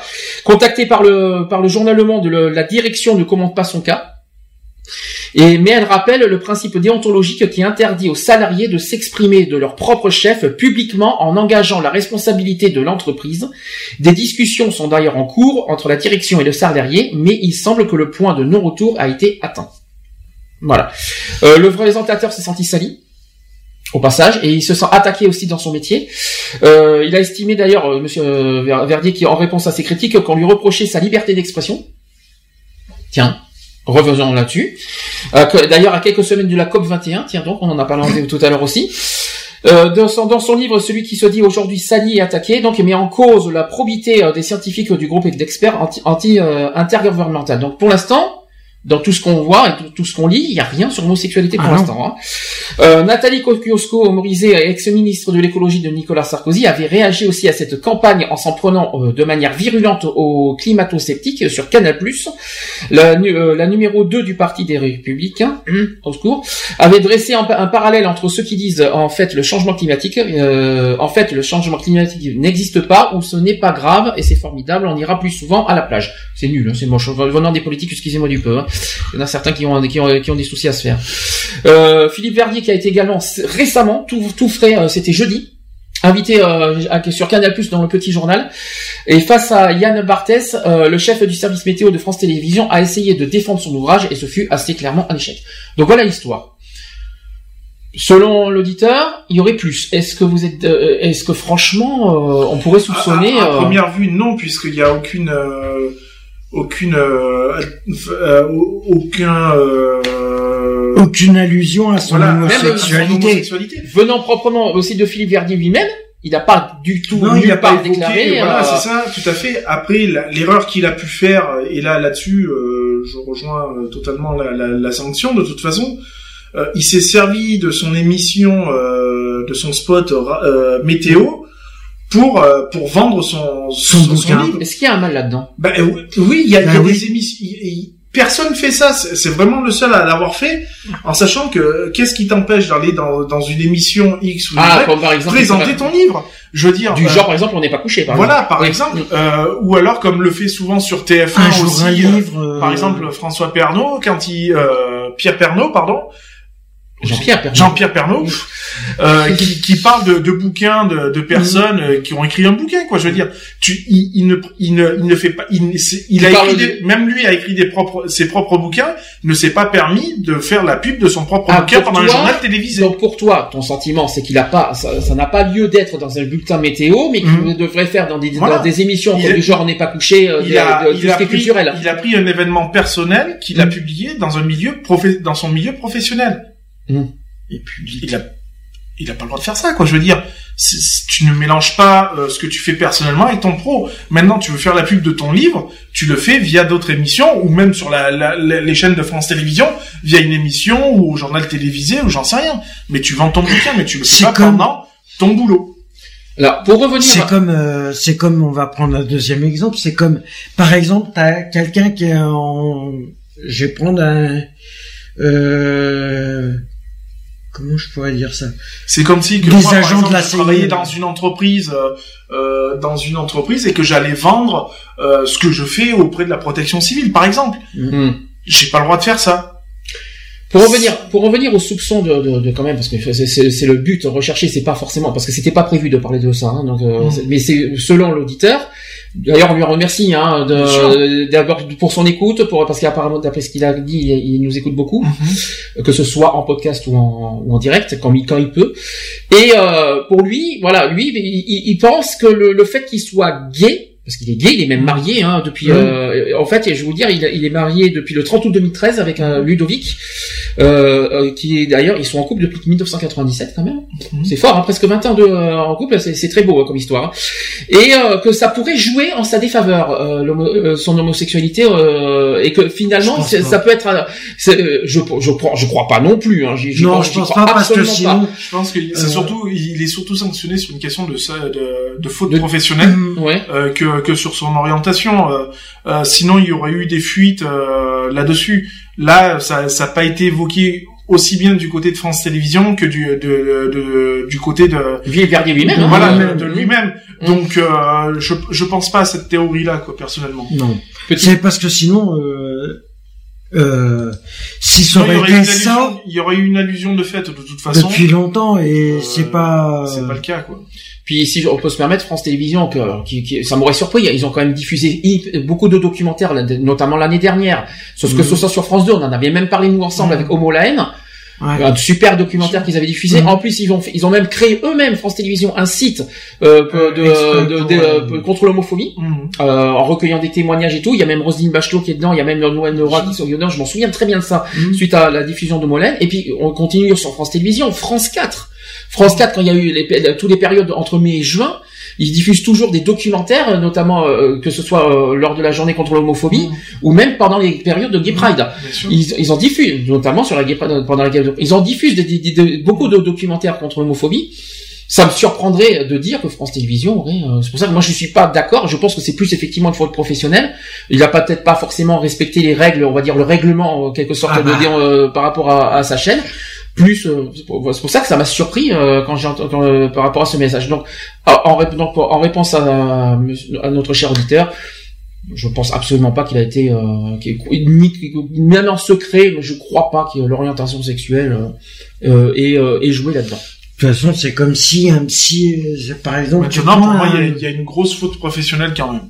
Mm. Parce que tu utilises pas ton, ton, ton milieu de travail pour, euh, pour vendre ta- ton bouquin, quoi. Mm. Ton bouquin ou même autre chose, quoi. Mm. Je veux dire, euh, rien ne t'empêche de, de faire ta pro- la promotion de ton bouquin euh, via une autre émission ou voilà, quoi.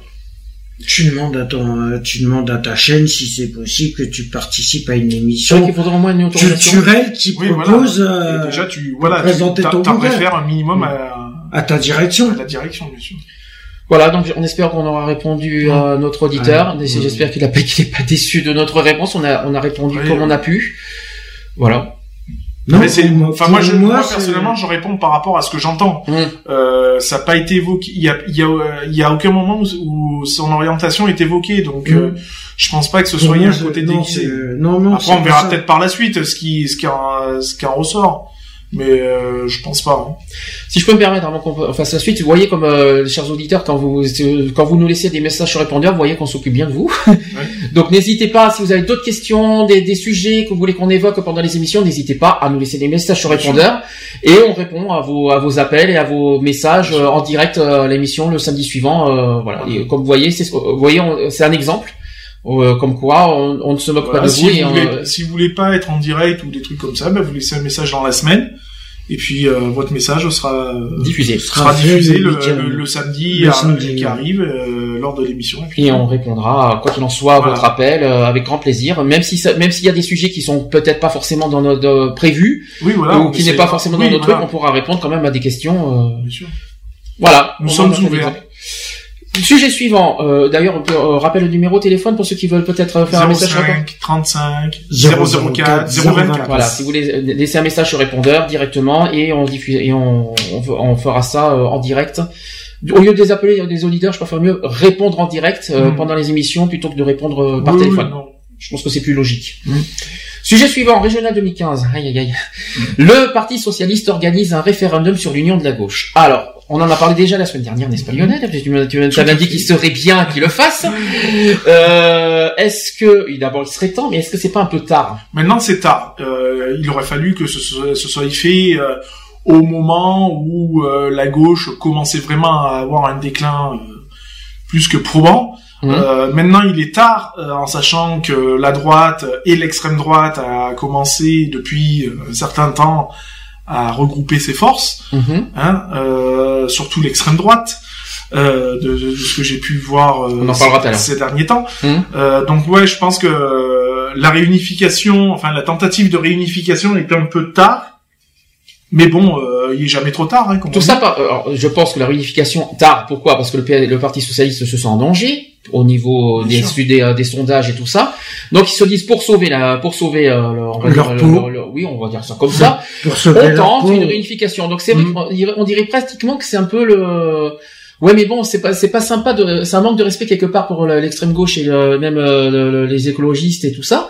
Parce que c'est pas parce que le Parti socialiste se sent menacé qu'il faut dire au secours, euh, au secours, aidez-nous. Alors que finalement, alors que le Parti socialiste, et je pense que c'est ça les écologistes, ils sont en colère, les écologistes ont été beaucoup rejetés ces deux dernières années par, euh, notamment par le gouvernement, et euh, qu'ils ont, ils ont pas été écoutés, Mhm. ils ont pas été entendus. Le Parti socialiste ne, même les écologistes accusent le Parti socialiste de faire une politique de droite. C'est ce qui a été accusé depuis depuis depuis que Manuel Valls est, euh, est premier ministre. Je sais pas ce que vous ressentez. Est-ce que vous ressentez aujourd'hui que la politique, euh, euh, que le gouvernement Valls euh, est une politique de droite? Est-ce que vous ressentez ça en ce moment? Moi, oui, un petit peu, parce que j'ai remarqué que Valls était très euh, très à droite. Mhm. Euh, il a tendance à valider beaucoup de choses qui viennent de la droite, euh, à prendre même voire limite des fois la défense.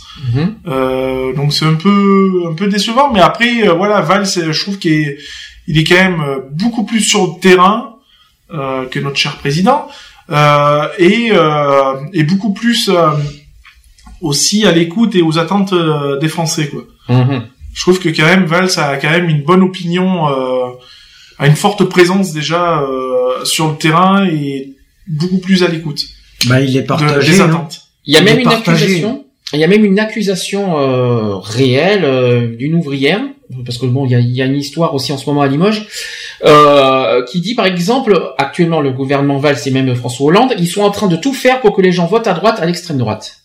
Est-ce que c'est, est-ce qu'on peut dire, est-ce que c'est vrai? C'est possible, hein. On voit une, une légère augmentation euh, qui est pas qui est pas des moindres à prendre de la vrai. montée du Front National. On en parlera après. Euh, donc voilà, euh, oui, oui, forcément.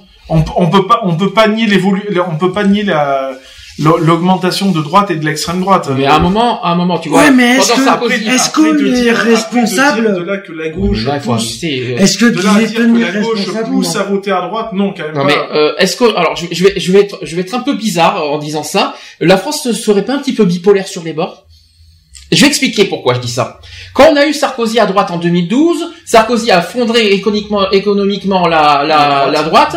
Du coup, la, la, la- la France n'a pas confiance. On vote la gauche. La gauche, ils sont pas satisfaits. On vote à droite. La droite est pas satisfaite. On n'est pas bipolaire un petit peu là Mais c'est ce qu'on fait depuis des années. Euh, Ouais. quand, ça va- quand on a eu une mauvaise gestion de la droite, eh ben la, la, euh, la d'après, on vote, on vote à gauche.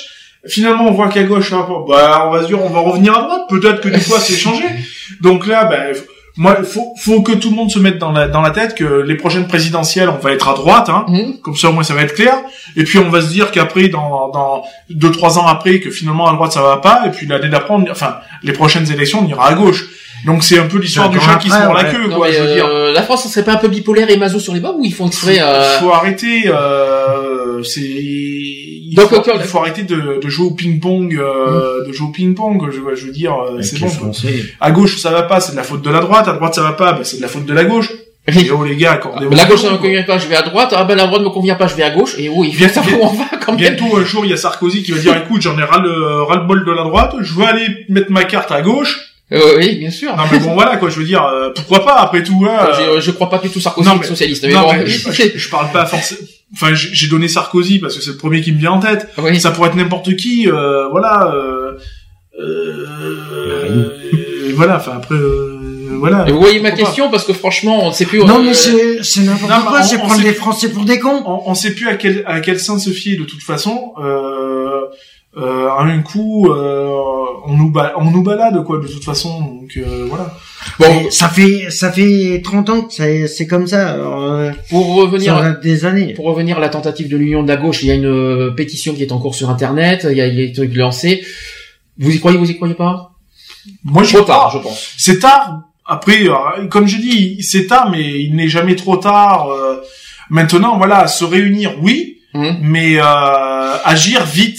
Hum. Mais là, les primaires vont l'année quel- prochaine. Mais euh, franchement, la réunion, régions- Non, mais Génial, si, c'est trop tard se aussi, réunir, oui, agir vite, mais intelligemment, de manière à, à contrer, euh, à contrer euh, Mhm. le plus possible, faire au mieux possible, même si c'est peut-être la- une bataille perdue d'avance, mais au moins réduire le, le score, euh, le score au niveau de la droite et de l'extrême, quoi. Surtout de l'extrême, la, la réunification euh, de la gauche, de la gauche, euh, je sais pas, moi personnellement, euh, elle est tardive.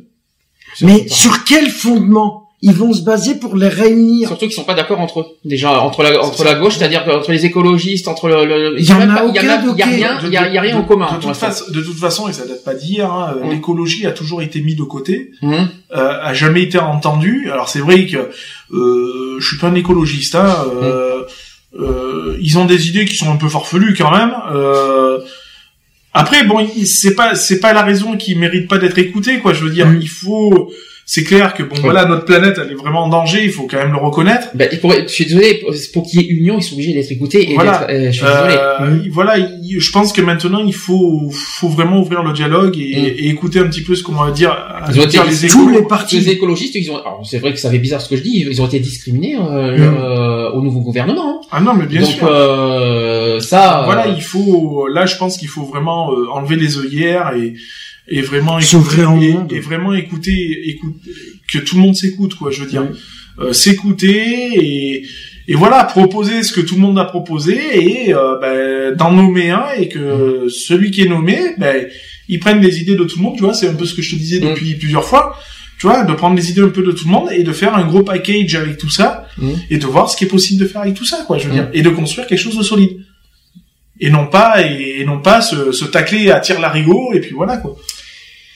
Eh bien, euh, on en a, t'en as parlé un tout petit peu. On va parler du, du, euh, du, euh, de la nouvelle, de la grande nouvelle de la semaine. euh, qui tremblez, tremblez, Français. Attention, de préparez-vous pour 2017. euh, je- on, vous l'a- on, on a prévenu combien de fois? Non mais bien sûr. Ah, mais plus Alors, ça faut, continue. faut s'y euh, attendre. Hein. Euh, Moi je dis les élections, euh, les, les prochaines élections, c'est c'est ça sera ça va être une grosse vague bleue. hein. Euh, faut s'attendre à de la droite comme de l'extrême. Hein, euh, de toute façon, Mmh. Euh, ça, ça va être ça les résultats. Hein. De toute façon. Euh, ils sont euh, ils sont plus que probants de toute façon, donc il faut s'attendre à une Ah bah, bataille de droite et d'extrême droite.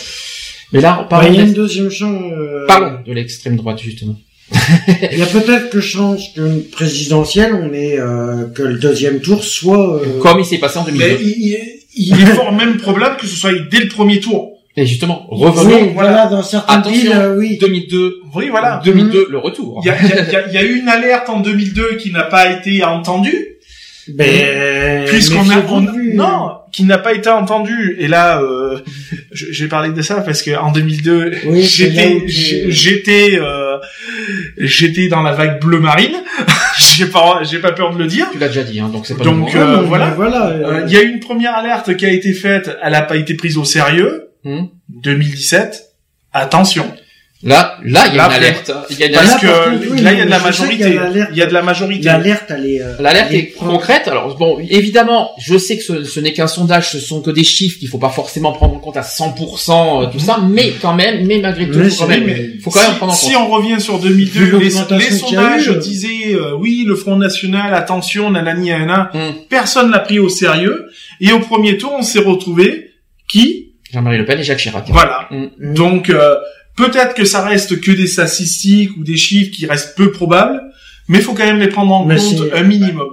Tout Alors- le chiffre est à prendre en compte. Alors, je, oh, justement, on va en parler, on va prendre en compte au sérieux, bien sûr, même si même si c'est pas forcément très exact, euh, il y a Mhm. pas exact, il y a pas quand c'est des sondages, il y a pas une Oui, exactitude. c'est pas du voilà. 100%. bien sûr. mais il faut quand même en prendre en compte. Donc, euh, un Français sur trois prêt à voter pour Marine Le Pen en 2017. Un tiers des Français. Mmh.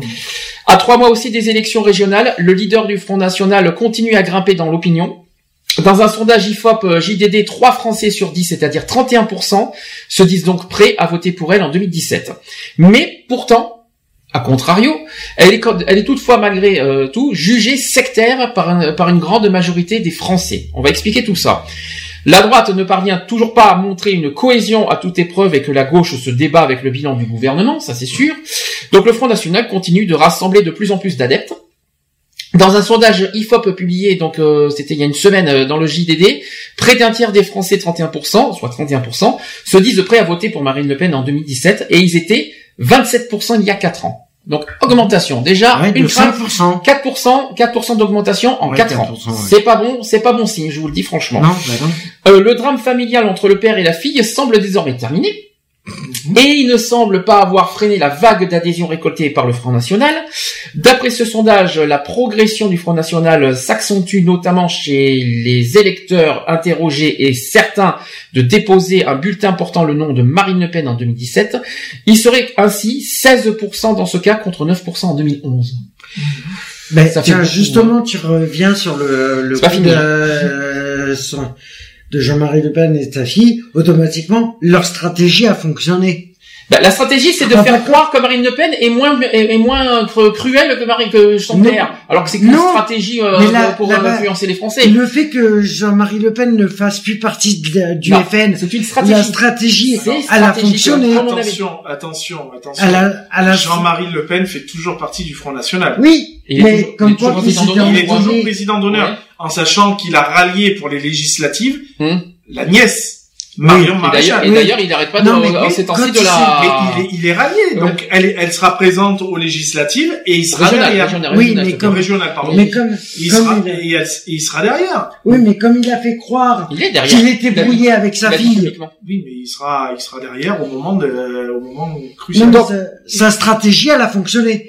De se brou- de faire croire qu'il s'est brouillé avec sa fille. Oui, on y avait, Pour, on, on y avait pensé à ça aussi. Oui, mais Ça, c'était au début de l'année. Mais c'est de la stratégie. Je pense que Et c'est ça a marché. Je crois que c'est stratégique aussi. Mais ça, Elle a, elle a Ça- voulu, elle a voulu l'évincer, mais le problème c'est que t'évin- t'évinces pas un dinosaure qui a fondé le Front National. Revenons, Lui-même, revenons c'est historiquement, historiquement parlant, il y a, alors, je me rappelle plus quand est-ce que, Jean, euh, que Marine Le Pen a été, je crois que c'était il y a trois ans maintenant, je crois que ça fait trois ans, que Jean-Marie Le Pen a passé la main à, à Marine, Hum. en nous faisant croire Ah. que Marine est, était euh, brouillé avec... non, Non, non, était non, plus sage. Euh, voilà, Voilà, elle, était un c'est- peu plus à l'écoute, C'est cool, euh, c'est cool, mm. c'est pas, c'est, c'est pas la, la, la méchante mémère, euh, la fifi à son pépère et qui, euh, et qui est méchante et qui va suivre le- les, les trucs de son père. Ah, Or, bah, en trois preuve. ans, on a vu plein de comptes, on a vu tout le contraire.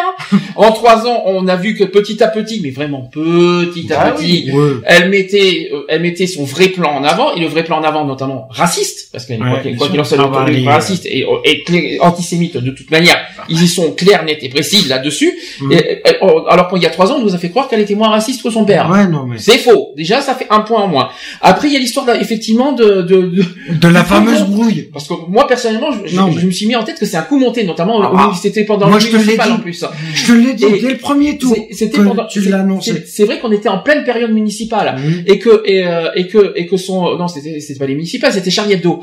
Euh, Il y avait euh, que son père euh, s'est embrouillé avec sa fille. C'était pas c'était pas pour le 1er mai? Si, je Je crois. que c'est ça.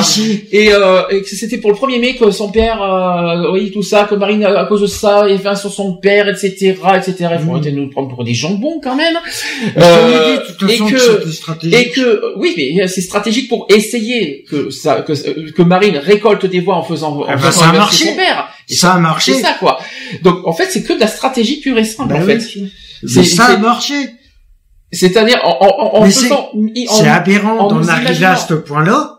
Bah, Mais ça a toujours été la technique d'attaque du Front National. Oui, C'est pas, d'accord, c'est pas d'hier mais- qu'elle date. Euh, co- comment Jean-Marie Le Pen a réussi à monter à des scores, à, des, à des scores volumineux? Bah oui, en foutant sa propre famille euh, c'est- même pas comme ça. C'est par de la manipulation. C'est tout. C'est c'est la, la, la stratégie première du Front National, c'est la manipulation. c'est ça. Ah ouais, non. Ah oui, c'est clair.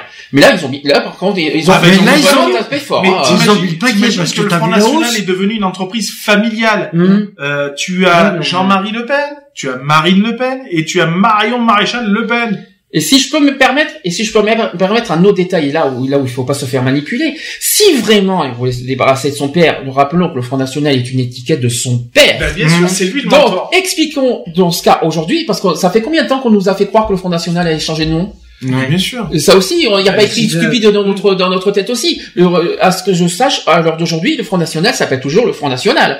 Bah oui, Et, et c'est euh, ça n'a pas bougé. donc- mais ça a jamais eu l'intention. Donc, il de faut arrêter, changer. il faut arrêter de, de, de- les gens sont en train de se faire niquer, excusez-moi d'être du terme, en beauté, euh, Mais on est en train de se faire en se disant, tiens, on va goûter un petit peu à l'extrême, parce Mhm. que la gauche et la droite nous prennent pour un con, alors je peux vous jurer que si on fait Front National, Ah, le Front National, c'est pire. c'est, pas, ça c'est, qu'il vont, ils vont tuer la France, si je peux me permettre. C'est pas, c'est pas en allant à l'extrême qu'on va sauver la France. Ah De- non, et bah, surtout, ça. Déjà, euh, entre la droite et la gauche, ça, et... ça va empirer parce que on frôle, euh, on frôle déjà une, une troisième guerre euh, Mondiale. mondiale. Euh, si la vague euh, bleu marine passe, euh, c'est pas on va la frôler, c'est qu'on va droit dedans. hein. Ah ouais. Parce que sachons, il faut que les Français oublient une chose, c'est que si l'extrême droite passe, ça veut dire euh, sortir de l'Union européenne, ça veut dire retour aux frontières, ça veut dire retour au franc. Hum, euh, et ça veut dire seul contre tous. Hein. hum. Euh, parce que si jamais on Et sort de l'Union européenne, on dit au revoir l'Allemagne, on dit au revoir l'Amérique, Hum. Et, Ouais, et- mais- et le reste. Hein. Et si jamais la Syrie nous attaque en France, Ah bah on est démerdez-nous, on Ah se oui. démerde, il y a personne, hein, il y a personne pour nous aider. parce On on n'a plus d'alliés. Hein. On n'a plus rien. Euh, voilà. Oui, donc. Là, c'est seul contre tous. Donc, excusez-moi, la Front- euh, je- j'y crois absolument pas avec le Front National. Hein. Ah non. Peut-être, euh, Donc, peut-être, euh, bien donc, réfléchir. Hum. parce que là, c'est, c'est, là, c'est carrément. Là, là, on a quoi On a on un an pour on- réfléchir encore, hein attention, on parle de 30% de, f- de vote favorable. hein. Ouais. C'est un tiers. Non, c'est jamais. Ça fait- c'est pas 10%, hein, c'est Mhm. 31. Ouais, Et je crois que non, c'est, ouais. euh, C'est Jean-Marie pas Le Pen, fini, c'était, c'était à ce score-là, pas loin, en 2002, je crois. Euh, non, il est 20, euh, 20, 26, euh, je crois, je sais 26%. plus. 26, Et là, 28%, là, je crois. on, on monte haut, là, on monte très fort, hein, Mhm. donc attention. hein. 31%. Non, parce que je vous ouais, dis, non, mais- si on vote, si le Front National passe au présidentiel, c'est fou, c'est fi- la France est finie. Ah bah. Euh, autant, autant partir, parce que je peux vous dire que la guerre, les guerres et tout ça, on va, en- on va en manger, hein. Et bien, et de plein fouet. déjà fini. On- déjà, la France économiquement va être détruite. On n'aura Ah, plus bah, d'aide de l'Europe. L'Europe- En plus, on a la dette à l'Europe à viser et l'Europe nous aidera plus en retour. Ah, non, mais- Deux, trois. Euh, Et puis il faudra la rembourser cette et- dette. et- oui, et- Ouais. et sachant qu'on ne dépendra plus de l'Europe parce que le Fonds national ne plus d'Europe, mais il faudra quand même rembourser l'Europe et avec nos francs. Hmm. Chercher l'erreur. Trois, euh, les guerres de Syrie, euh, les menaces on les, on les aura en plein fouet et sans Ah alliés. oui, ça c'est sûr. Donc il faut vraiment vraiment réfléchir à toutes les structures parce que c'est pas une histoire de Non, racisme. voilà, voilà, c'est- une histoire. Il faut. C'est pas parce que voilà il y a, il y, a, y a les gens qui sont racistes qu'il faut voter n'importe quoi. Bah, hein. faut que les citoyens, faut que les, euh, je suis désolé de dire ça cru comme ça, mais il faut qu'il y en a qui arrêtent de ressembler à des moutons depuis euh, plus de 30 ans. T'en t'en- t'en- t'en veux au mouton en ce Ouais, c'est- bah, c'est- cette je suis saison. désolé. Il doit avoir, il doit avoir les Je oreilles. suis désolé. Mhm. C'est comme, euh, c'est comme euh, pour faire avancer un âne, tu lui tends une carotte, hein. euh, Bon, si je peux il même- hein. si je peux donner un petit un petit goût positif bah, de cette mauvaise de cette mauvaise nouvelle, il y a tout de même, écoutez bien, c'est quand même hallucinant ce que je vais dire. Il y a 42% des sympathisants de c'est-à-dire de son propre parti Front National qui jugent Marine Le Pen sectaire. Alors ça c'est fort. Alors soit soit on a raté un épisode. Euh, mais que 42% des sympathisants du FN euh, jugent, euh, jugent euh, Marine Le Pen C'est sectaire, un c'est mode fort. de campagne encore. Alors en fait, C'est un mode de pression. En fait, en réalité, le nom de Marine Le Pen continue de diviser l'opinion. Il y a une majorité donc de Français qui sont 58% qui, euh, répond ainsi qu'ils ne voteraient certainement pas pour la fille de Marine Le Pen. Encore heureux. 58% ça fait ça, ça rassure déjà. Euh, Parmi les professions les plus réticentes à un vote FN, il y a le sondage de l'IFOP euh, qui met en lumière les professions libérales et les cadres supérieurs avec 74%, 74 de rétifs. Pire encore, 67% des Français interrogés jugent Marine Le Pen sectaire. Donc, chez les sympathisants PS, ils sont 81% dans ce cas. Il y a quand même 19% qui ne la trouvent pas sectaire hein, euh, chez le Mmh. PS. hein. Bizarre. Non, hein. mais c'est- 73% chez les adhérents des Républicains euh, la, la juge sectaire. Donc, Mmh. chez les- par contre, chez la droite, ça ne me surprend pas. Et 42% au sein même du, du Front National. Donc les scores sont quand même les plus favorables à la présidente du Front National, sont allés euh, chercher du côté des employés avec 46%, des ouvriers avec 38%, mais seuls 30% des interrogés estiment qu'elle a l'étoffe d'une présidente de la République. Ça fait beaucoup, hein 30%. 30%. C'est pas à prendre euh, À la légère. Voilà, c'est pas à prendre à la légère. Il faut, faut quand même en tenir compte. Euh, il faut savoir que ces 42% qui la trouvent trop sectaire, attention, Hum. c'est 42%, c'est 42% qui peuvent revenir sur leurs paroles. Hum. Euh, si elle s'y prend euh, bien, Enfin, quand t'entends dire que 30% jugent qu'elle peut être une présidente de la République, ça, ça fait Ouais. mal aux oreilles. Je vous le dis, je vous le dis clairement. C'est pour ça 30%. que- moi je Non, je, c'est- je, m'att- je, je m'attends pas de grosses surprises pour les présidentielles, hein, de toute façon. hein, euh, La vague bleue, la vague bleue, qu'elle soit de droite ou d'extrême droite, on va la prendre hein, de toute façon. Ah bah. Euh, donc euh, voilà quoi. Déjà au régional. on La va- marée on va haute, on va la Oui, prendre. voilà. hein. On va voir déjà ce que ça va donner au régional, mais bon, voilà. Bon, ça sera sans grande surprise, je pense. De toute façon, La aussi. marée haute, on va la prendre. hein. Euh, je pense qu'elle sera pas, elle sera pas, elle sera pas à prendre à, la légère. à la légère Mhm. aussi quoi. Je veux dire, Mhm. ça va être euh, justement euh, déterminant. Les, les régionales vont être déterminantes euh, pour ça. Quoi. Je pense que ça va être un bon, euh, un bon point de repère. Voilà, donc affaire à suivre. Mm. Bien Ouais, sûr, il y a les régionales qui qui arrivent en décembre. On aura largement, je pense, le loisir d'en parler en fin ouais. novembre parce que La région PACA peut s'inquiéter. Hein. Oui, mais je sais, mais c'est pour ça qu'on va essayer d'en parler. euh, La, les, la région PACA euh, peut s'inquiéter. Oui, mais Enfin, la région PACA, qui il y a quand même plusieurs départements. Il y a, Oui. une- il y a deux départements à se méfier. Oui, mais je pense pas que le Front euh, National. euh, Attention, hein. euh, Ça veut rien dire. Il y a, il y a la grosse vague. Hein. Oui, mais ne confond pas départemental et régional. Oui, oui, non, mais... Il y aura sûrement des têtes de FN dans le Ah, régional, mais ils en seront pas, mais ils seront majoritaires. Je crois que majoritairement ça va être la droite euh, ici, je pense. Parce que Marseille c'est à droite, euh, chez nous les 04 c'est à droite, les 05 c'est à droite, euh, Nice je crois que c'est à droite aussi, mais je crois que le Front National c'est que le Var et le Vaucluse qu'il faut se méfier, c'est tout. quoi. Mhm. Je pense pas, je pense pas qu'on, je crois pas qu'il y aura une majorité FN, je crois Non, pas. mais il faut faire quand même attention, quoi. Je veux Euh. dire, parce que même s'ils sont pas majoritaires, euh, ils sont là, quoi. Mm. Bah, dans le Var et Vaucluse c'est sûr qu'il va, Oui, bah, se le méfier. Vaucluse, euh, c'est, c'est, sûr à aussi. 100%, de toute et le Var aussi. Euh, moi, pour moi, le Vaucluse, c'est pas une surprise. Ça fait euh, plus de 20 ans que c'est sous la coupe du Front National. Donc, de Mm. toute façon, euh, voilà, quoi. Donc, euh, voilà. Puis en sachant qu'il y a Papa Jean-Marie qui arrive derrière. Mm. Donc, euh, voilà, c'est bien. Enfin, qui arrive, Chouette. qui est déjà derrière. À suivre, fin de- à la fin Ouais, on novembre, parce qu'on aura largement, On verra. on aura largement le loisir d'en parler des régionales à la fin, de- fin novembre, début décembre.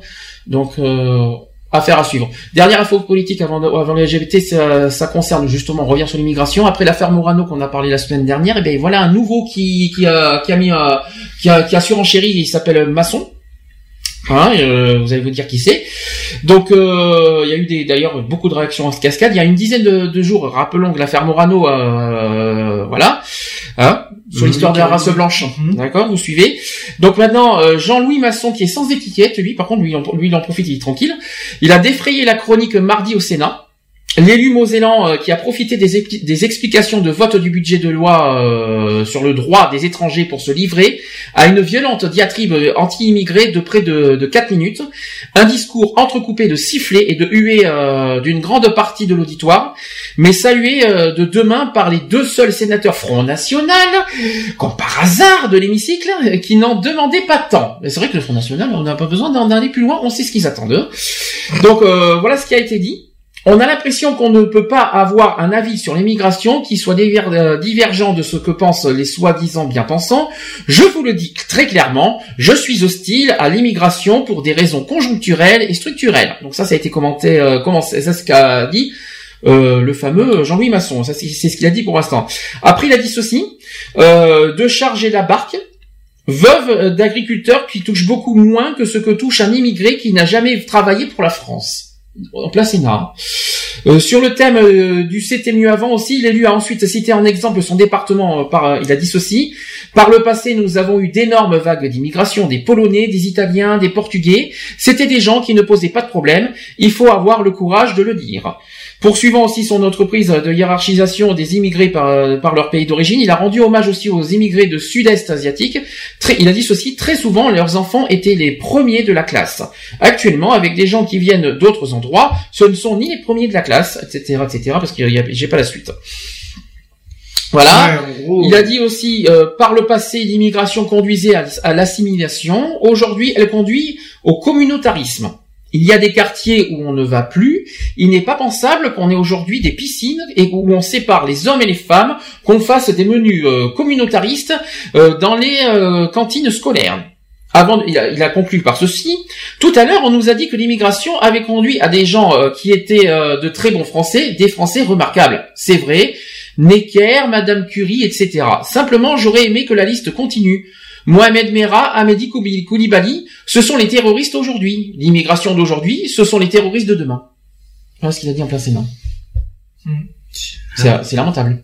Non mais c'est n'importe Est-ce que quoi. franchement, on peut Il a vraiment envie de se prendre une balle dans la tête. lui. donc, est-ce qu'on peut affirmer franchement que l'Afrique, euh, attends, on va, on va- il faut pas, il faut quand même pas abuser. Tout la, toute l'Afrique n'est pas des terroristes. Il faut arrêter de dire des bêtises. euh, Il est malade. C'est vrai que- Non, alors, pareil. alors c'est sûr que tout, euh, tout, euh, tous les immigrants qui, qui vont, qui arrivent ou qui Sont vont pas arriver, des terroristes. sont pas tous des terroristes.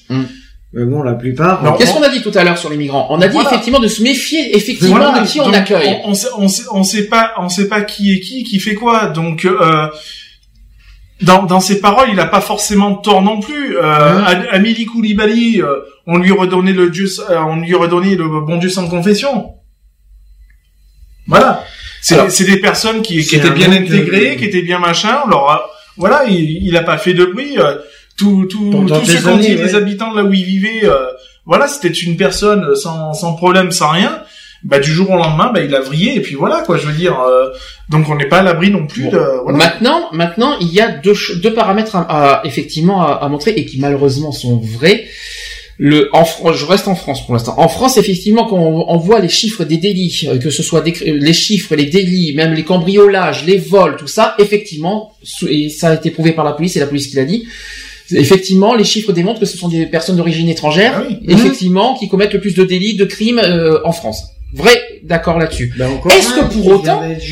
Est-ce que pour autant nous avons le droit de pointer du doigt toutes les personnes d'origine étrangère? Ah non, Bah ah non, mais bien sûr pas que du non. tout. Bien sûr que non, mais bon, il faut quand même garder un œil quoi. D'accord, mais on peut pas pour autant pointer du doigt, se méfier à chaque fois de- de- d'une personne qu'on croise dans la rue qui est d'origine étrangère. Il- il- toutes les Maintenant- personnes d'origine étrangère oui, sont pas des criminels. mais- non, mais bien sûr, mais comme euh, euh, c'est sûr, mais à ce moment-là, on peut en dire autant de, euh, de nos semblables. Hmm. Euh, maintenant, on arrive tous à un point où, on- où tout le monde se méfie de tout le monde, quoi. Mhm. Hmm. Euh, parce que on est on est même plus sûr de son propre voisin, quoi. Je veux dire, euh, qui te dit pas que ton voisin il fait pas de bruit et que c'est c'est- autant c'est un terroriste, on sait rien, quoi. Je veux dire, donc on en arrive à un point où c'est on est en limite en en, en paranoïa, quoi. Je veux dire, euh, on sait plus on sait plus à qui se fier, quoi. Je veux dire, euh, euh, le boulanger du coin, on sait pas, quoi. Donc euh, voilà, quoi. Tiens, je vais revenir sur, sur ce qui t'est arrivé. Est-ce que tu vois, tu te rappelles ce qui, ce s'est passé à Paris en, en août? Ouais. Des Roumains qui vont dans les métros, qui s'amusent à, à voler des portefeuilles. Pickpocket, ouais. Ah, nous sommes d'accord. Est-ce que pour autant, est-ce que pour autant, on est, est-ce que pour autant, tu vas pointer du doigt tous les Roumains? Ah non, Tu vois ce que je veux dire? Ah non. mais- Est-ce que euh, un Algérien qui, euh, qui commet un crime, le, le plus gros crime du monde, est-ce qu'on va, est-ce qu'on va, est-ce que pour autant on va pointer du doigt tous les Algériens? Non.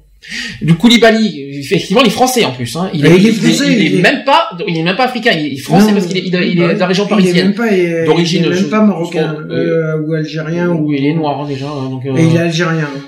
je sais pas s'il est algérien, je crois Si, pas. Mais, euh, Si. Euh, mais ce que, ce que je veux dire par là, c'est que ce que je veux dire par là, c'est que par c'est pas parce qu'une personne terroriste a cette origine-là qu'il faut qu'il faut qu'il faut euh, condamner Mhm. tous les Mhm. citoyens de de de ce de, ce- de ce pays. Je sais pas comment expliquer, Mhm. mais euh, Non, mais bien- bien Oui, non, c'est sûr. faut pas mettre tout le monde dans le même panier. C'est pas parce que il y a un chinois qui va te voler euh, que c'est tous des voleurs. euh, par exemple. Par exemple. Euh, voilà, euh, c'est sûr qu'il faut pas, faut pas tous les mettre dans le même panier. Euh, c'est comme, Ouais. euh, c'est, c'est comme le racisme, hein, euh, c'est la même chose. hein. hein. C'est pas parce que euh, il y en a un qui va te, te traiter de sale français ou machin Hum. qu'ils sont tous racistes. Là-dedans. français, c'est raciste, hein. Ça, Oui, euh, mais c'est pas parce qu'il y en a un, un qui va te le dire qu'ils le forcément, ils le, Mm. ils le sont forcément tous. Mm. Euh, voilà, c'est comme il y en a qui traitent euh, de sale arabe ou quoi que ce soit. C'est pas parce qu'il y en a un qui va traiter euh, un Français qui va traiter euh, un maghrébin de sale arabe que tous les Français sont racistes. Euh, voilà, faut pas mettre tout le monde dans le même panier. Voilà, je, je non, suis mais d'accord. c'est sûr que là. euh, Oui, il faut là, être vigilant. là, Voilà, faut être faut, vigilant. faut, faut rester Mais- vigilant. Mais quoi, qu'on ne condamne pas. Non, C'est voilà. ça que je veux De dire. toute manière, on n'a pas le droit. de- Enfin, euh, nous, en tant que citoyens, nous n'avons pas le droit de juger, et de condamner. Euh, nous avons des instances pour ça. Euh, voilà, quoi. Je veux dire. euh, Ouais, mais le problème, c'est qu'ils font, euh, les instances ne font pas la différence. Le problème, il est là. C'est qu'ils font, pour eux, tout le monde, t'as un fruit qui est, qui est pourri, automatiquement, tous les autres suivent. Maintenant, Bah quand, maintenant, quand on, on, on a des, des petites alertes ou des, des petits trucs, euh, voilà, faut arrêter de prendre tout ça à la légère, quoi. Je veux dire, maintenant, faut être vraiment prudent et puis c'est tout, quoi. Mm. Et agir en amont, en amont, En amont. pas en aval. Mm. Parce qu'une fois que c'est en aval, c'est trop tard. Hein. Euh, C'est, faut prendre le, c'est, c'est comme une maladie. Hein. Faut, faut traiter le, la maladie euh, du coup, au hein. départ. Hein. Faut pas, faut, c'est pas une fois qu'elle s'est développée qu'il faut, faut s'en inquiéter. Hein. Ouais, c'est sûr. Enfin, voilà, on a fait le, on a fait le bilan. Euh... donc, quelque chose à rajouter On a fait le tour? Oui. Oui. Non, personnellement, moi, je... On a fait le tour du rond-point. Bon, bah petite euh, repose. Hein. Je, je, je vais pas dormir, hein, je, rassure, je rassure, hein, mais euh, mais euh, popose, euh, la popose, oui, la popose, la popose avant les actus LGBT. On La va faire comme propose ça. Madeline Bellé avec Radioactive, j'adore cette chanson. Et Omi avec Cheerleader, ça c'est le tube de l'été, Bah oui. forcément. Ça c'est le fameux tube de l'été qu'il fallait passer. Mm. Et on se dit à tout de suite pour les actus LGBT pour La, La suite. suite. Euh, la suite. I'm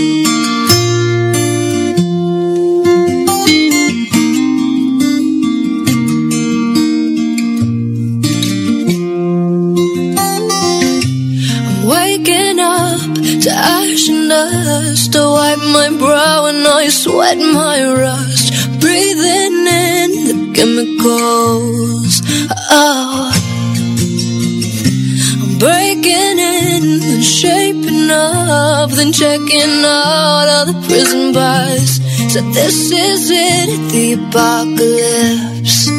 Oh, I'm waking up, I feel it in my bones enough to make my systems blow. Welcome to the new age, to the new age. Welcome to the new age, to the new age. Oh, oh, oh, I'm radioactive, radioactive. Oh, oh, oh, I'm radioactive, radioactive. I I don my clothes. Said it's a revolution, I suppose. We'll paint it red to fit right in. Oh. I'm breaking in, then shaping up, then checking out of the prison bars. So this is it, the apocalypse. Oh, I'm waking up, I feel it in my bones enough to make my systems blow. Welcome to the new age, to the new age. Welcome to the new age, to the new age. Oh, oh, oh, oh. I'm radioactive, radioactive. Oh, oh, oh, oh, I'm radioactive, radioactive. All systems go. Sun hasn't died. Deep in my bones, straight from inside, I'm waking up. I feel it in my bones, enough to make my system blow. Welcome to the new age, to the new age. Welcome to the new age, to the new age.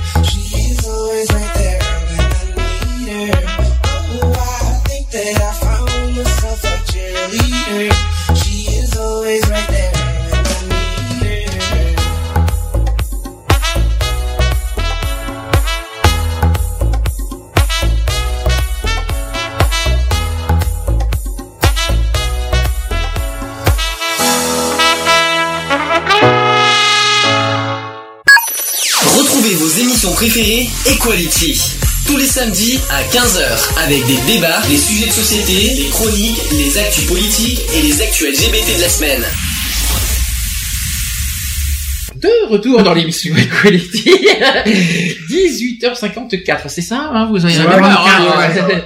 toujours, toujours en dire. Je préfère même pas, je préfère même pas vous raconter ce que j'ai, ce que tout ce qui a été dit euh, hors, hors antenne parce que euh, ils ont des idées farfelues pour la Gay Pride de Paris que je préfère même pas vous en parler.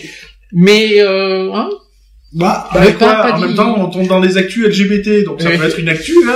euh, Ouais, mais le jour que je me déguiserai en pape avec le avec un- avec le comment dire le truc rainbow euh, euh, Bah oui, un déguisement, L'écharpe, euh, de, un, un déguisement de prêtre avec une croix couleur rainbow, ça ferait bien chou. mais ça va pas non et pourquoi pas le Avec, avec comme véhicule la papagaie, et ça va très bien. Oui, bien sûr.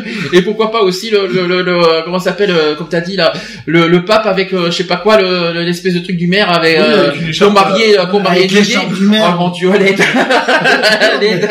Là on est mal là par contre Ou alors un déguisement du, du pape souverain, mais gay. Bien sûr. Bah quoi Je pense je pense qu'ils sont fatigués, va falloir les reposer les pauvres. Euh, Ah non. là, oui. désolé. Ça- Bah ça voudra dire que au moins les Oui, non, après, il faut pas l'Église n'est plus contre les homosexuels Oh oui. puisque il y aura Là, là, là, tu peux te brosser. Parce que tu vas te déguiser en pape tout ça que l'église va, va d'un coup oh bah tiens j'aime oh je vous aime vous êtes beau. Oui, bah. je vous accepte non mais bon euh, de toute façon on peut ça toujours pas mon micro je peux te dire Pardon. je, je peux te dire que le micro a dû être très content. Et là je pense que ça doit bien grésiller au micro aussi en- au Non, passage. c'est sous- c'est en silencieux. non parce que ça grésille sur les micros les quand ça quand ça appelle sur les téléphones ça il grésille. est pas en vibreur ah si si. Il est en silencieux. Ah non mais ça n'a rien à voir c'est le- c'est les ondes qui vont Ah, sur les les micros. ondes. et oui Ah. et je suis On désolé. dira au micro-ondes donc. Euh, ouais. À vérifier au podcast, tu verras. Euh, avant les actus LGBT, hein, quand t'as calculé, hein, tu, ah, tu verras. Si... Hein, d'accord. en parlant d'actu LGBT. Actu LGBT. Actu LGBT. Equality, les actus LGBT. Oh là.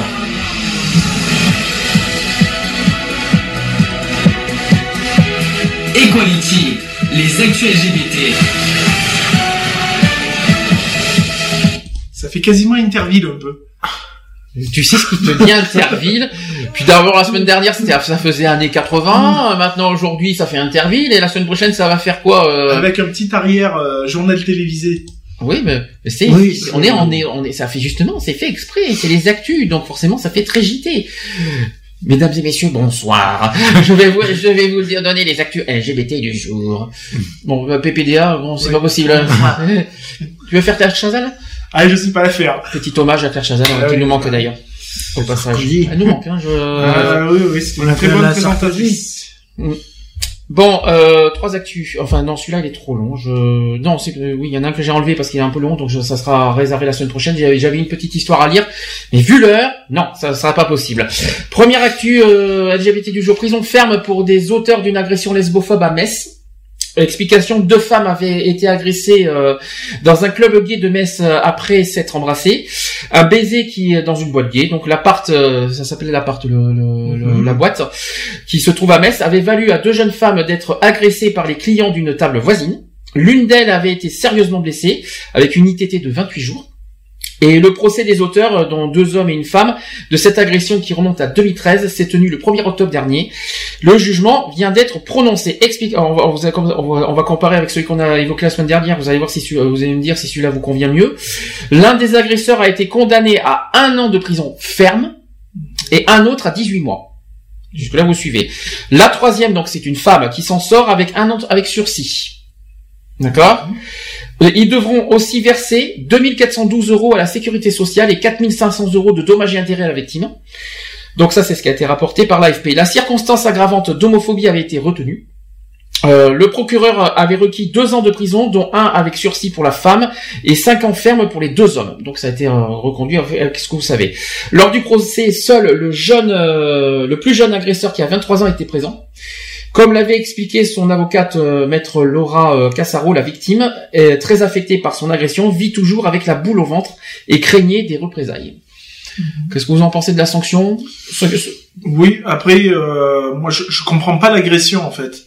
En sachant que Parce ces personnes-là, oui, non, mais en sachant que ces personnes-là allaient dans un milieu gay, euh, je vois pas pourquoi agresser deux personnes homosexuelles. Ouais, parce que la part est connue. Hein. Oui, Mais bah oui. apparemment, euh, et une autre question que je me pose, qu'est-ce que les agresseurs Foutez dans une boîte gay. Voilà. Parle. Ils sont c'est pas ce hétéros. que Je viens de dire, Mmh. quoi. C'est, c'est qu'est-ce qui, en sachant qu'ils étaient dans un lieu, dans un Gay. milieu gay, Mmh. euh, Qu'est-ce que- euh, voilà, quoi. À moins que ça soit des homosexuels. À, à moins que ça soit du sexisme aussi, qui sait, on sait jamais. Parce que bah ouais, est-ce mais que, des homos refoulés qui, qui n'aiment pas les femmes? Possible. Ça, Bah, apparemment, il y avait une femme en agression.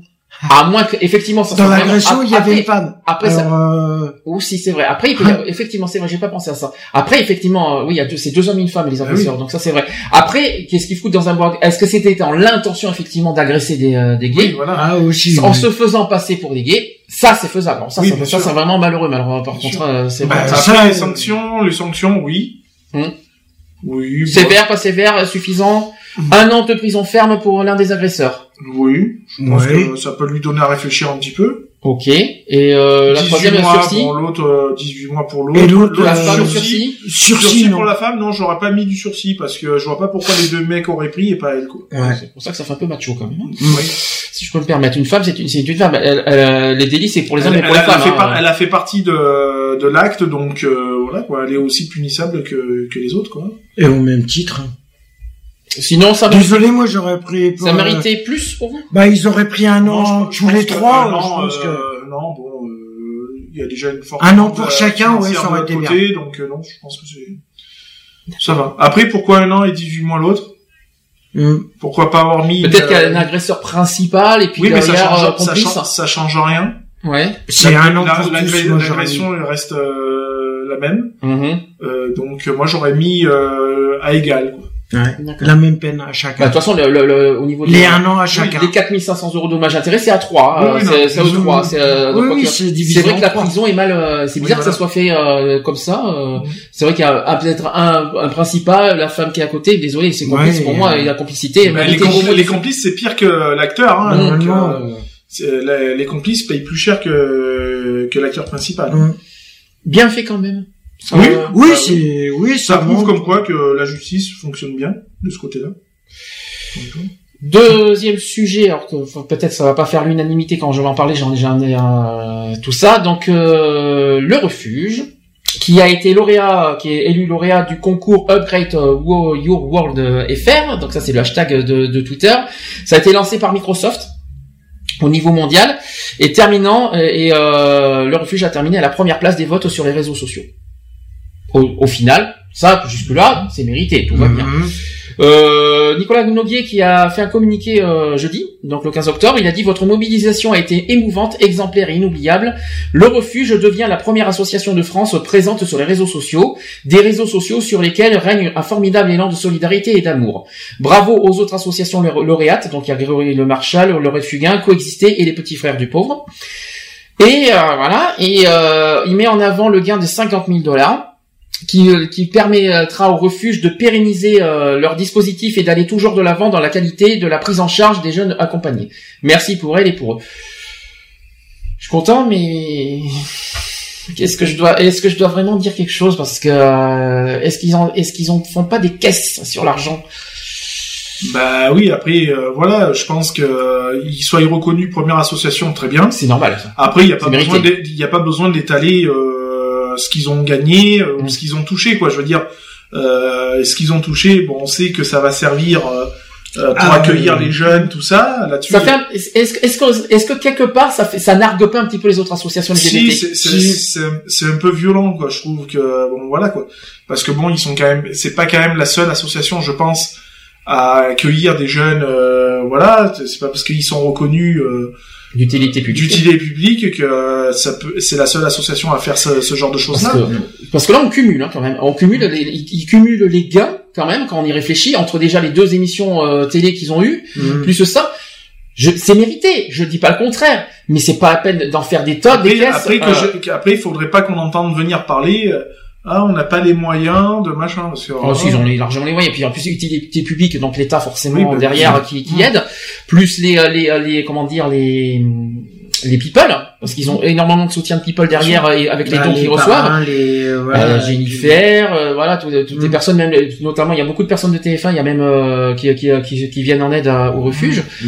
Euh, Il y a, il y a beaucoup de people, ils sont, ils ont pas, personnellement, ils ont pas ce mais je pense qu'ils ont pas besoin d'en mettre, d'en faire des caisses, d'en faire des tonnes sur les réseaux sociaux parce qu'ils ont gagné, ils ont, ils ont tant d'euros, ils ont tant d'euros. Quelque part, ça, quelque, ça manque un peu de respect sur les- envers les autres associations LGBT qui, qui ont autant de, de, de, de, de valeur et de, et de mérite, on va dire quelque part euh, sur les, sur les, euh, sur les euh, combats LGBT et qui n'ont, qui n'ont pas cet argent déjà Mhm. déjà qui qui, qui, qui, qui, se battent corps et âme euh, sans avoir un, même pas un millième de ce que le refuge gagne. Voilà, je suis je suis à la fois content pour eux parce que cette reconnaissance est méritée. déçu de Je mettre suis l'argent juste en déçu, voilà, ce côté argent en avant, ça, ça, ça me, pour moi, ça me, Bah, ça dé... euh, ça décrit euh... un peu.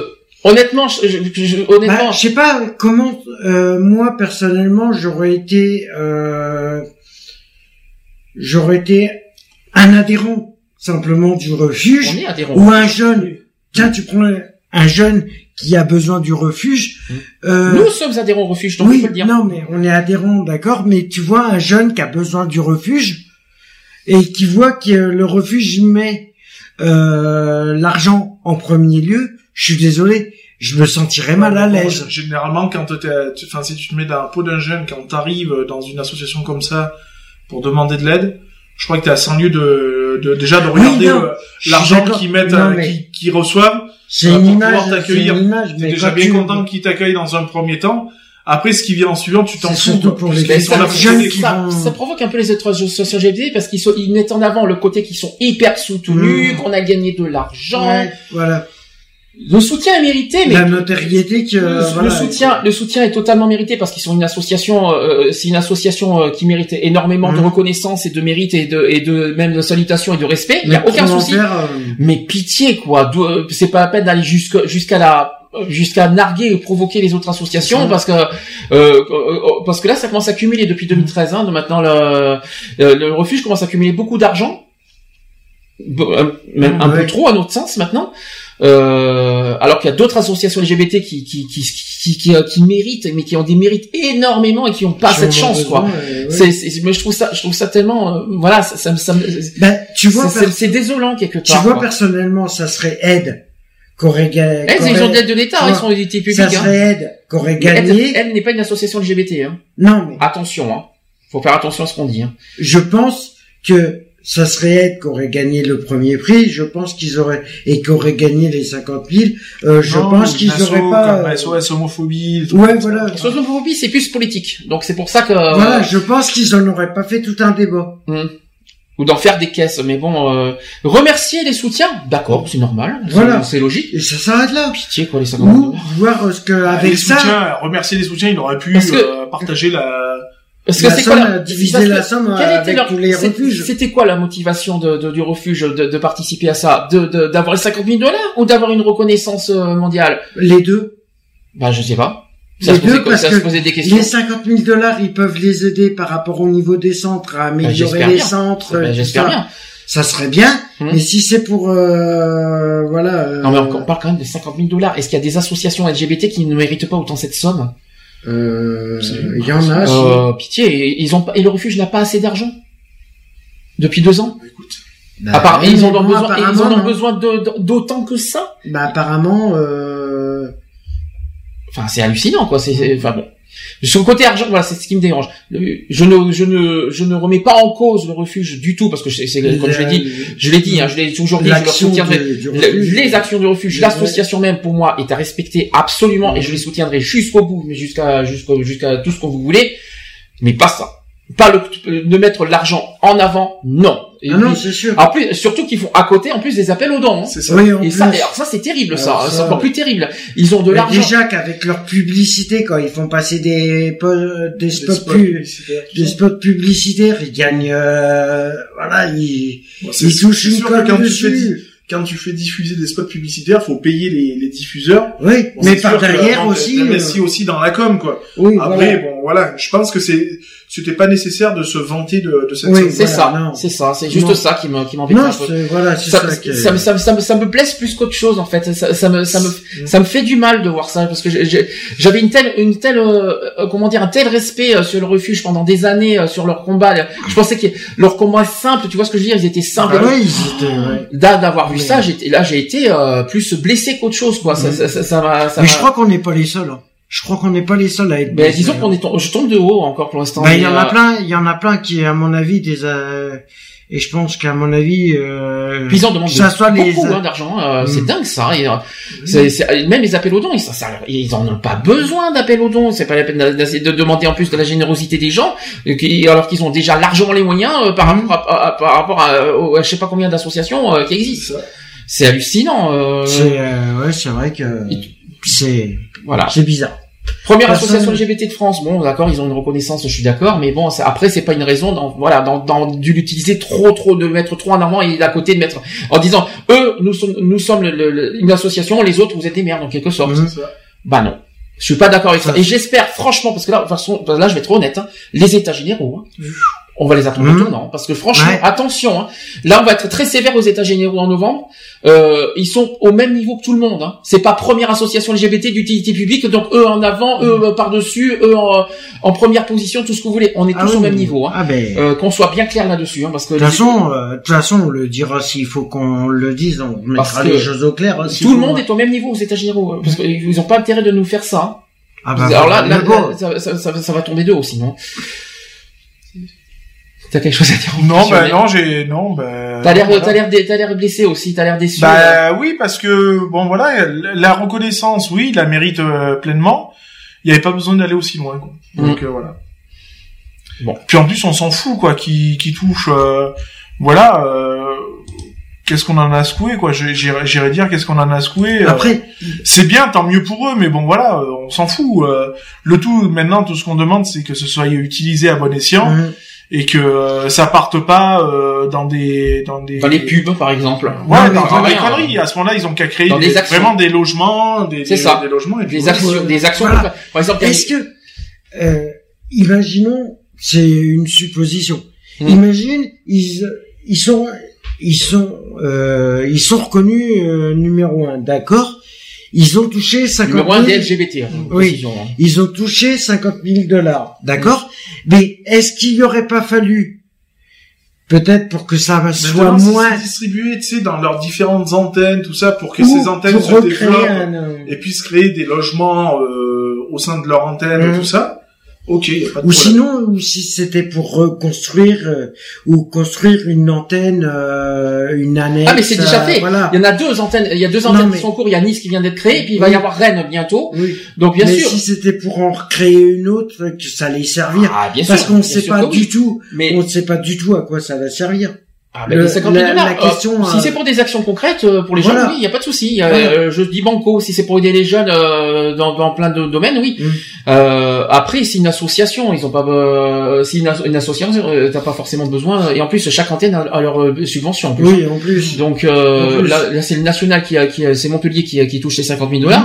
Euh, et si euh, c'est les antennes, réparti, ont- oui, ça va. et les antennes ont, ont leur propre subvention dans mais moi, départements. j'irai- aux états généraux, j'irai voir Nico, et je vais lui dire de, de faire un petit chèque euh, de, de- pas grand chose, juste Mm. aller euh, euh, 1000, euh, 1000 euros, même 1200 euros, tiens allez, pourquoi pas euh, au sein de notre association, histoire qu'il fasse un petit geste. Après tout, il pourrait. Hein, euh. Eh, bon, ça me fait, ça me, ça me fait du mal par rapport à Nicolas, quoi, parce que je m'attendais pas à ça, quoi. Enfin, bon, j'espère qu'on aura l'occasion de, de lui en parler, euh, quand on le verra. Il faudrait qu'il revienne, euh, faut qu'il revienne en- dans le sens, euh, attention, parce qu'il peut tomber très haut, il faut qu'il revienne dans le sens où il était, quoi. Faut pas qu'il remonte, il faut pas qu'il aille dans un Ah, mais extrême, créer, créer quelque chose qui en vaut la peine, oui, Hum. mais c'est comme tout, quoi. hein. Je veux dire, ça peut se casser la figure du jour au lendemain, Hum. quoi. C'est pas ça, c'est qu'il faudrait pas qu'il, je, je crois pas que Nicolas a pris les recettes, je, je crois pas, ou, alors j'ai raté un épisode. Il faut Mais qu'il, qu'il, qu'il se pose j'ai l'impression euh, que cette reconnaissance lui a monté à la tête finalement. Quelque part, cette reconnaissance d'utilité publique. Le fait qu'il est Euh, numéro un, euh, Euh, là, non, non, ce que j'appelle numéro un, ça n'a rien à voir. Ouais, Euh, ça, c'est mondial, euh, ça c'est. Microsoft. Le, quand on dit numéro un, c'est c'est la seule association d'utilité publique en France. Donc pour moi, c'est Mm. effectivement, c'est l'association numéro un en France. Mm. Maintenant, LGBT. Hein.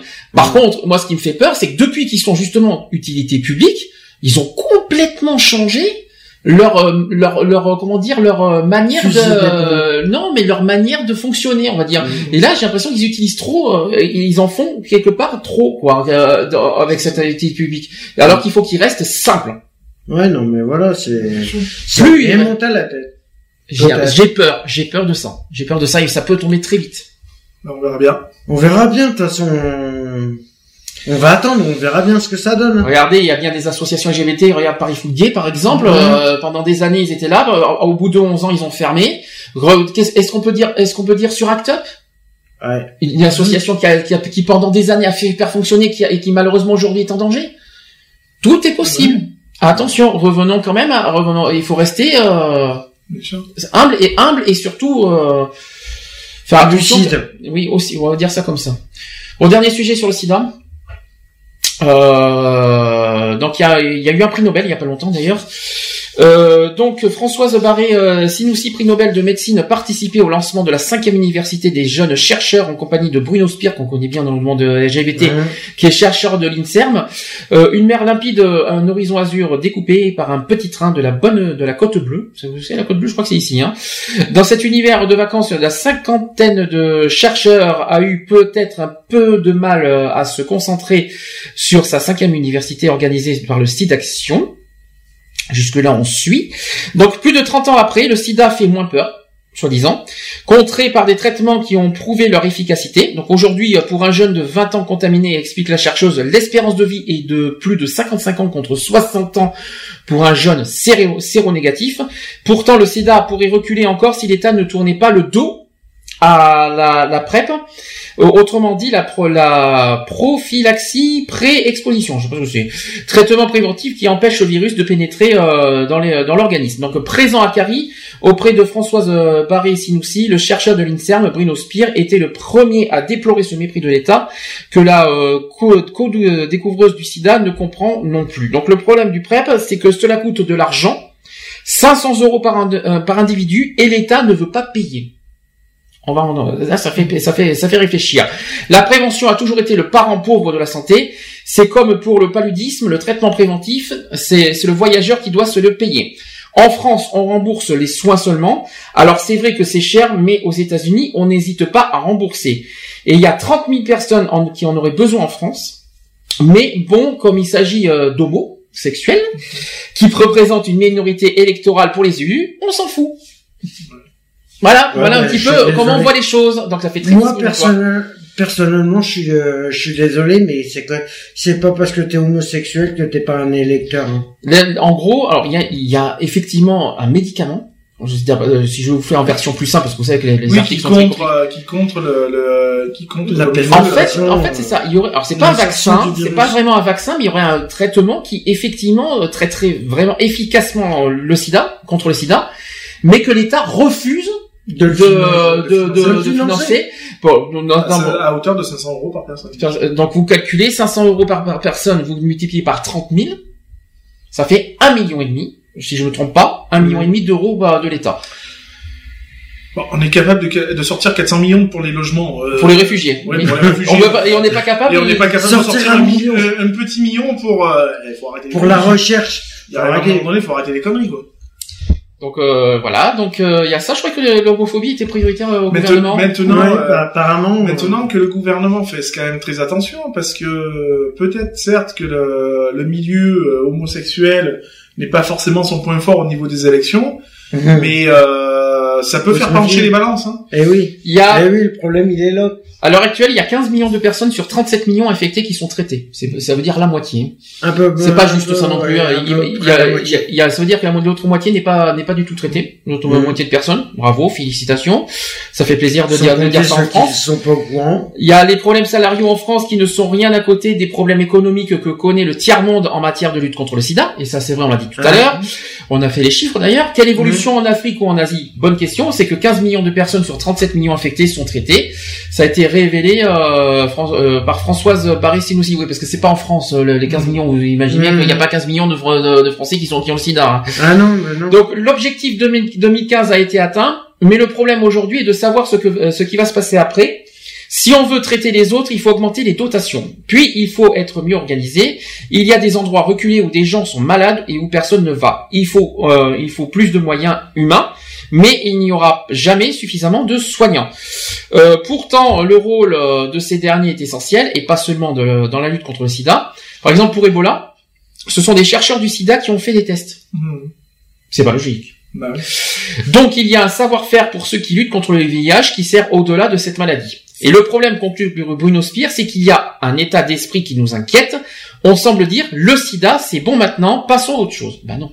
Le sida, tant qu'il existe, c'est pas Ah bon. oui. Hein, tant, que, non, c'est tant- clair. tant que le vaccin exi- tant que le vaccin n'est pas fait, euh, le sida existera toujours et il faudra toujours le, le- trouver un moyen de l'éradiquer par un vaccin. Donc et ça, quoi qu'il en soit, c'est même pas la peine de dire que c'est du passé. C'est d'accord, le sida existe depuis 30 ans, le vaccin est, le vaccin n'est pas là, donc le sida existe. euh, il faut s'occuper du sida tant qu'il n'y a pas le, le vaccin. Ça c'est clair, net et précis. En revanche, il y a, euh, pour finir, ne vous inquiétez pas, je vais pas être trop long. C'est qu'il y a, comme je vous ai dit, il y a un médicament préventif très efficace qui est, qui va être euh, largement proposé. Donc ça, ça date euh, de un mois au passage. C'est un antirétroviral testé comme traitement préventif chez les, chez homosexuels exposés au risque d'infection par le VIH qui s'est avéré particulièrement efficace et devrait être euh, devrait faire partie des outils standards de prévention chez les hommes à risque. J'aime pas dire ça déjà. Selon une étude publiée jeudi dans la revue euh, britannique The Lancet. Alors la réduction euh, impressionnante des cas du VIH chez les personnes prenant une prophylaxie pré-exposition donc le PrEP sans augmentation notable et les, euh, les autres infections sexuellement transmissibles et rassurantes sur le plan clinique et communautaire ainsi que pour les acteurs de la santé publique. Donc euh, il se déclare très favorable à l'intégration de ce traitement dans les outils euh, courants de prévention mis à la disposition des homosexuels exposés au risque d'infection. Est-ce que vous êtes pour? Si c'est si c'est si c'est efficace. Ah bah oui. Autant. euh, Si, si, les, euh, si tous les tests sont concluants Hum. et que c'est que ça- c'est testé que ça fonctionne, Mhm. pourquoi pas hein? Donc voilà, euh, ça coûte quand même 10, 10 000 euros par an. En raison de voilà, euh, donc euh, c'est des résultats probants obtenus euh, dans plusieurs essais cliniques. Le traitement préventif contre le SIDA reste toutefois encore très peu prescrit dans le monde, notamment en raison de, de- donc comme je vous ai dit 10 000 euros par 10 000 euros par an et d'effets aussi secondaires comme les nausées euh, de migraine et une perte de poids. Ça, c'est pas, c'est pas non plus euh, le plus grave, on va dire. Ouais, puis si en plus ça permet de maigrir un peu, c'est pas, pas mal. Puis si, euh, si ça permet de, de rallonger le, le, le, le- surtout le, le- c'est ça, c'est ça qu'il faut se Bien mettre sûr. en tête, quoi. Donc autant, euh, voilà, c'est pas le, plus- c'est pas le plus problématique. Donc voilà ce que je voulais dire en plus sur euh, le- les actus LGBT. Il y en avait un autre, mais bon, comme il est long, euh, on va, on va pas finir non plus à 20 heures, faut pas exagérer. Euh, Est-ce que vous voulez faire une conclusion? Non. Vous, vous, vous êtes pas trop foulé la cheville aujourd'hui, hein, non? Oh bah si quand même. Hein Voilà. Hein? Est-ce que euh, sur le bilan général de la journée, qu'est-ce que vous voulez, euh, vous voulez finir quelque chose? Non, bah voilà, par rapport à tout ce qui a été dit euh, pendant l'émission, euh, il y a des points positifs, il y a des points négatifs, mais bon. Comme euh, toujours, hein. Il y a jamais que du positif non, dans l'émission. euh. Non, mais voilà. Après, euh, voyons, voyons la suite. Ne laissons pas euh, de côté ce qui est, ce qui a été dit. C'est à, à suivre au jour le jour et voilà. Ne nous laissons pas aveugler par les dires de certaines personnes. Mhm. Soyons vigilants, Mm. surtout. Euh, Alors là, tu parles de quoi? Parce qu'il y a tellement de choses à être vigilant. Euh, ben, sur- surtout, enfin là, je parle euh, pour les prochains à venir, donc euh, je parle politiquement. Euh, je parle en politique. Euh, après, je dis qu'il faut, il faut quand même rester humain. Là, je vais parler par rapport aux migrants. Euh, faut quand même rester humain, ne pas voir forcément le mal partout, rester vigilant quand même. Mm. Euh, et que bon ben nos, nos têtes euh, nos têtes de liste politiques arrêtent de, de foutre euh, l'argent par les fenêtres et euh, penser aux, aux citoyens avant de penser euh, À se aux- remplir les poches. aux- Non, ça n'a rien à voir. non avant de penser aux, aux autres quoi je veux dire hein, aux- donc euh, euh, mettons à l'abri notre population française Mm. avant de mettre à l'abri la population euh, étrangère Oui. D'accord, pourquoi pas. Donc c'est c'est ta façon de voir. Hein. Je, je respecte. Hein. C'est ton, c'est ton opinion. Donc voilà. Donc fin de euh, fin de journée. Alors là, les, les trois samedis suivants, je les ai en tête. Ne vous inquiétez pas parce qu'après il y a, il y a une- émission. où On sera pas là. Ça sera le, le 14 novembre. Ah oui. on, euh, on sera pas là. Euh, donc la semaine prochaine, donc je m'en je m'en souviens très bien. La semaine prochaine, en plus rappelons que la semaine prochaine on change d'heure, mais ça va, l'émission euh, sera à l'heure normale. Euh, donc euh, samedi prochain 15h, ça sera sur. On va revenir sur mon mon sujet le plus, le, mon sujet favori qui me touche le plus, c'est sur le handicap, parce qu'il y a le- la journée du handicap qui va arriver. Et euh, pour changer un petit peu des années précédentes, on l'a jamais fait ça. euh, L'amour et le handicap, euh, c'est-à-dire amour et handicap, c'est-à-dire qu'un handicapé peut vivre, euh, on va dire bien sûr, euh, comme tout le monde. euh, peut vivre une histoire d'amour euh, comme tout le monde. Ouais, euh, peut avoir, euh, peut, peut- mais euh, peut avoir euh, t- autant d'amour. Enfin bon, il y, aura- tellement de choses à dire la semaine prochaine. Je, je préfère, je vais pas tout évoquer aujourd'hui, mais ça sera c'est amour et handicap. Et puis bien sûr, on reviendra un tout petit choui, euh, bien sûr, sur le handicap même. Quoi, on reviendra là-dessus. Dans 15 jours. C'est ce que je vous ai dit la semaine dernière, je, donc je me suis pas trompé. Le, le 30 octobre, ça sera sur euh, Peut-on rire de tout Mm. ah ah il y en a qui, qui rigolent déjà. Alors ça commence mal. Peut-on rire de tout Il rigole déjà. Je, je, lui, je lui fais le thème déjà et il rigole Enfin, déjà. verras bien, ouais. Non, mais voilà, c'est. Non, on garde ça pour dans 15 jours. si Ouais, on on commence à garde faire ça le thème. pour 15 jours. Le 7 novembre, on reviendra sur l'homosexualité parce que comme il y a les états généraux le 14 novembre, Mhm. euh, on va refaire un thème là-dessus, euh, notamment sur euh, vivre son homosexualité, c'est-à-dire être euh, et vivre son homosexualité, ça sera sur le 7 euh, novembre. Explication, j'en j'en dirai pas plus, j'ai tous les sujets sur moi. 14 novembre, il n'y aura pas d'émission. Forcément, le raison raison est est pas pas là. Euh, 14 novembre, ne nous attendez pas le 14 novembre, il n'y aura pas d'émission le 14 novembre, c'est pas possible, même enregistré, c'est pas, on le fera pas. Euh, on aura les états généraux, on aura largement. Ah oui, il y a les états généraux, si si, on en a pas parlé vite fait, vite fait en, en, en deux minutes. Oui. Déception de, de- de- un Oui, petit peu. bah, oui, déception dans le sens. on a reçu où, le euh, programme des états le- Le généraux. programme est très très flou. hein. Oui. On va le dire aussi parce que euh, il est un peu comme euh, comment dirais-je euh, très ambigu quoi en fait hein, parce qu'on ne sait pas comment se positionner par rapport à, à ce qu'il propose. Bon ben, on verra sur place. Je pense que. Est-ce que tu veux qu'à la limite on en, on en parle un peu plus longuement la semaine prochaine On peut, euh, on peut en toucher, oui, du programme euh, la Ouais. semaine prochaine. On pourra en toucher quelques Disons mots. que le programme est, euh, disons qu'on comprend même pas le programme. On va dire ça comme ça. euh, on, par- se on se retrouve un peu euh, comme à l'époque de la Gay Pride avec un, avec un slogan un peu chelou. Ouais. Donc euh, voilà, on sait pas comment aborder le, le sujet. Après, Le- je les sujets même. C'est bizarre parce que je comprends mieux ce que les associations attendent parce que j'ai reçu les. Euh, à la limite, si on peut prendre cinq minutes, vite fait. Ça, ça vous dérange ou vous voulez qu'on le fasse la semaine prochaine? Euh, Soit, euh, est-ce que je les ai sur moi? Oui, voilà, j'ai les idées des signataires euh, parce qu'en fait tout ça. Ça change, ça change carrément du programme. Alors les signataires, ils ont, euh, ils ont dit ceci partager nos connaissances, partager nos savoir-faire, partager nos travaux. C'est intéressant. Mhm. Ça suit déjà nos trucs. Ça, c'est ce que les signataires ont dit. Hein. Deuxième euh, objectif des signataires, c'est sortir des habitudes d'ignorance, de désintérêt, de défiance et de méfiance que, les assos LGBT entretiennent souvent entre elles. Mhm. Malheureusement, la réalité est en est autrement. Ça veut dire que Ça peut être intéressant. quand on dit qu'il y a bien des problèmes entre associations Bah, LGBT, on ne plaisante pas. C'est pas une, on- qu'on nous dise pas qu'on fait de, de je sais pas quoi, comme ils nous ont dit à Bordeaux, de la de la polémique. diffamation ou de la polémique, euh, qu'on nous lâche la grappe avec cette, avec ce mot-là. Quand on dit que c'est réel, c'est réel. La preuve, c'est, ressorti aux états généraux, donc on ne plaisantait pas. hein. Non, mais bon, euh, voilà, si c'est si c'est abordé aux États généraux, Ah mais c'est, il va falloir taper. C'est Ah, pas, nous, hein. C'est pas nous qui avons dit ça, c'est les, c'est les signataires en général. Oui, non, c'est mais- pas que nous, hein, qui. Mais si ça a été fait, c'est qu'ils viennent de. Il y a Bah, au moins est- on quelque n'est pas, les- on n'est pas les seuls, on n'est pas la seule associa- association à penser qu'il y a des problèmes euh, Voilà. Entre associations et LGBT, quoi. Donc ça, déjà, c'est bien, ça fait plaisir de qu'on se sent rassuré qu'il y a, des- il y a vraiment des seul. problèmes. Oui, voilà, on n'est pas les seuls à, à penser. On n'est pas les ouais. seuls. Donc qu'on arrête de nous faire de, de forger. On fait de la polémique, on y gna gna. Ouais. La preuve, c'est réel. Si vous, si vous ne croyez pas, regardez le site des États généraux, ça, c'est mis. ça, ça, c'est bien parce que ça va me donner euh, encore un point euh, supplémentaire vu que je pense qu'ils seront présents Bah nos, oui. ch- nos, nos chers bordelais. Euh, quand euh, on viendra à ce sujet, je vais bien leur remettre dans la tête que la polémique, euh, ils peuvent s'asseoir dessus. Troisième, euh, troisième phrase des signataires. Comment se positionner face aux, obscu- aux obscurantismes et extrémismes qui proposent le retour à l'ordre moral face à des discours populistes euh, frondés par la stigmatisation de fro- populations portées par le Front National et d'autres. Là, c'est compliqué par contre la phrase. Mais re- Oui, on en front, sur front commun contre le Front National, Oui, on va dire ça ouais, comme ça. C'est ce qu'on ce attend nous personnellement. On, on l'a dit, hein, personnellement.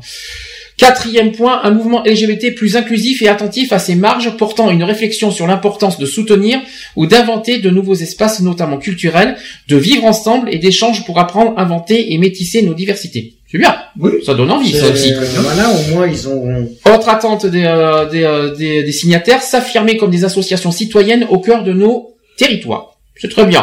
Et enfin, dernière, euh, dernière attente, faire du militantisme LGBTI un vrai mouvement social, solidaire, concret, et pas juste un mouvement idéologique militant. Oui.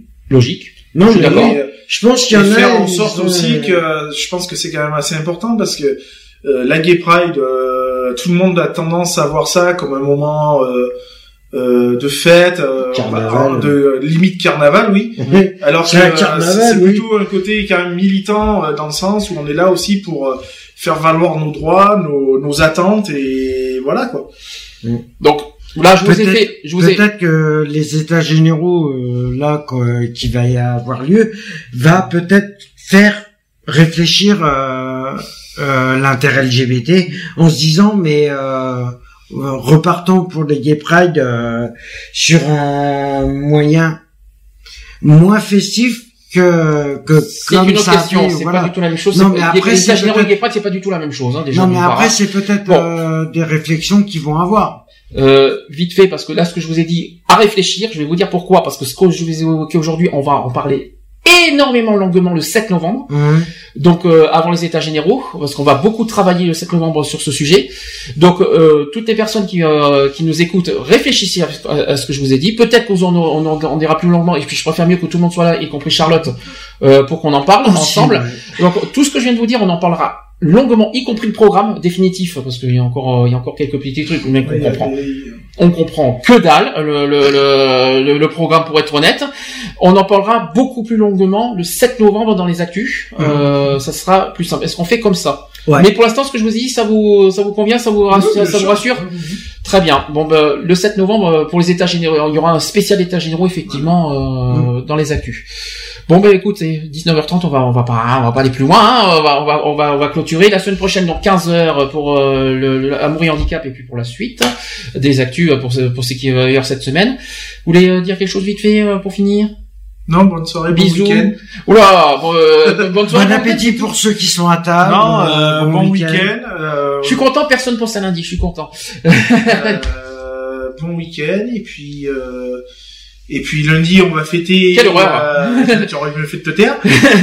Quelle horreur On fêtera le, les Les seins, euh, je sais pas quoi, non non le- la- l'anniversaire de- du président de l'association Equality Quelle horreur. et animateur de la radio. Pourquoi président hein Bah, parce que t'es président. Moi, Je suis pas de président. Donc euh, voilà et puis nous bah, on vous donne rendez-vous donc samedi prochain 15h. Même heure, même, même fréquence 15, 15h 20h hein, comme ça au moins ça Oh non parce que ça, ça vous laissera un petit créneau encore en plus. C'est Même moi heure, qui même fréquence, c'est moi qui vous l'offre le créneau. Euh, donc voilà et puis euh, toujours dans la joie et la bonne humeur et euh, Podcast www.equality-podcast avec un s.fr. Amen. vous avez téléphone, vous avez aussi Digipod pour ceux qui veulent télécharger le, de- directement sur votre ordinateur. Amen. Ça y est, Vous pouvez on a aussi- converti, Vous euh, pouvez aussi nous joindre par mail asso.equality@gmail.com. Amen. Alléluia. Bref, allez, Ouais, la semaine prochaine. Bon, semaine prochaine, samedi. Samedi, 15h. 15. On fait comme ça. Bisous, bon week-end. Bisous, bon week-end. Bon week-end. Au revoir. Retrouvez nos vidéos et nos podcasts sur www.equality-podcast.fr.